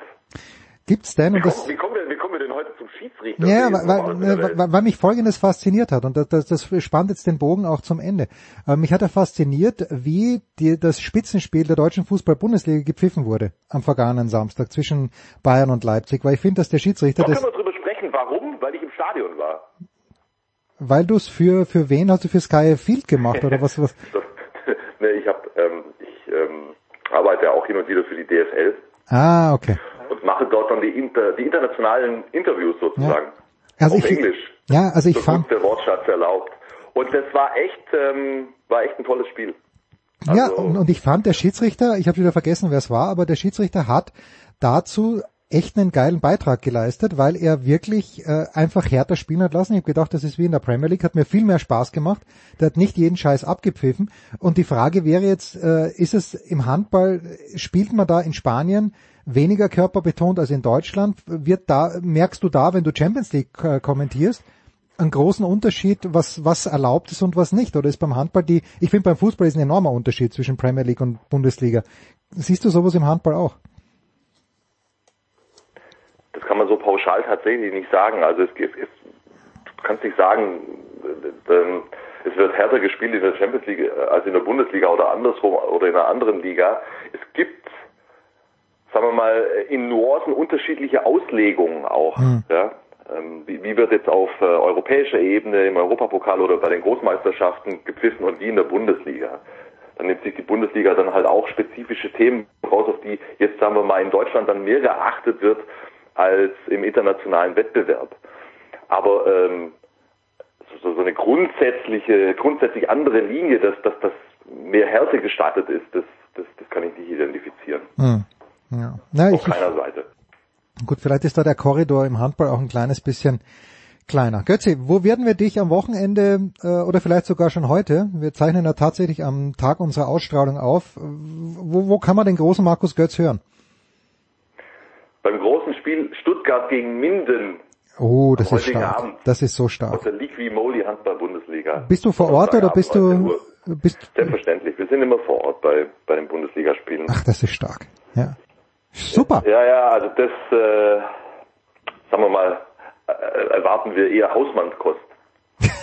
Ja, gut, aber Wobei die Stuttgart haben super, super gespielt bislang in diesem ja, wir haben ja letztes Mal über Stuttgart geredet. Wir können, Sport ist wir, Aufschwung. Jens, der Sport ist im Aufschwung in Stuttgart. Nicht nur der VfB, auch der TVB Stuttgart ähm, mit wirklich ansprechender Leistung. ja, aber wir haben doch letztes Mal, sowas machst du heute Abend, guckst du Handball. Wahrscheinlich gucke ich heute Handball, aber nur wenn Uwe Semrau irgendwo kommentiert. nur wenn Uwe Semrau irgendwo kommentiert. äh, ich habe ich habe Kearney vor drei Wochen oder vor vier Wochen versprochen, dass ich mir Magenta Sport endlich anschaffe und ich habe es einfach, ich habe schlichtweg vergessen, aber ich wüsste gar nicht, ich wüsste gar nicht, äh, wann ich Zeit hätte für Magenta Sport, weil ich natürlich jetzt durch Thomas Wagen noch angefixt bin auf diesen äh, Sky Cinema 007 Channel und ich mir das, liebe Zeit. das, Wagner, der, der, der, Bond-Fanatiker. ja, es ist Wahnsinn, Wahnsinn. Und dann, dann sagt er mir, ich sag, na, George Lazenby, nee, geht, geht überhaupt nicht. Dann sagt er, was? So spricht nur jemand, der keine Ahnung hat. Unter Bond-Kennern äh, gilt der Lazenby als einer der besten. Okay, und dann schaue ich mir also am vergangenen Sonntag äh, im Geheimdienst ihrer Majestät an mit George Lazenby. Und das ist wirklich nicht so schlecht. Es ist natürlich unfassbar sexistisch, wenn man es jetzt aus äh, 40 Jahren Distanz oder 50 Jahren Distanz betrachtet. Aber es ist, äh, es sind sogar mehr als 50 Jahre, glaube ich. Aber es ist dann, ich bin jetzt angefixt. Ich habe keine Zeit, um Sport zu schauen. Ich muss Bond, ich muss Bond aufholen. Ach du liebe Zeit. Ja. Aber heute Abend äh, suche ich Uwe Semron. Wenn ich Uwe nicht finde, dann, dann, dann wird Stuttgart gegen Minden Götze. Ich danke dir herzlich. Grüß den, U Grüß den Uwe schön von mir. ja. Pause.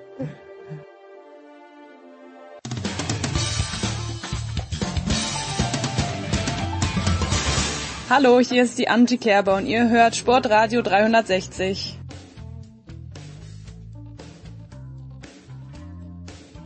Herrschaften, die Big Show 486 macht weiter mit dem alpinen Skisport und ich freue mich sehr, dass er aus dem Schneechaos in Santa Catarina zurückgefunden hat. Nach München, auch vielleicht bald wieder nach Saalbach. Das ist von Eurosport Guido Heuber. Servus Guido. Ali, hallo, servus. Wir wissen natürlich, Guido, dass du nicht von vor Ort kommentiert hast, das macht aber nichts, denn auch aus der Ferne hat sich das die beiden Rennen natürlich angeschaut. Tom Heberlein vom SED. Servus Tom. Servus. Guido, was machen wir denn mit diesen beiden Siegern? Mit Marco Odermatt und mit ähm, ähm, äh, Philipp Subsic. Also ich, ich fand, man, man muss natürlich immer in solche Rennen reingehen, finde ich. Entweder Pointerot oder Christoffersen, aber gerade bei Christoffersen scheint es ja nicht so gut zu laufen. Vielleicht ein paar Worte zuerst zu Philipp Subsic. Warum? Äh, haben ihm die Bedingungen so gut gepasst oder hat er einfach einen perfekten Tag hinbekommen? Also es ist einfach schon immer für mich ein Fußbad gewesen, erst Ante Kostelic äh, mit Janica und Ivica zu beobachten und jetzt eben immer noch Ante, aber in dem Fall Ivica Kostelic als Trainer auch noch zu beobachten, weil die mir so aus dem Herz sprechen, wie einfach Skifahren trainiert wird.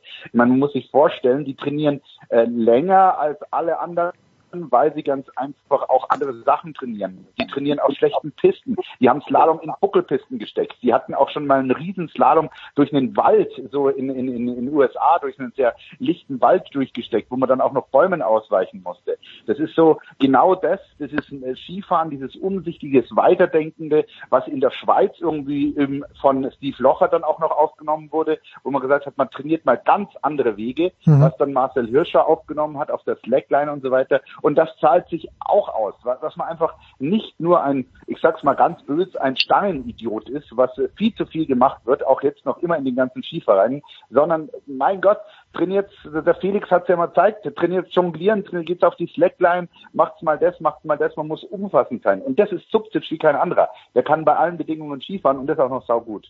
Ja, also Tom, man hat ja gemerkt, gerade am Samstag, am Sonntag, da musste verschoben werden auf Montag, aber am Samstag hat man wirklich gemerkt, du bist 20 Zentimeter neben der Ideallinie und kannst eine Top-Platzierung vergessen eigentlich. Und dem Christoffersen ist ja genauso gegangen. Ich muss ganz ehrlich sagen, ich hätte es gern gesehen, wenn Bodie Miller da mitgefahren wäre. weil das was, weil das was äh, Guido gerade geschildert hat, äh, mit durch den Wald fahren und auf Unvorhergesehenes reagieren zu können und natürliches Skifahren, das ist halt das, was Bodie Miller durchaus sehr gut beherrscht hat, wie wir alle wissen. Und ähm, ja, also wenn du, wenn du halt stur was trainierst, was dich auf solche Situationen nicht vorbereitet, dann äh, schaust du halt schlecht aus. Und ja, auch der Kollege Neuweiler wurde ja gerade schon angesprochen, der hatte halt so viel, es gibt Leute, die haben, haben mir immer gesagt, der hatte so viel Skigefühl im Arsch. Sag's ähm, ja, der konnte halt, der konnte halt mit, mit schwierigen Bedingungen auch gut umgehen, weil er eben einfach ähm, von diesem natürlichen Skifahren her ähm, wesentlich mehr mitgebracht hat als es andere. Was nützt dir, wie Skido jetzt auch schon gesagt hat, die perfekte Trainingsmöglichkeit, die perfekte Trainingspiste, ähm, wenn du dann nicht in der Lage bist, bei solchen Bedingungen wie jetzt am Wochenende oder vor allem halt am Samstag, äh, dann dein Rennen nicht runterzubringen. Wenn du nicht darauf vorbereitet bist, wenn du darauf nicht reagieren kannst, wenn du dann nicht instinktiv das Richtige tust, sondern wenn du aus deinem Muster herausgerissen wirst und ja, wenn wir jetzt über den Kollegen Christoffersen reden, also der wirkt gerade so, als ob er viel trainiert hat, aber vielleicht nicht das Richtige. Mhm, mhm. Ich habe mir ähm, am Montag, Guido, habe ich mich gefragt, ich glaube, Tommy Ford hatte die Nummer eins gehabt. Und der ja. Lauf war auch vom amerikanischen Trainer gesteckt, wenn ich mich richtig erinnere. Und äh, er ja. war ein kleines bisschen, kleines bisschen unrhythmisch gesteckt in manchen Passagen. Und jetzt meine Frage an dich ist, Guido, denkst du, dass es große Unterschiede gibt, wie die einzelnen Teams, wie die einzelnen Fahrer besichtigen? Weil ich denke mir, dass der Hirscher als Nummer eins, obwohl der Ford ja gut gefahren ist im Nachhinein betrachtet im ersten Durchgang. Aber ich glaube, dass jemand, der so perfekt besichtigt hätte wie der Hirscher, vielleicht noch ein kleines bisschen besser gefahren wäre. Gibt es da noch Unterschiede aus deiner Sicht? Ähm, ja und nein. Da möchte ich genau nochmal das äh, Beispiel vom Tom aufnehmen. Wir wissen alle, Bodie Miller ist nur zur Besichtigung gegangen, weil er es musste. Ja. Er ist oben reingefahren, mehr oder weniger Schuss durchgefahren und ist uns einen Kaffee trinken gegangen. Und dann habe ich gefragt, sag mal, hast du das besichtigt? Also der Rot-Blau, Rot-Blau, mehr brauche ich nicht wissen. Ja? Und das ist, äh, es geht auch so. Aber gerade bei so einem Lauf wie jetzt ähm, zum Beispiel am Montag, da, ja, der ist natürlich sehr rund gewollt aber du weißt nie, wie es letztendlich zwischen den Toren beschleunigt. Das versuchst du als Trainer natürlich irgendwie in den Griff zu kriegen, dass du für einen Tommy Ford einen ganz runden Lauf setzt, aber dass die in diese eine Traverse, wo es nach der Traverse dann so links äh, über diese Kuppe drüber ging, mit so einem Rauch reinkommen, dass die ersten drei fast abfliegen, das äh, hatten sie, glaube ich, nicht so auf dem Schirm. Und das war das wiederum, was Hirscher ausgezeichnet hat. Der konnte Geschwindigkeiten einschätzen. Er hat mhm. gesagt, hier komme ich so schnell rein, hier nehme ich ein bisschen raus. Das konnte der. Aber das sind so äh, ja die Meister ihrer Klasse. Der eine besichtigt gar nichts, der andere kann Geschwindigkeit vorher einschätzen. Und ähm, ja, also da, wenn du das bringt sicherlich was. Ansonsten ist es letztendlich äh, ja hier aufpassen, da kommt es, dass du weißt, wo es rübergeht nach der Puppe, in welche Richtung es geht. Ja, also da kann ich jedem, der es nicht gesehen hat, es gibt ja auf YouTube diese Dokumentation vom ORF über 20 Jahre Herminator heißt, ich glaube ich sogar der Titel und Hermann Mayer konnte offenbar Nagano 20, äh, 1998 nicht genau einschätzen, wie schnell er auf diese Kuppe hinfährt, weil sonst wäre er nicht so abgehoben. Aber that's nur a little beside the point. Tom, Marco Oder Odermatt war am Samstag schon stark, hat am Montag dann gewonnen. Äh, mir gefallen die Schweizer sehr, sehr gut. Wie gefallen sie dir? Er ist ja nicht der Einzige. Leuk Maillard ist ja auch jemand, der weiß, wo das Tor steht. Also es macht richtig Spaß, finde ich, den Schweizern zuzuschauen, Tom. Ja, ähm, war ja auch im letzten Jahr schon zu sehen. Ähm, was ich finde, ist, die äh, haben so eine gewisse, will ich sagen, Unbekümmertheit, aber die vermitteln so ein gewisses Draufgängertun. In, in Bayern würde man sagen, die scheißen sie nix. Hm. Ähm, und ja, das ist bei den Slalomläufern letzt, also schon aufgefallen, auch in, in den letzten, im letzten Jahr, in den letzten Jahren. Und jetzt setzen es halt, äh, jetzt setzt halt Marco Odermatt setzt es super um. Also ich meine, wenn einer in den ersten drei Riesenslaloms der Saison dreimal aufs Podest fährt, erst Zweiter, dann Dritter, dann Erster, dann muss ich sagen, dann hat er offensichtlich die richtige Viele. Einstellung, auch wahrscheinlich das richtige Material, äh, auch gut trainiert. Ähm, aber auch, auch wenn man sich mal anschaut, wie der in diesen zweiten Lauf am, äh, am Montag reingegangen ist, ich hatte das Gefühl, der, ja, der war sich sicher, dass er das Ding nach Hause fährt. Also da war auch eine, ja, da war so eine gute Mischung aus äh, Draufgängertum ähm, und äh, kontrollierten Fahren, will ich jetzt fast gar nicht sagen. Aber er hat, also ich hatte eigentlich keinen Zweifel, dass, dass der das runterbringt. Ich meine, Guido wird es auch gesehen haben oder wird es äh, wird sogar kommentiert haben. Ja. Hat es sogar kommentiert. Also ich muss sagen, ich fand das sehr beeindruckend. Ähm, es war ja auch letztendlich, ein, es war ja letztendlich auch ein schwieriges Rennen und es ist ja nicht jeder, der im ersten Lauf vorne war, war dann auch im zweiten Lauf vorne. Also da mit der letzten Nummer nochmal so einen Lauf runterzulegen, muss ich sagen, very impressive. Also hat mir sehr gut gefallen. Was siehst du, Ja. Guido, was siehst du bei den Schweizern? Absolut, besti absolut bestätigen, absolut impressive, bin ich voll beim Tom. Vor allem ähm, mit dem Druck. Ich, in der Schweiz herrscht ein wahnsinniger Druck, ja, gerade auf Ski. Da ist es nochmal ganz anders in der Wahrnehmung. Und wenn man einfach weiß, ja, der letzte Sieger Carlo Janka, Gagora, und das, äh, er liegt fast ein Jahrzehnt zurück. Das, das weiß man in der Schweiz und das weißt du als Fahrer auch, wenn du oben stehst. Und ähm, ich muss sagen, äh, mega Chapeau. Äh, mir ist der so das erste Mal aufgefallen, der Typ, das war vor zweieinhalb Jahren bei der Juniorenweltmeisterschaft, Mhm. wo er eben äh, fünf Goldmedaillen nach Hause geholt hat. Das hat es ja auch noch nie gegeben. Und ich habe dann nur zum Urs gesagt, du Urs, sag mal, wer, wer ist denn dieser Odermatt? Und der Urs hat in seinem Leben sich zweimal festgelegt. Es war Beat Voits Weltmeister St. Moritz und er hatte recht. Und damals hat er auch gesagt, also zwei Jahre und es redet alles von ihm. Das ist der neue Zurbrüchen. Und den haben wir jetzt. Es ist von der Fahrweise, von allem drum und dran, es ist eine Kopie von Zurbrüchen bis hin zur mentalen Einstellung. Das Einzige, was nicht so ist, er ist nicht ganz so katholisch. Was, Katholisch, genau, ja. was nicht gegen ihn spricht, äh, Guido. Äh, Und er stünkt mich, also wenn man ihn mit Zurbriggen vergleicht, ähm, athletisch finde ich ihn schon ein bisschen, schon ein bisschen anders gebaut. Oder ich finde, der äh, Odermatt für seine Jugend ist er schon wahnsinnig athletisch. Ja, selbstverständlich, klar, jeder Mensch ist irgendwie anders. Aber ähm, es ist ja äh, der Fahrstil jetzt in dem Fall gemeint, wie er das, Ja, ja, okay, wie ja. runter das anlegt. Und äh, der Papa vom, vom Odermatt war ja so ein wahnsinniger Zurbrücken-Fan und äh, hat also immer analysiert, wie Zurbrücken fährt. Das heißt, ich glaube, der gute Marco Odermatt ist einfach äh, statt mit Tom und Jerry einfach mit der Firma Zurbrücken aufgewachsen. Und äh, deswegen ist der Stil auch irgendwie so in ihn übergegangen. Aber der Bursche macht Spaß.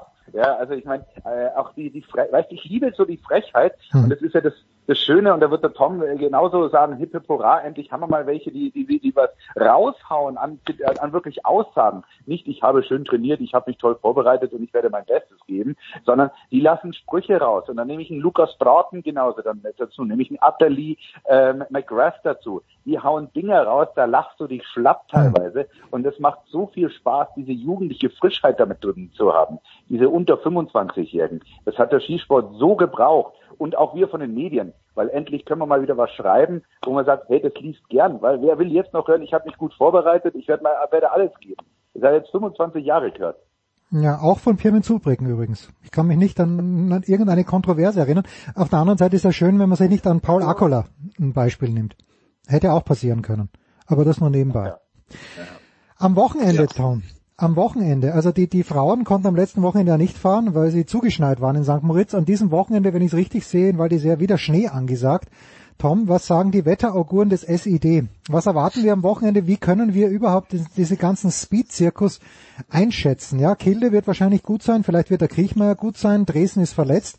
Äh, was, was sagen die Auguren des äh, Sportinformationsdienstes? Tja, wenn ich, wenn ich das Superaugur wäre, würde ich Lotto spielen. also zu wenig Schnee haben sie jedenfalls nicht, um gleich mal beim ersten Punkt zu bleiben. Ähm, ja, also ich muss ganz ehrlich sagen, ich sehe fast die Gefahr, dass äh, wenn das so weitergeht in den Alpen und vor allem halt auf der Südseite, dass es dann schwierig wird, diese Rennen durchzubringen. Also ich ähm, hatte vorhin gerade zufällig ein äh, Telefonat mit den deutschen Snowboardern. Ähm, die hätten heute eigentlich in Österreich ihren PCR-Test machen sollen für das Rennen in Cortina. Nun ist aber die äh, Teststation in Österreich so eingeschneit, dass sie alle noch ihre Tests zu Hause machen mussten und jetzt irgendwie überlegen, wie sie in das total verschneite Cortina kommen. Also in den Alpen ist, glaube ich, äh, gerade ein bisschen was los. Ähm, ja, und das, das zum ersten, da, zum zweiten, tja, ich könnte sagen, es ist ein bisschen Stochern im Nebel, aber ja, gut, Kilde ist schon mal gefahren, Kriechmeier ist schon mal gefahren. Im Training oder auch nicht? Naja, also es ist, es ist relativ schwierig, was vorherzusagen, muss ich ganz ehrlich sagen. Also ich, ich würde erstmal auf die üblichen Verdächtigen gehen. Ja, wie gesagt, Kilde, aber den hatten wir wenigstens schon mal den Berg runterfahren sehen. Ansonsten ist es relativ schwierig, das einzuschätzen. Wer hat gutes Material, wer hat, äh, wer hat genügend Kilometer in den Beinen, um, um da gut runterzukommen. Also ich gebe ganz offen zu, ich möchte keine äh, gro- großartige Prognose wagen. Ja gut, also da erwarte ich natürlich auch nicht, weil vom ersten Rennen immer schwierig, gerade unter diesen Umständen, wo keiner weiß, wie viel eigentlich, oder man weiß ungefähr, wie viel sie trainiert haben. Aber vor dem ersten Rennen immer schwierig. Kriterium des ersten Schnees, Guido hieß es früher ja immer in Val d'Isère, jetzt haben wir ziemlich viel Schnee, nicht nur den ersten. Ähm, was darf man sich denn erwarten an diesem Wochenende von der deutschen Mannschaft? Weil äh, vielleicht magst du auch noch ein Wort zu Alex Schmidt sagen, der ja eigentlich im Riesentorlauf zwei sehr ordentliche Leistungen gebracht hat. Also ich finde Schmiedi, das macht richtig Spaß. Ähm, und man merkt einfach, dass er jetzt äh, auch, ähm, dass er auf das auf das Drüsenfieber pfeift, wie man wie der Frankie so schön gesagt hat. Und ähm, ja, fährt er sehr befreit auf. Und äh, ansonsten von der deutschen Mannschaft, ähm, ich, die brauchen jetzt noch ein Erfolgserlebnis, die brauchen noch den gewissen Ruck nach vorne und ähm, dann können wir da sicherlich einiges erwarten. Und äh, ich meine, die, die Mädels in Courchevel, da bin ich äh, allein deswegen so schön ähm, äh, gespannt drauf, weil ich weiß noch gar nicht, ob die Kollegen von der Presseabteilung das schon rausgehauen haben. Wenn nicht, dann tue es ich jetzt. Also ab Wochenende ist die Wiki bei uns. Ach was, das ist ja schön. Das ist wirklich schön. Schön, ja. Da freuen wir uns drauf, ja. Und bin da sehr, sehr gespannt. Das heißt, eine Siegerin haben wir auf jeden Fall schon mal dabei. Ja, nee, das, das ist ganz, ganz toll. Ne? Die Vicky, die, die mag ich ja gern. Weil das ist ja auch jemand, glaube ich, äh, Guido, korrigier mich bitte, also die Vicky, die war nie langweilig, oder auch in den Interviews. Wenn sie nicht gut gegangen ist, dann hat sie auch nicht gesagt, nein, eigentlich ist eh alles super. Na, sie war vor allem ehrlich, ja. weil ähm, es, also es war ein gewisser Abstand. Sie hat gesagt, also hier ist Schluss, das ist mein Privatleben, mhm. mehr geht dich jetzt auch nicht an. Aber sie war immer offen, klar und sie war ein, ein Herzensathlet. Ich, ich sage immer noch, sie war die einzige, wo ich wirklich geheult habe äh, vor Freude. Das war beim Olympiasieg, wo ich da 20 Meter neben ihr gestanden bin, mhm. weil das sich so gefreut hat, weil ich das alles so miterlebt habe, wie die auftrainiert hat. Und es war ein, eine lange, lange Diskussion mit meinem Chef. Es war ein Herzenswunsch von mir und ich werde mich dafür auch einsetzen, dass die Vicky auch Herren äh, Speedrennen ähm, kommentieren wird. Ja, warum nicht? Ja. auch in der Form noch nicht so oft gegeben haben. Ja, der Chef hat noch ein bisschen so gezuckt, aber ich habe gesagt, du pass auf, äh, wer Garmisch gewinnt, der braucht sich vor der Streifen nicht verstecken. Und das hat er gefressen. Ja, und auch, wer, gut, wer, ein, gut, wer ein guter Skifahrer ist, der sieht, ob einer gut in Bergwunder fährt oder schlecht in Bergwunder fährt. Also da muss man, glaube ich, der Ganz Frau genau. Rebensburg irgendwie keine Vorabkritik irgendwie anheimkommen lassen. Das ist naja, das ist schon gut einschätzen, glaube ich. Und vor allen Dingen, ich meine... Wenn ich, wenn ich noch was übrigens zum Herrn Schmidt sagen darf. Sag was bitte, ja. Ich glaube, wenn der jetzt noch ein bisschen so aus sich rauskommt, der kommt ja immer eher ein bisschen so schüchtern, zurückhaltend und was weiß ich rüber. Aber wenn der jetzt noch mal begreift, dass er wirklich ein richtig geiler Skifahrer ist und dass das, was er zum Beispiel am Montag gemacht hat, dass das noch lange nicht die Decke ist äh, für ihn, dann, dann, dann kann der, glaube ich, noch richtig richtig ein paar gute, oder nicht nur ein paar gute, dann kann er noch richtig, richtig gut werden. Ich glaube, der müsste, der müsste noch ein bisschen so, müsste noch so ein bisschen so frecher werden, auch so generell ein bisschen frecher sein. Und dann kann er, glaube ich, da richtig, richtig gut vorne mitmischen. Ich meine, du musst, der ist jetzt auch 15, 11, 9 gewesen. Mhm. Also ist, der, der macht echt Spaß, der Junge. Also der weiß, was er kann. Und wenn er begreift, dass er aus dem, was er kann, mit ein bisschen Frechheit noch mehr machen kann, dann wird er, glaube ich, ein richtig guter. 15, 11, 9. Korrekt und vor allem, er muss es endlich hinkriegen, die letzten fünf Tore, ja. Wenn er die letzten, er verliert auf den letzten fünf Toren immer zwei bis drei Zehntel. Und wenn er die knackt, dann hat der Tom vollkommen recht, dann ist er auf dem Podest. Und das ist so eine mentale Sache, wo er den letzten Schritt noch schaffen muss. Und so, oh, ich bin gut durchgekommen. Nicht, oh, ich bin durchgekommen, wenn man sich nochmal Marcel vor Augen führt, ein Hirscher, wie der die letzten fünf Tore niederplaniert hat. Ja, da, ja. da hast gedacht, also der, selbst das letzte Tor, wenn es nur noch 20 Zentimeter vom Ziel stand, wurde attackiert wie auf Teufel komm raus. Und diese letzten fünf Tore, das kann man also sich anschauen an allen Seiten, es sind immer zwei Zehntel. Und wenn er die hat, Nämlich die anderen Passagen hat er teilweise Bestzeiten. Ähm, dann haben wir wirklich einen extrem großen. Tja, nicht, dass er sich zu viel bei Stefan Luiz abgeschaut hat, wegen den letzten Toren, weil äh, da hat man ja öfter mal Probleme, aber das ist besides the point. So, wir nehmen am Mittwoch auf und Tom hat mir vorhin gesagt, du weißt schon, dass heute Abend eine Pressekonferenz von Michaela Schifrin ist. Und als du mir das geschrieben hast, du hast mir nur diesen Satz geschrieben. Ich wusste natürlich nicht. Aber alleine die Ankündigung macht mir ein kleines bisschen Angst, Tom. Was erwarten wir? Dass sie sich äh, in diesem Jahr nicht mehr im Weltcup äh, zeigt. Hey. Nein, ich glaube, du musst keine Angst haben. nee, das glaube ich jetzt nicht. Das ist einfach nur eine Pressekonferenz des amerikanischen Skiverbandes. Du darfst vorher Fragen einreichen. Wenn sie ihren Rücktritt bekannt geben würde, würden sie, glaube ich, kleine Fragen vorab zulassen. Ah, okay, also gut. alles Puh. gut. Ne? Megan, Megan, Megan moderiert, äh, dann die Fragen weg. Ich glaube, das ist einfach nur professionell gedacht, äh, so nach dem Motto, sie war jetzt zwei Wochen nicht dabei, äh, jetzt fährt sie wieder und wenn ihr Fragen habt, dürft ihr sie gern stellen.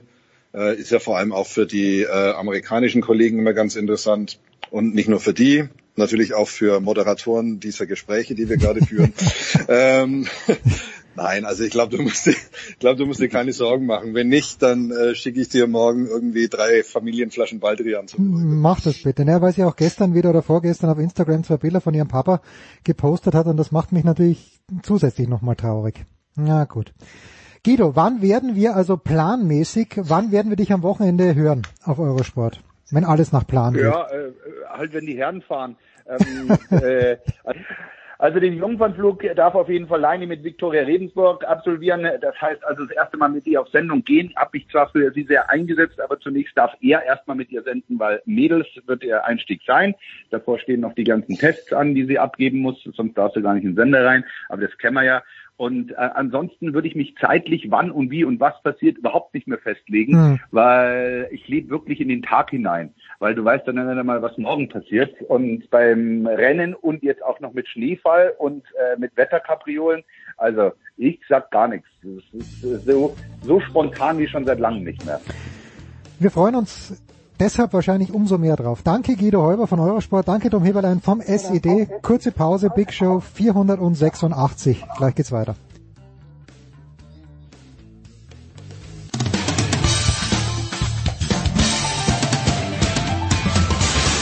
Hallo, hier ist Sven Hannawald und mir hört Sportradio 360. So, weiter geht's in der Big Show 486 und wir haben uns lange Zeit gelassen mit der Wahlanalyse von äh, Jürgen Schmieder und von Heiko Oldert. Nein, die Wahl haben wir schon besprochen, aber seitdem haben wir sie ein bisschen in Ruhe lassen. Aber ich freue mich sehr, dass beide am Start sind. Heiko in Boston und Jürgen in Los Angeles. Ich, ich gehe gleich direkt rein, Jürgen.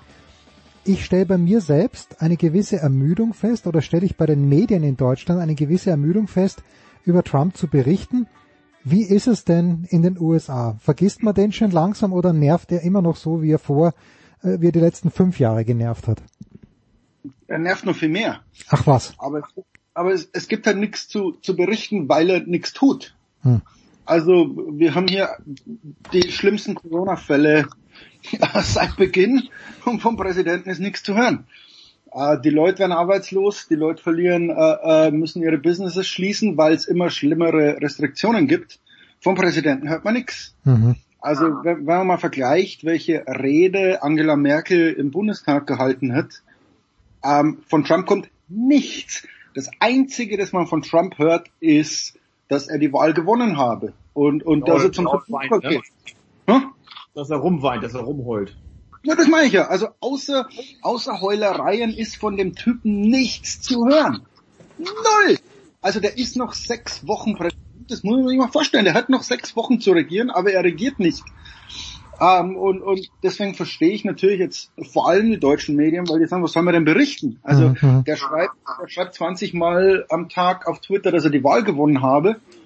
Ähm, dann verleiht er eine Medal of Honor, geht einfach raus. Also der hängt um das Ding rum und geht einfach, wo man sagt, also der, der ist wie jemand, der seinen letzten Arbeitstag hat ähm, bei im, im Supermarkt und jemand kommt zu ihm, also entschuldige mal, wo, wo finde ich denn die Milch? Und der sagt, mir scheißegal, wo die Milch ist. Fuck you.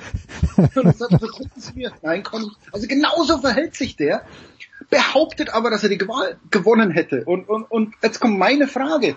Wenn du wirklich behauptest oder wenn du wirklich dran glaubst, die Wahl gewonnen zu haben, solltest du dann nicht vielleicht regieren? Mhm. Äh, solltest du dann jetzt nicht nur die nächsten sechs Wochen regieren, weil du glaubst ja, die nächsten vier Jahre auch weiter regieren zu dürfen. Also der hockt irgendwo im Weißen Haus. Hannity, Hannity, Hannity, Hannity, Hannity, wo ist Hannity, wo ist Hannity? Ähm, und, und das war's. Hannity Also, bitte. Wie nennen Sie doch bei ganzem Namen? Handjob Hannity ist das. Äh, Heiko. Ähm, ja, also Jürgen hat recht, aber das ist natürlich auch, worüber soll, äh, ähm, äh, also natürlich hat, hat Trump, ich weiß nicht, ob er seinen Arbeitsvertrag richtig gelesen hat, der ist ja angestellt bis zum 20. Januar und nicht nur bis zum, was war die Wahl, 2. oder 3. November.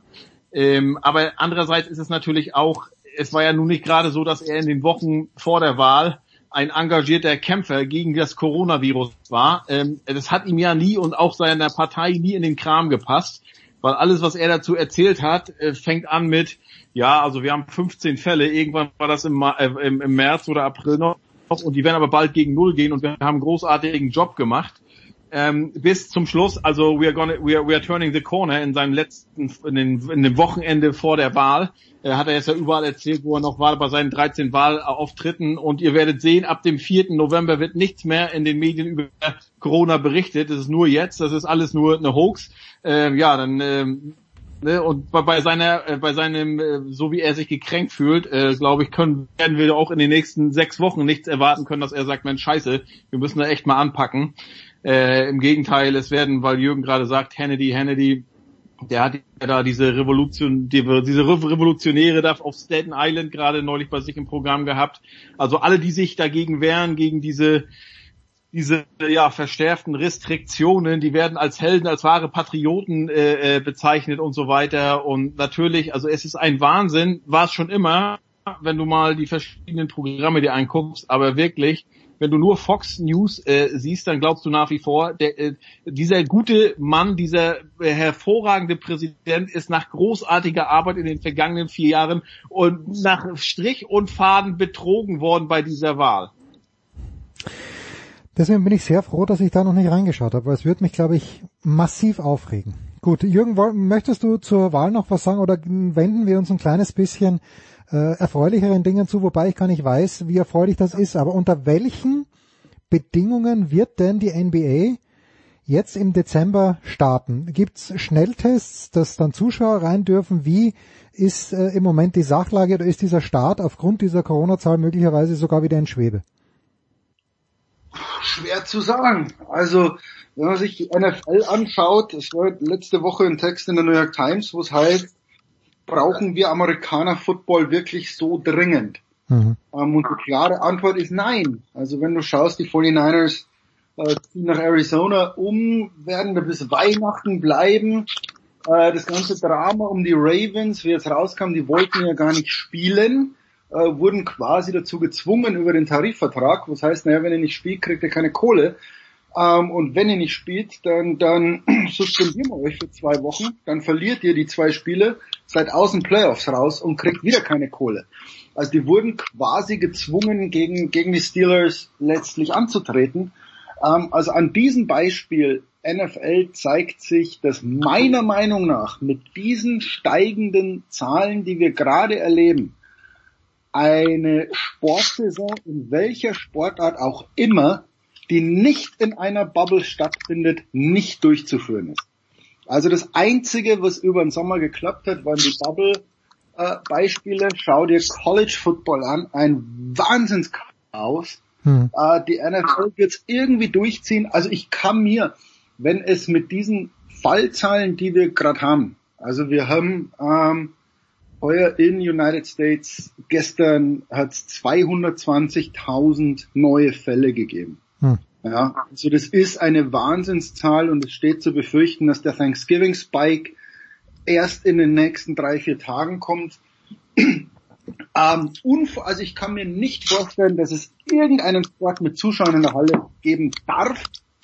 Ähm, und ich kann mir nicht vorstellen, wie es funktionieren soll, dass 30 Vereine in welcher Sportart auch immer quer durch die USA reisen, selbst wenn du den Spielplan anpasst. Also wir wollen es ja ungefähr so machen, wenn du sagst, die Lakers fahren jetzt an die Ostküste, dass die einfach zwei Nächte nacheinander gegen Boston spielen. Also mhm. einfach diese zwei Spiele bei den Celtics machst du, das ist schon klug.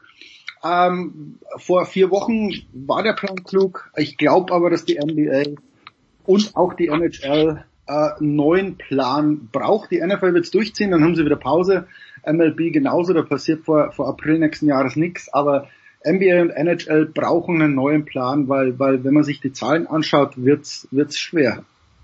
So viel wie ich gesehen habe, ich glaube Utah Jazz waren die einzigen, da hatte ich mal was gelesen von 1500 Fans in der Halle. Ansonsten habe ich bei keinem anderen Verein das gesehen. Ich meine, man muss auch nur mal gucken, wo die Vereine herkommen in Kalifornien oder auch hier an der US-Ostküste, da werden sich die Gouverneure äh, hüten, da auf was nur, äh, nur zu erlassen. Also das, das kannst du voll vergessen. Ähm, ansonsten unten in Florida bei Ron DeSantis könnte ich mir schon vorstellen, dass der ein Exempel statuieren will oder auch äh, bei ähm, Greg Abbott in Texas, wenn man überlegt, dass Jerry Jones, die hatten glaube ich an Thanksgiving ähm, 30.000 Zuschauer in ihrem Dom da und äh, er hat ja ganz stolz verkündet, wir haben immer gesagt, wir wollen unsere Zuschauerzahlen sukzessive steigern und äh, da sind wir auf einem guten Weg. Es ist ein, es ist ein Wahnsinn, aber, aber gut, was willst du machen? Ähm, ich glaube in der NBA, die sind nach wie vor auch so, die leben auch von Tag zu Tag. Die Trainingscamps haben ja jetzt begonnen. Die Covid-Tests, ja, ist es überraschend, weiß ich nicht, neun oder zehn Prozent waren ja in der ersten Welle positiv. Andererseits, was soll sich daran ändern? Ähm, weil die gehen ja nach Hause, die, also die ändern ja ihren Lebensstil äh, nicht, also die kommen ja nach wie vor mit vielen Leuten in Kontakt. Und es ist einfach so, je mehr mit mehr Leuten du in Kontakt kommst, desto größer ist die Chance, sich da was einzufangen. Und wir sehen es ja, selbst wenn du super vorsichtig bist, wie gesagt, alles nicht in einer Bubble, dann holst du es dir trotzdem irgendwo. Also ich weiß nicht. Und die NHL, ähm, die hat natürlich noch das Problem, dass die äh, mit Kanada natürlich noch äh, sieben Vereine in Kanada haben.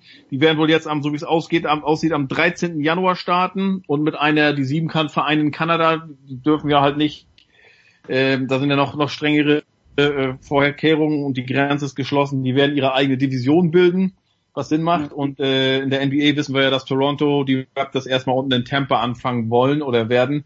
Aber ich glaube, es ist, wäre viel zu waghalsig. Das würde auch, glaube ich, keiner im NBA-Office sich jetzt trauen zu sagen, okay, im Februar sieht unsere Liga so und so aus. Ich habe aber noch nichts gelesen.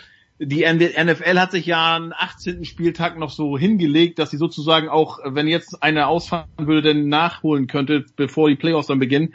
In der NBA habe ich sowas noch nicht gehört, aber in der NBA, du kannst ja locker auch mal drei Spiele an drei Tagen machen, was in der NFL natürlich nicht, äh, nicht möglich ist. Das ist die Dings. Ich glaube, die, die NBA war ja einer der Vorreiter bei der ersten Welle und hat das relativ klug gelöst und, und Adam Silver hat da mit ruhiger Hand durchgeführt.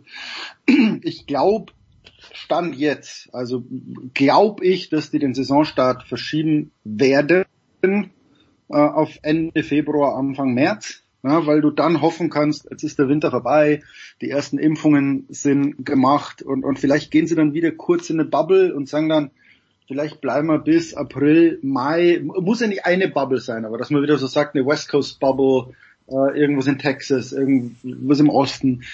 Ähm, und dann die Saison. Vielleicht im Sommer, wo wir alle hoffen, dass es dann vorbei ist oder dass, dass zumindest genügend Leute geimpft sind, zu Ende spielen. Also ich glaube, die, die NBA ist wieder eine Liga, auf die man aufpassen muss, weil die wird wieder so eine Vorreiterrolle einnehmen und, und was die NBA macht, glaube ich, Stand jetzt, wird klug sein. Also bisher ist die NBA die Liga für mich weltweit, ähm, die, die am besten durch all dieses Chaos gekommen ist und deswegen würde ich sagen, also als Sportfan würde ich auf diese Liga schauen. Das würde ich mir wünschen, Jürgen, aber ich glaube ich glaub nicht. Da sind die Fernsehverträge, die brauchen die Weihnachtsspiele. Also ich glaube, ich kann mir nicht vorstellen, dass die jetzt noch sagen, also nee, in zwei Wochen geht's doch nicht los. Und die brauchen einfach die TV-Gelder. Und wenn du im März anfängst, wenn du unabhängig wärst wie die NFL, könntest du das machen. Aber die haben Olympia im Rücken und die wissen, äh, äh, also äh, gut, auch wieder Stand heute sollte Olympia stattfinden. Das weiß ja auch noch keiner. Aber die wollen haben es extra so gelegt, äh, was war das, 72 Spiele und dann mit den Playoffs gerade so vor Olympia fertig werden, weil NBC ja dann, die wollen halt einfach vermeiden, NBC auch, dass die, äh, ähm, dass die das überschneiden. Die geben da Milliarden für die Olympiarechte aus und dann laufen hier die NBA Playoffs und vielleicht noch die NHL Playoffs dazu und so. Also ähm, ja, es wäre ja. wahrscheinlich ratsam zu, zu pausieren, aber es wäre auch schon lange ratsam gewesen, in der NFL zu sagen, komm, wir machen mal drei Wochen Pause und holen mal Luft und warten, bis die Zahlen runtergehen und trotzdem ist nichts passiert. Ich glaube, da ist ja. mittlerweile so erfolgreich das Bubble-Modell auch war, da ist leider, leider, leider zu viel Gelddruck, zu viele Fernsehgelder stehen da auf dem Spiel. Nee, nein. Deswegen sage ich, schau dir auf, schau auf die NBA. Ja, die haben TV-Verträge. Ja, die brauchen die Weihnachtsspiele, aber deswegen sage ich, schau auf die NBA, dann wirst du sehen, wie man, wie man durchkommt. Ich sag nicht, dass es absagen. Ich sag nur, wenn man wissen will, in welche Richtung Corona und Sport geht, musst du auf die NBA schauen. Hm. Haben wir verstanden. Nehmen wir so mit. Wir machen eine kurze Pause. Der Jürgen, der Heiko und ich und sind dann gleich zurück in der Big Show 486.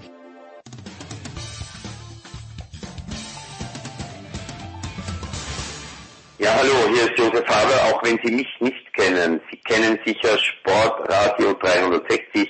Bleiben Sie dran, wechseln Sie jetzt nicht den Kanal, schrauben Sie nicht am Radio rum oder am Computer, wo auch immer das gesendet wird. Sie hören genau das Richtige, verstellen Sie nur mehr die Lautstärke. Zweiter Teil im US-Sport, äh, der Big Show 486 und wir wollen über ein Thema sprechen, das natürlich jetzt nicht mehr ganz brandaktuell ist, aber vielleicht doch brandaktuell sein sollte. Es gibt in der Major League Baseball bei einer, ich glaube Max Kellerman würde sagen Clown-Franchise, wobei er das immer nur anwendet, wenn in einer Stadt zwei MLB-Vereine sind wie in New York, wo die Mets eben die Clown-Franchise sind, aber die Miami Marlins haben nicht viel auf die Reihe gekriegt die letzten Jahre. In diesem Jahr war es ganz ordentlich, waren sie in den Playoffs, aber die Miami Marlins Jürgen haben als erstes Team einen weiblichen GM verpflichtet. Welche, äh, also wir sind uns nicht ganz sicher, aber äh, Kim, man schreibt sie NG mit Nachnamen, ich würde sie mal NG aussprechen, aber Kim NG, welche Relevanz hat das für den amerikanischen Sport überhaupt, wenn überhaupt? Also erstmal muss man sagen, endlich. Hm. Ähm, die Frau hat 20 Jahre lang bewiesen, dass sie es kann. Es gibt keinen Grund, keine Frau einzustellen als Manager im Baseball.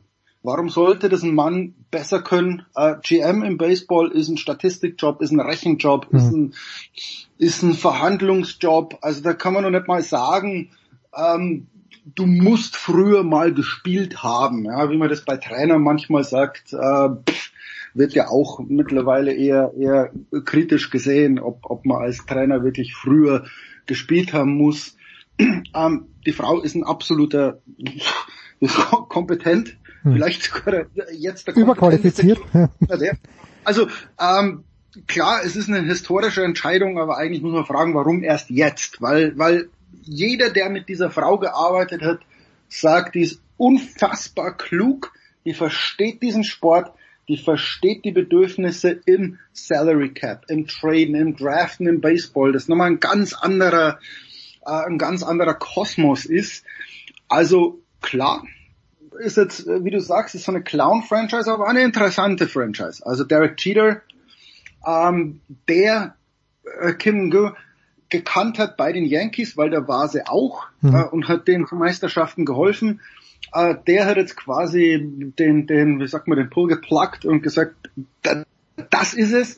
Das ist eine interessante Franchise und, und dann wird man sehen, wenn jemand, der so klug ist wie diese Frau, ähm, ich bin gespannt, was die mit dieser Franchise äh, anstellt. Es wird natürlich, oh shit, äh, ich glaube, gestern hat sie dann den ersten Trade gemacht. Es wird natürlich jetzt alles so ein bisschen, bisschen overhyped, aber ich glaube, wenn man, wenn man den Staub mal so ein bisschen wegnimmt und die einfach mal zwei, drei Jahre arbeiten lässt, äh, wird man sehen, äh, äh, was für eine kluge Managerin diese Frau ist. Vor allem, sie musste mal bedenken, wo sie bislang gearbeitet hat. Also sie hat bei den Yankees und bei den Dodgers war sie jeweils Assistant GM. Das sind ja nicht irgendwelche, sag ich mal, ähm, das ist, ist, ist, ist ja nicht Arizona oder das ist, sind nicht irgendwelche Franchises, äh, äh, wo das total egal ist, wie du abschneidest. Das sind große Medienmärkte das sind große Märkte sowieso, da ist immer Druck und da kannst du nicht sagen, ja komm, also da klingt es fast entspannter, den Job, den sie jetzt als GM in Miami hat. Weil da, ich weiß gar nicht, wann da zuletzt mal Druck auf, auf, den, auf den Malis war. Ähm, sicherlich mehr Fokus jetzt, weil es halt eine Frau ist. Aber also sie hat es bewiesen in großen Märkten und wo wirklich die Erwartungen jedes Jahr hoch sind ähm, ja. dass sie da bestehen kann. Und äh, klar, absolut verdient. Ist ja generell so. Ich meine, Becky Hammond war ja lange Zeit hier so die Vorzeigefrau im US-Sport, als sie dann ihren Assistant-Job bei den San Antonio Spurs bekommen hat.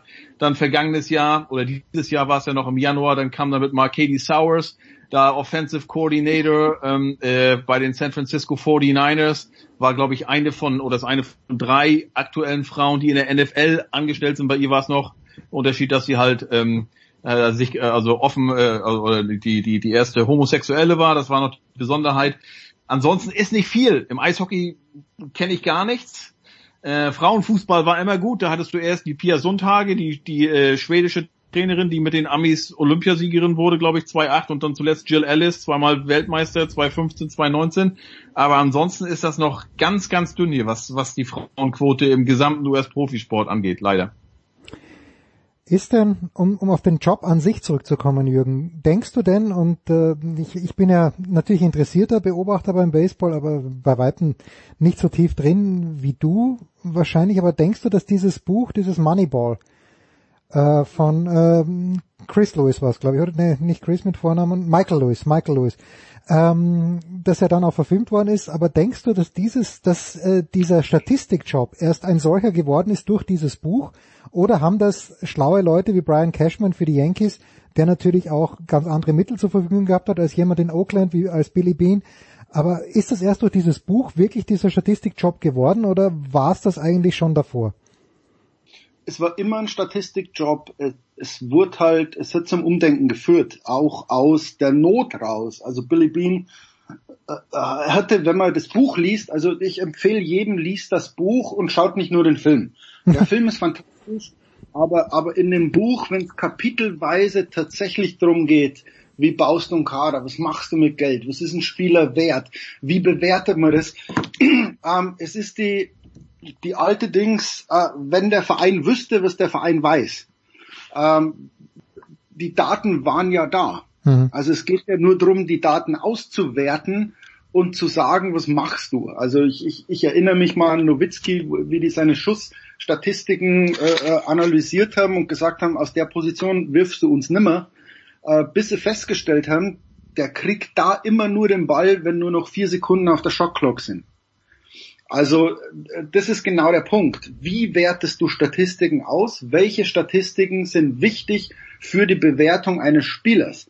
Also Billy Bean war nicht der Erste, der Statistiken verwendet hat, hm. sondern er war der Erste, der die richtigen Statistiken verwendet hat. Also wenn du schaust, ein Hit im Baseball, alles so, ah, Hitting Average, also Batting Average, äh, äh was so über alles, wo Billy Bean gesagt hat, ist mir doch scheißegal, ob du durch ein Single oder durch ein Walk auf die Base kommst. Ist mir doch völlig egal. Hm. Also so ging es los. Und wo der dann sagt, naja, schau mal, wir müssen aber auch schauen, Batting Average ist gar nicht mal so interessant, wenn du mit einem Hit, also ein Double machst, bist du ja schon mal eine Base weiter, die du nicht stehlen musst. Von der ersten auf der zweiten. Bist du plötzlich in Scoring Position. Also deshalb Billy Bean gemacht, dieses aus, aus einfachen Statistiken wirklich eine Wissenschaft. Und da kommt jetzt äh, äh, Kim and Go in, in, ins, ins Spiel, die eine Meisterin ist, solche Statistiken auszuwerten und dann die richtigen Entscheidungen zu treffen. Und, und ich glaube, das ist in jeder Sportart, äh, man schaut jetzt sehr häufig auf Statistiken, auch im Fußball mittlerweile. Äh, die, die wichtige Frage ist, schaut ihr alle auf die richtigen Statistiken? Hm. Also schaut ihr nicht nur, welche Zweikämpfe sind gewonnen, sondern wo gewinnst du sie? Was macht es, dass du den Zweikampf gewinnst? Und dann wird eine Wissenschaft draus. Und, und da ist, ist anscheinend Kingo eine Meisterin in der Auswertung dieser, dieser Statistiken. Also ja, Billy Bean hat angefangen und, und es ist aber noch lang nicht, wir haben noch lang nicht das Ende dieser statistischen Auswertungen erreicht. Du hast ja jetzt auch gesehen, wie weit Tampa damit gekommen ist. Zwei Sieger haben gefehlt, sie wären Meister geworden, weil sonst ist es ja mal, ja, guck dir Oakland an, die Ace, das ist alles nur für die Regular Season, aber bei den Playoffs, dann brauchst du dann halt Star Power etc. Und Tampa äh, ist ja mit einer, ja, wirklich No-Name, mit einer Billigtruppe, ähm, sind die bis in die World Series vorgekommen. Ja, und das, das ist ja meine Anschlussfrage, Heiko. Ich weiß, einer von euch beiden hat es ja fast eh schon gesagt. Ist dieser Marlins-Job vielleicht, wenn es nur darum geht, äh, Statistiken, wirklich die besten Spieler einzukaufen, vielleicht in jener Hinsicht ein kleines bisschen einfacher als die Yankees oder die Red Sox for that matter, Heiko, weil die Red Sox natürlich auch immer sich denken, sie brauchen jetzt einen großen Namen, ein großer Name sollte schon sein, weil sie wollen die Hütte ja los äh, vollkriegen. Die Red, Sox, die Red Sox, das ist ja die große Befürchtung, sind wahrscheinlich auch so eher auf dem Tampa-Trip, weil Heinz, ah, okay. ähm, der kommt ja aus Tampa und der hat jetzt schon in dieser Saison in dieser schlechten Saison, äh, hier waren so viele Namen, die hier auftauchten, die keiner tante, äh, kannte. Hm. Und da haben die Leute jetzt Angst, dass das so ein bisschen hier ähm, äh, Tampa Bay North werden könnte. Ähm, äh, ich weiß nicht, ob das hier funktioniert, weil der Markt einfach ein anderer ist. Also hier kriegst du in die Fresse, hier sind die Erwartungen hoch, wenn du das hier verkackst. Also äh, das wird hier nicht erlaubt und da gibt's ja ein, andere Märkte auch. Äh, Miami Marlins, ich weiß nicht, wann, wann waren da mal die Erwartungen hoch oder wann war da mal so ein bisschen Kribbeln, bevor eine Saison begann. Jetzt war das schön, dass sie da äh, als sie Stadion Heiko, als sie Stadion bekommen haben, das war glaube ja, ich 2013. Ist das, ist das doch Ende Mai schon immer äh, leer. Ja, ja, also klar. Wenn, ich, wenn du wenn du diese typischen Bilder siehst aus der Major League Baseball, Mai, Juni, Juli, so diese Tagesspiele. Und dann kann ich dir genau sagen, welches Miami ist, weil da sind, da sind 150 gefühlt, 100, 150 Zuschauer da. Und natürlich, das war cool, das ist auch geil, das Stadion, richtig in Downtown da alles, aber falls da mal ein Hype war, ist der also schneller abgeappt als, weiß ich nicht, ein Bier bei mir anschlägt. Also da war wirklich Aber man muss auch, äh, äh, ist ja wichtig, und, und das hat ja Billy Bean auch gesagt, es gibt nicht einen Weg, äh, erfolgreich zu sein als GM. Also das ist ja, vergleichs mit der Fußball-Bundesliga. Ein Manager bei Bayern München muss was ganz anderes tun, welche Spieler er überhaupt holen kann, wie der die bewertet, als zum Beispiel Leipzig, als Werder Bremen hm. als Freiburg. Also es gibt nicht eine Blaupause für, einen für einen erfolgreichen Manager und das Spiel ändert sich ja dauernd. Hm. Also es ist ja nicht so, dass Baseball so gespielt wird wie vor 15 Jahren. Fußball wird auch nicht gespielt wie vor 15 Jahren.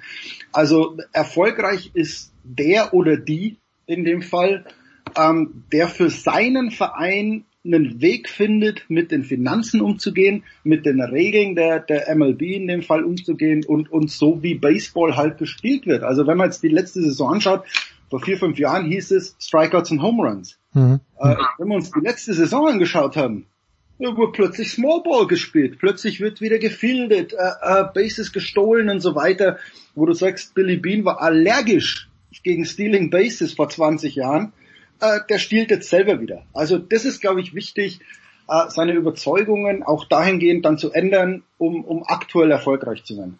Oder du hast einen Bullpen, für den du einen eigenen Bus brauchst, weil das so viele ja. sind. Ich glaube, Tampa hatte elf Closer, also elf Leute, die die Spiele beendet hatten jetzt in der, in der Vorrunde. Das war ja Wahnsinn. Da sind, äh, ja, da kommen einige wirklich nur für, für den einen Pitcher rein oder, oder für ein paar Würfe rein und aber es ist nach wie vor so, Moneyball, ne, wie gesagt, Tampa ist jetzt endlich mal ins Finale gekommen. Oakland hat irgendwie dann, da war immer früh Schluss. Ähm, also wenn du mal die Meister siehst der vergangenen Jahre, das waren dann doch immer noch die Großen mit denen, wo die Gro wo die die Großen, die Top-Spieler, die die mit den ganz großen Verträgen ähm, dann oft äh, die Leute oder die, die waren, die vielleicht den Unterschied gemacht haben, aber das heißt nach wie vor nicht, bloß weil es jetzt 15 Jahre nicht geklappt hat, dass es auch künftig nicht klappen wird. Das, weil ansonsten würde, wenn, wenn du da mal auch gegenhältst, zum Beispiel ein, wie heißt der bei den NHL hier, äh, Mike Trout, äh, ne, wie viele die in den investieren und ähm, was hat der bislang gebracht? Oder wo, wo hat der die geführt? Du musst halt ganz einfach sagen, wer zum Beispiel der für die Dodgers der, der, der meisterbringende Spieler ist Mookie Betts. Und da musst du ganz klar sagen, wer, wer hätte den diesen Vertrag anbieten können, um ihn zu holen. Das sagst du, das hätten die Marlins ja nie tun können. Hm. Also da kannst du sagen, oh, äh, ganz schön genial von den Dodgers ihn zu holen. Naja gut, das ist jetzt keine Kunst zu wissen, dass Mookie Betts äh, ein Wahnsinnsspieler ist. Du brauchst halt dann die Kriegskasse, um, um den zu holen. Äh, das wird dem Marlins nicht gelingen. Da kannst du der schlauste General Manager sein der Welt. Das ist wie wenn du sagst, wir sind Werder Bremen ja, wir können Lewandowski nicht holen. Ja, wir haben eine geile Idee, wir wollen Lewandowski holen. Ja, also das funktioniert nicht. Genau das ist ja der Punkt, wo du sagst, was bei Bayern München funktioniert, funktioniert bei Werder Bremen natürlich nicht. Und natürlich ist aufgrund, wenn du mehr Kohle hast, ist die Chance, dass Bayern München Meister wird, sehr, sehr hoch. Genauso ist die Chance, dass die Yankees, dass die Dodgers Meister werden, sehr hoch. Aber vielleicht muss man da anders beurteilen, wo du sagst, was ist im Markt Oakland möglich, was ist im Markt Miami möglich. Und wenn du dann sagst, schau mal, die sind in den Playoffs, die haben die World Series erreicht, ist das eigentlich, wenn man die Arbeit des Managers bewerten will, ein Riesenerfolg. Und ich glaube, so, so, man muss sich da ein bisschen dann davon verabschieden, zu sagen, es zählt nur der Titel. Oder mhm. es zählt nur, wenn du die World Series gewinnst. Das stimmt einfach nicht. Ja, genauso wie es in der Bundesliga, sag mal, für Werder Bremen ein Riesenerfolg wäre, Platz sechs oder Platz sieben. Und dann kannst du sagen, okay, der, der Manager von Werder Bremen hat einen guten Job gemacht. Also so, so würde ich den Job eines Managers oder einer Managerin beurteilen. Sehr schön. Dann bedanke ich mich bei euch beiden. Äh, sind wir, haben wir doch noch die Kurve zum Sport bekommen, was ich sehr schön fand. Jürgen Schmiede in Los Angeles, Heiko Olderb in Boston, die Big Show 486 nimmt noch eine letzte Ausfahrt und wie gewohnt kümmern wir uns um den Tennissport.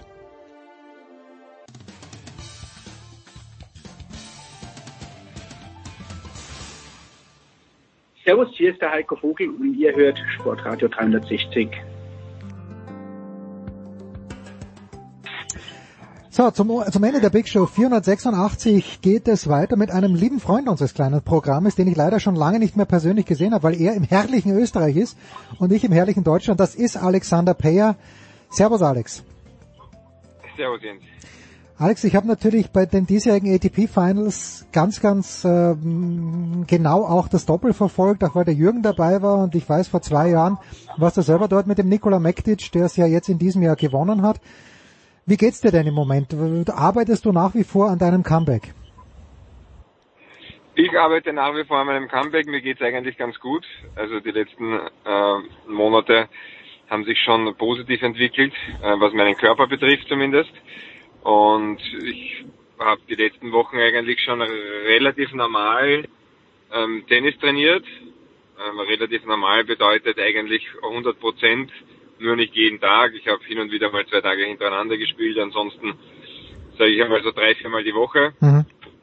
Ähm, bin jetzt äh, aktuell aber in einer Pause, habe letzten Mittwoch das letzte Mal gespielt, habe gesagt, ich mache jetzt einfach mal, ich mache zehn Tage Pause, weil die Turniere sind eh noch relativ lange hin und ich muss es jetzt auch nicht überstrapazieren, das Ganze.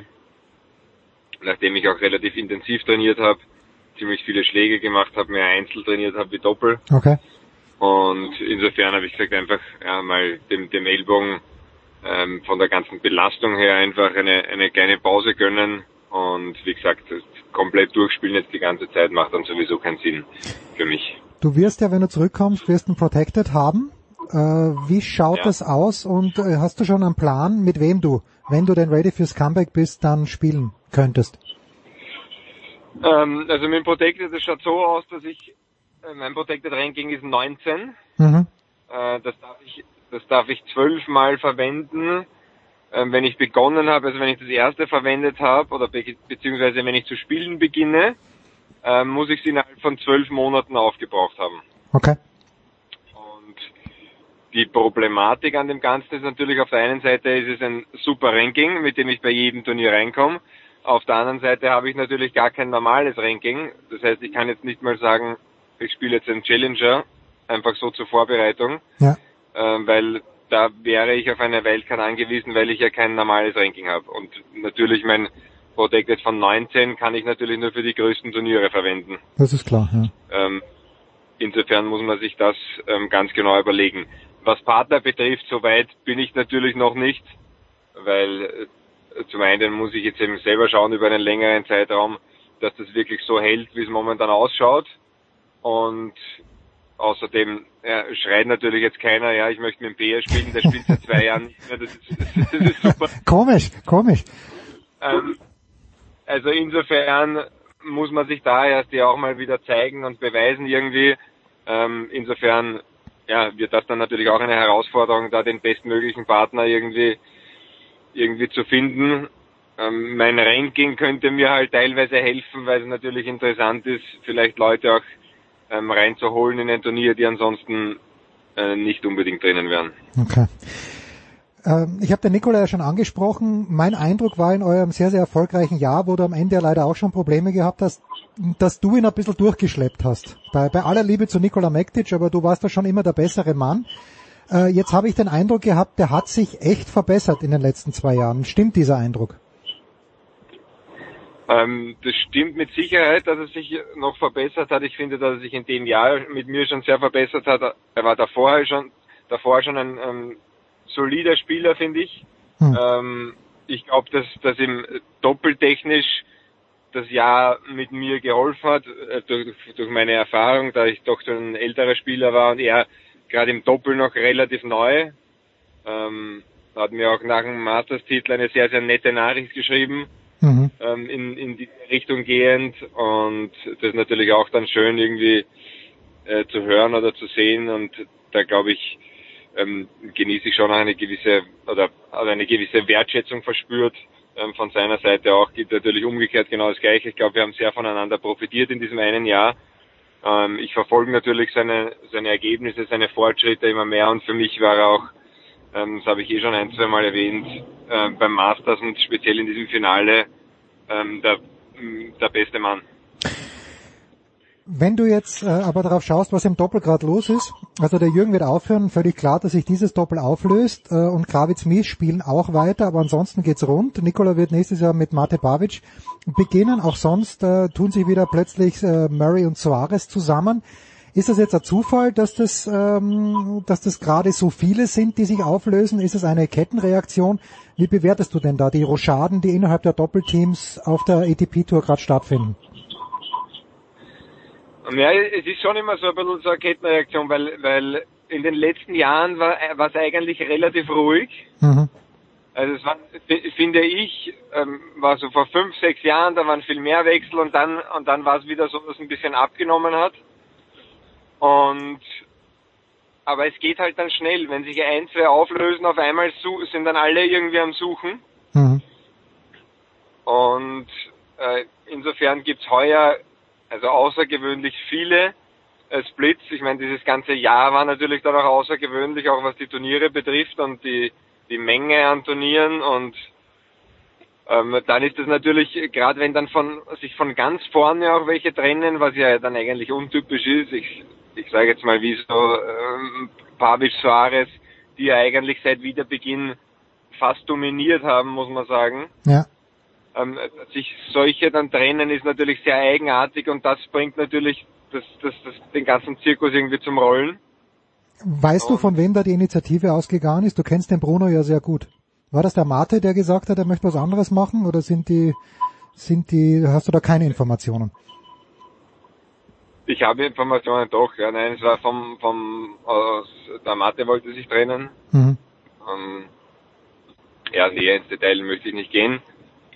Ähm, ist nicht ist nicht meine Sache, aber ja, wie schon gesagt, ist natürlich äh, Erstaunlich eine komische Situation, ja. wenn sich das das weltbeste Doppel, äh, die die Nummer eins des Jahres abschließen und eben speziell seit Wiederbeginn äh, unglaubliche Ergebnisse erzielt haben, wenn sich die trennen. Und dann war es auch, ich glaube, für, für Bruno schon relativ eng. Das war relativ spät. Ja. Und ja, und da ja, da, da, da, da gehen halt dann die, die Nachrichten irgendwie so durch, durch dieses Doppelnetzwerk. ja.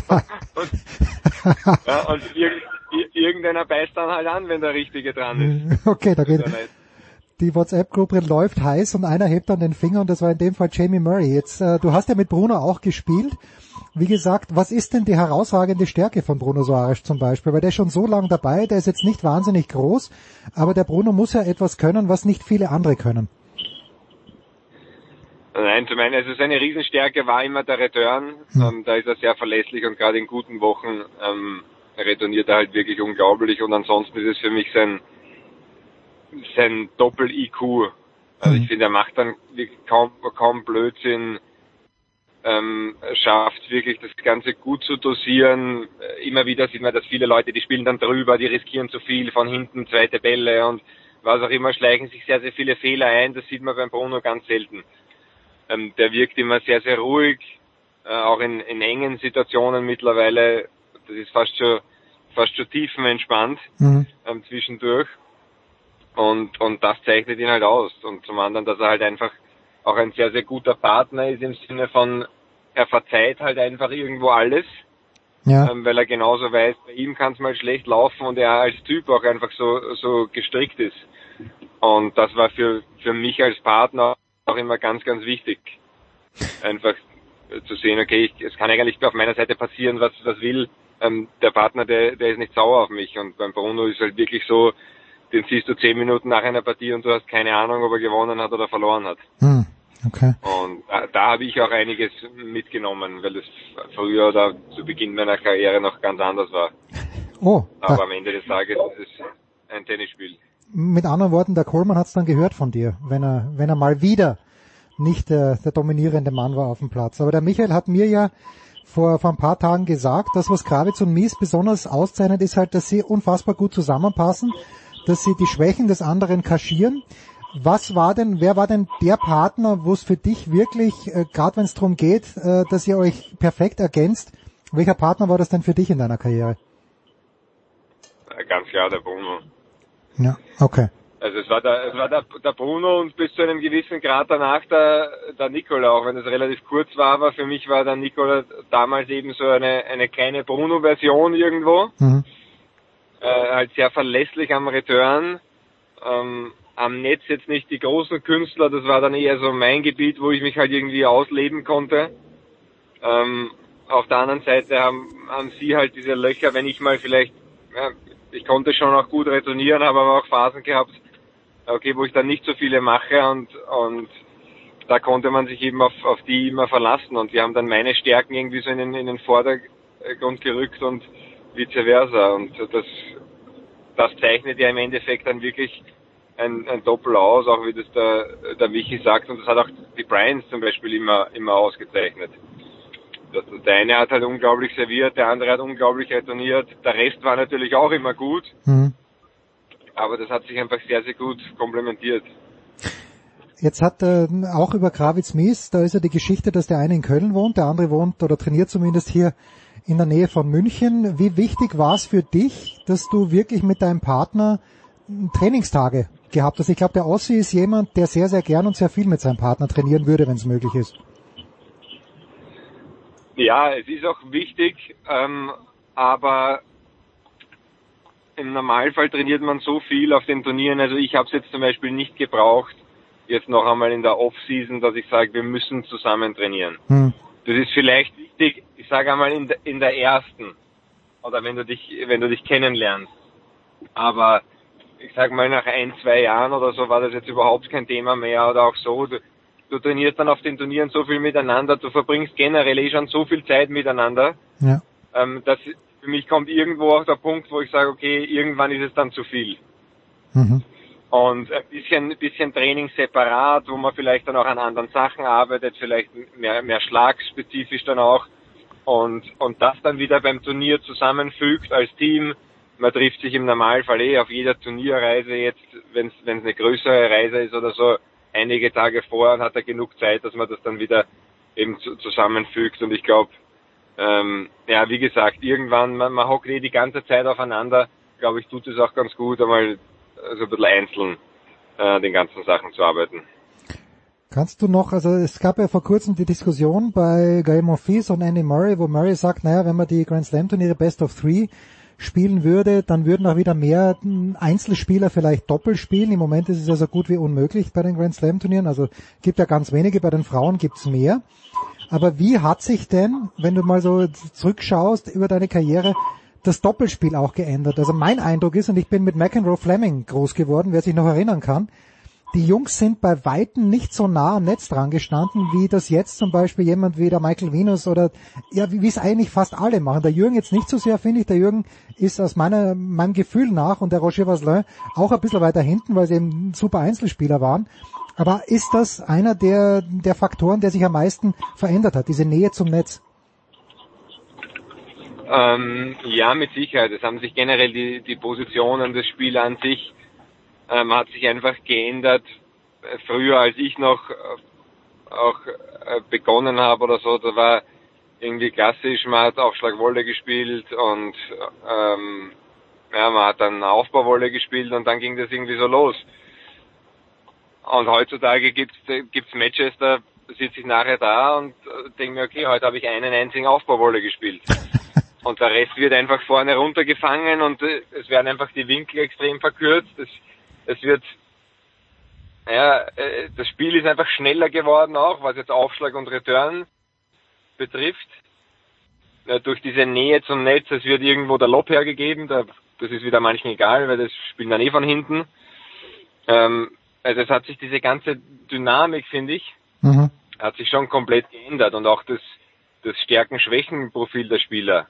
Ähm, also früher hatte man das Gefühl, das war irgendwie alles ein bisschen kompletter Ja. und die äh, fundamentalen Doppelsachen auch Wolle, wenn man wirklich so diesen klassischen Wolle hernimmt, ähm, da ist diese Generation vor mir, würde ich sagen, wirklich herausragend gewesen mit Bryans, Nestor, Paes, Bubati, Knowles, diese ganzen. Mhm.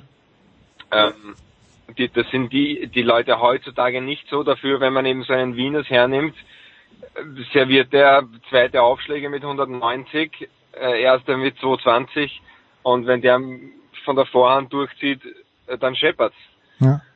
Und da hat sich halt sehr, sehr viel geändert ähm, für mich vom, vom ganzen Spielstil. Aber jemand wie der Venus, äh, willst du mir damit sagen, der weiß gar nicht, was ein Aufbauvolley ist, weil er ihn nicht braucht im Grunde genommen.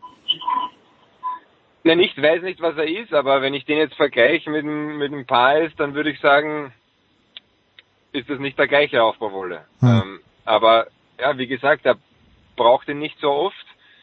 Ähm, es wird halt dieses, diese I-Formation wird viel mehr angewandt als, als früher, um eben die, die, die Platzmitte da gut zu schließen und die Gegner auch wirklich von, von Anfang an ähm, zu zwingen, eben an die, an die Seitenlinien zu gehen.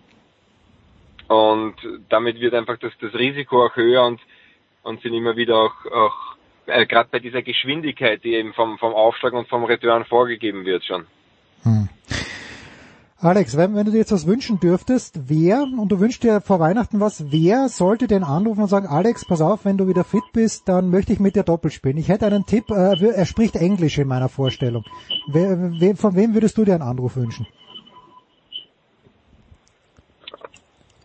Ich habe ja schon gedacht, als der Bruno keinen gefunden No! hat, habe ich mir, so, habe ich, habe ich mir, am- habe ich mir am Anfang gedacht, okay, vielleicht ist das irgendwie Bestimmung, Ja. ja dass, dass mein Ellbogen jetzt wieder funktioniert, aber ja, ich, ich kann es gar nicht sagen. Ich konzentriere mich da sehr, sehr auf mich. Muss ich sagen, ich wäre glücklich, wenn ich äh, mit meinem Ellbogen nochmal so ins, ins Reine komme, ähm, dass ich wirklich auch zu 100% spielen kann. Und ja, Du planst aber, du planst aber natürlich nicht nach Australien zu fliegen, oder? Mit dem ganzen Drumherum. Oder? das kann ich so, so noch nicht sagen. Das Oh, okay. das genaue Drumherum dann an. Okay. Alex Payer, Ladies and Gentlemen, hier in der Big Show 486. Danke dir, Alex. Das war's für diese Woche. Wir hören uns äh, täglich fast wieder und dann natürlich in der Big Show nächste Woche. Das war die Big Show auf sportradio360.de. Folgen Sie uns auf Twitter, klicken Sie den Gefällt mir Button auf unserer Facebook-Seite und abonnieren Sie uns via RSS-Feed oder auf iTunes. Die nächste Ausgabe der Big Show gibt es am kommenden Donnerstag. Bis dahin sollten Sie die Zeit nutzen und die weiteren Angebote auf sportradio360.de wahrnehmen. Play Ball! Da ist gar nichts toll.